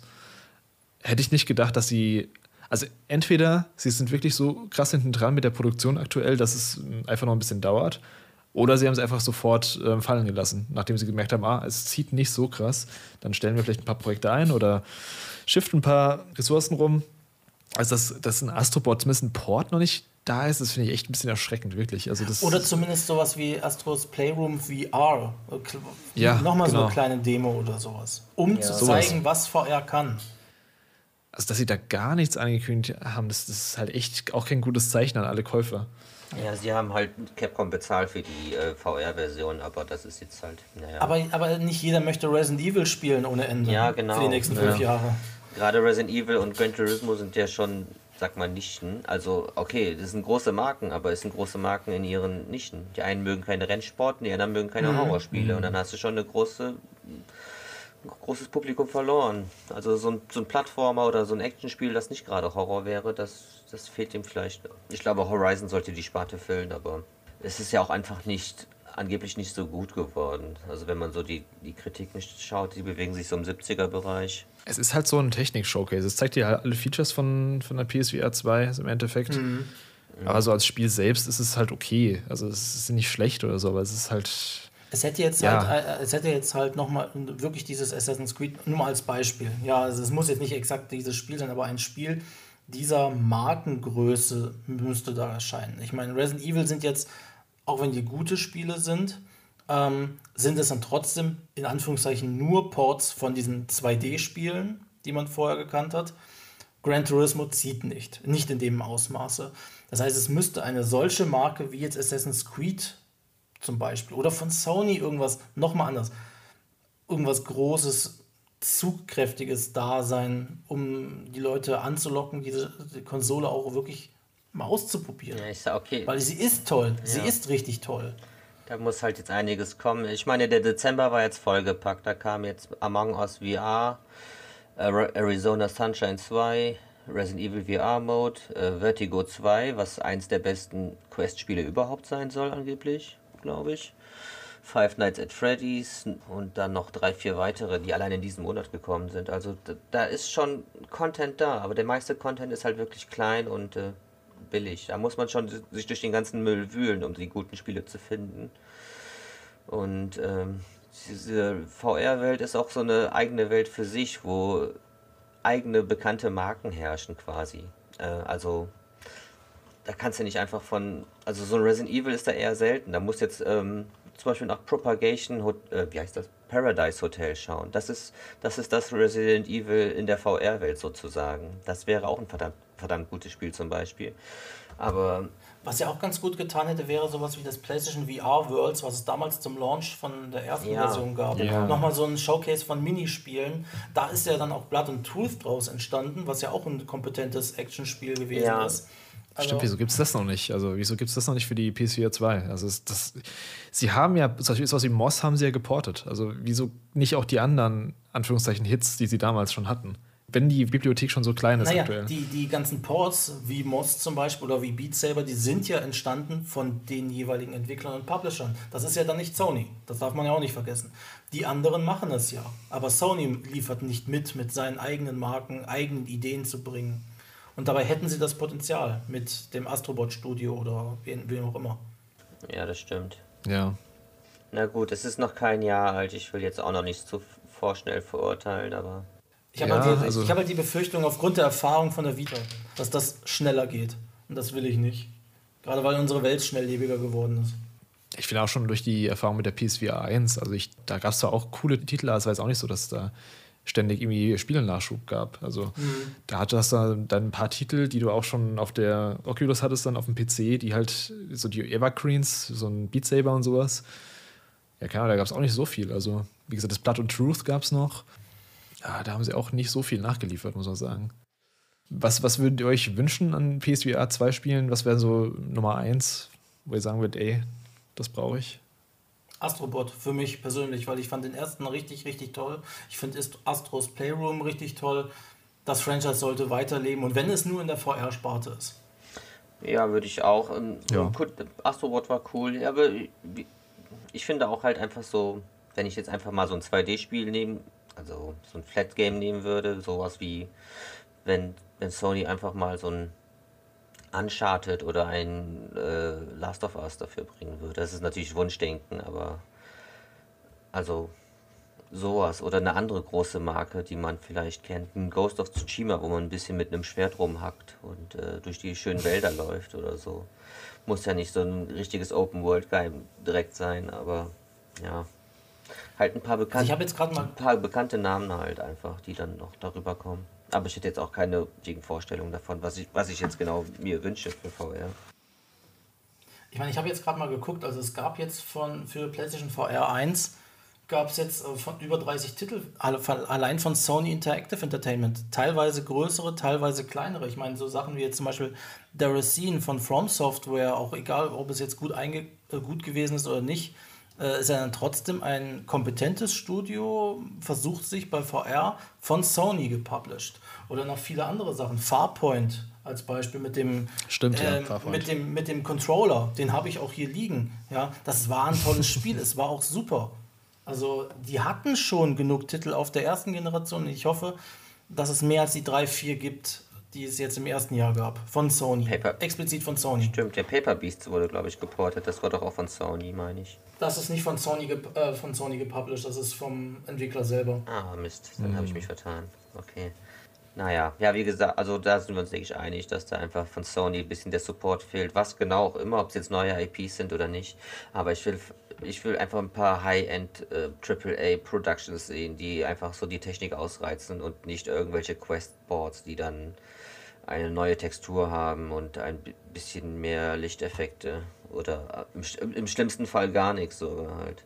Genau, das oder halt irgendwie einfach so coole kleine Spielkonzepte, äh, die halt irgendwie kreativ sind von mir aus. Ja.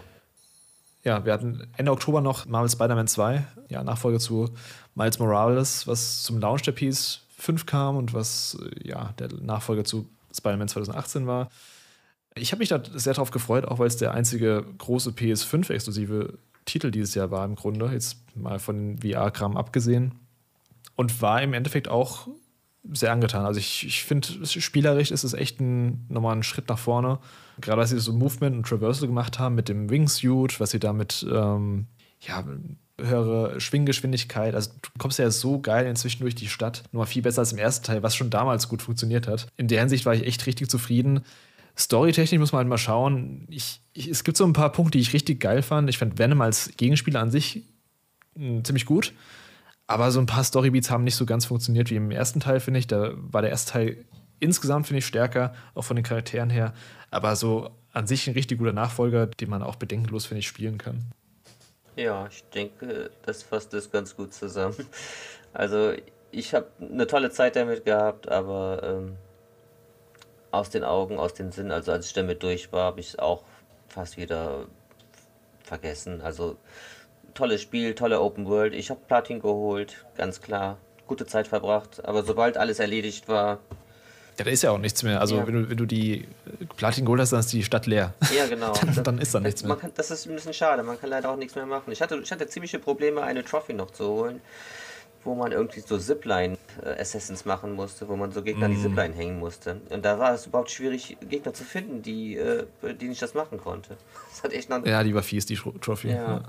Aber nee, also ich fand die, ähm, es hat ein paar Überraschungsmomente gehabt. Die äh, Hauptmissionen, die hatten ein, also die waren Top-Tier inszeniert teilweise, wirklich besser als bei manchen geradlinigen Singleplayer-Spielen. Und ähm, ja, es gab ein paar Überraschungen auch im Gameplay. Eine besondere Mission später, die ich ziemlich krass fand. Wo jetzt äh, mhm. äh, die Leaks äh, auch von Insomniac auf etwas mehr in diese Richtung hinweisen. Ich will jetzt mhm. nicht darauf so eingehen, aber ja.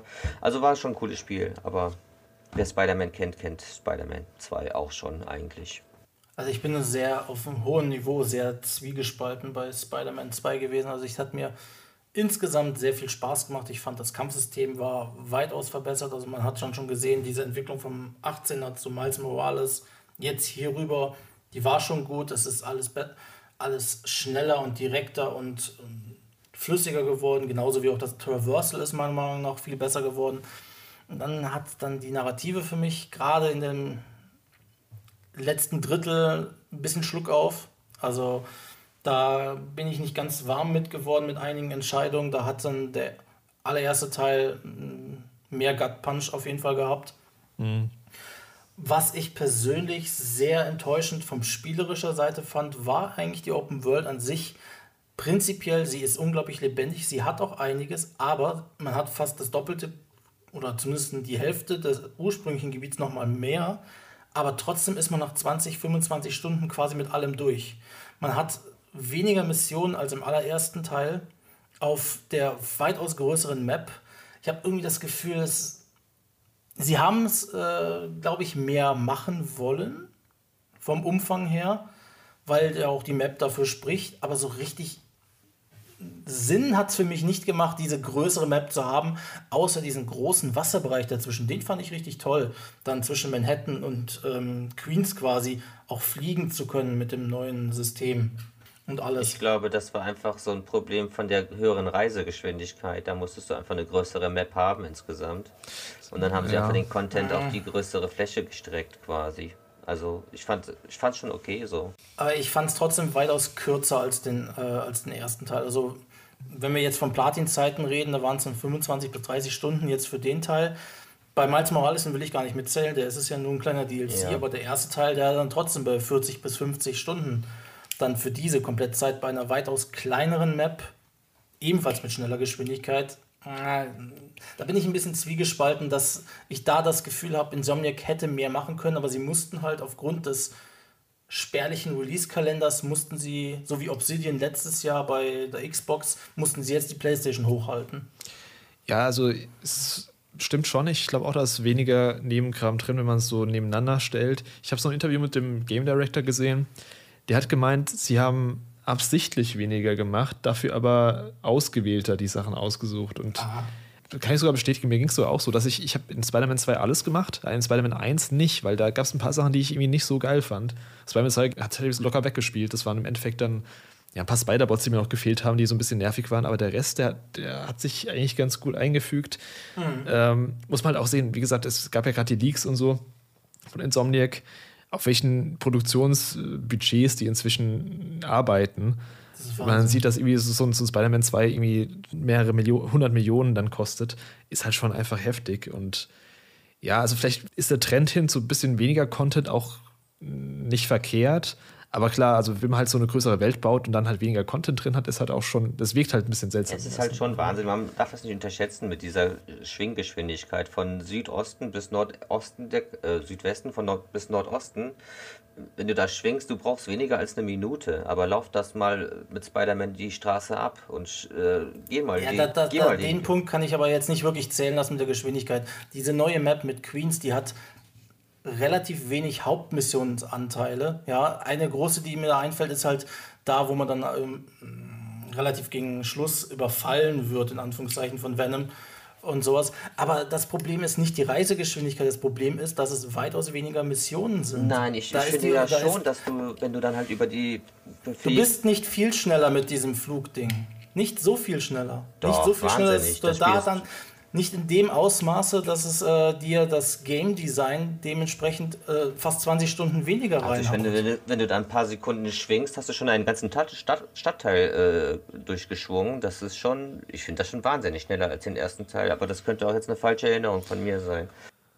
Aber ich glaube einfach, dass sie da einfach noch viel offen lassen für DLC. Man hat ja auch so ein bisschen ja. mitbekommen, dass sie da noch an irgendwas arbeiten und auch, dass es ein Multiplayer-Projekt ähm, anscheinend gibt oder ein Multiplayer-DLC wo ich mich auch frage, wie, wie machen sie das? Schwingt man da mit 100 verschiedenen Spider-Mans rum und bekämpft sich Battle Royale-mäßig und der Kreis von der Stadt wird immer kleiner? Oder, also, das ist echt eine coole Idee. ja, keine Ahnung. Vielleicht sehen wir da Factions wieder. ja, das sind wir bei Factions wieder. Könnte ich mir auch ganz cool vorstellen. Ich habe jetzt aber ehrlich gesagt auch nicht, wenn es kein krasser Story-DLC ist, dann habe ich auch nicht so viel Interesse dran, da jetzt nochmal einen DLC zu spielen, muss ich ganz ehrlich sagen. Da warte ich lieber auf den, auf den nächsten großen Teil dann oder auf einen Zwischenteil, wenn dann auch noch was kommt. Ja.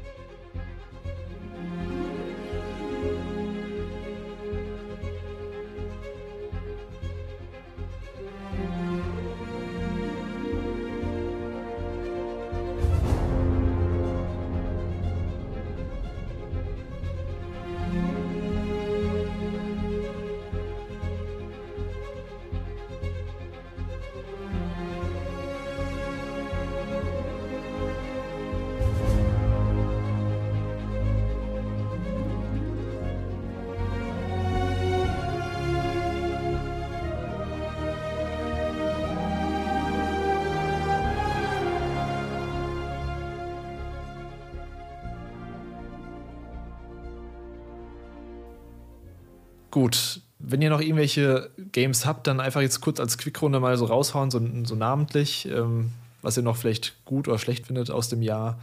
Sascha, kannst einfach mal raushauen, wenn du noch irgendwas hast.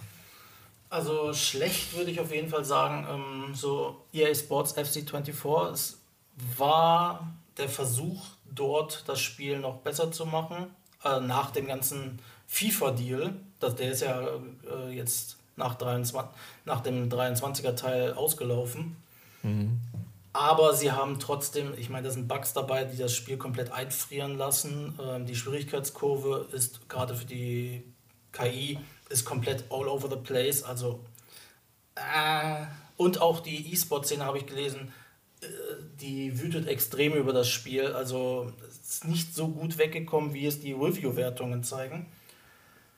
Auf einer positive Note möchte ich aber gerne enden mit, das hast du ja auch gespielt, äh, Chris, äh, Max Monster. Sehr, sehr schönes, ah, ja. kleines Indie-Spiel, mhm. ähm, was ich nur jedem ans Herz legen kann, der Sachen wie Undertale gemocht hat, aber mehr Herz haben möchte als in Undertale. Ja. Undertale ist halt verrückt, Max Monster ist halt die, die Emotional Achterbahn. Ja, und schön kurz auch auf jeden Fall. Das kann man ja. echt, ja, das überspannt seine Zeit nicht. Ja. Dennis, hast du noch irgendwas? Äh, ich hab, wir haben tatsächlich alles besprochen, was ich dieses Jahr gespielt habe, außer Dead Space, das Remake. Mm. Ein kompetentes, gutes Remake vom Original kann ich nur jedem empfehlen.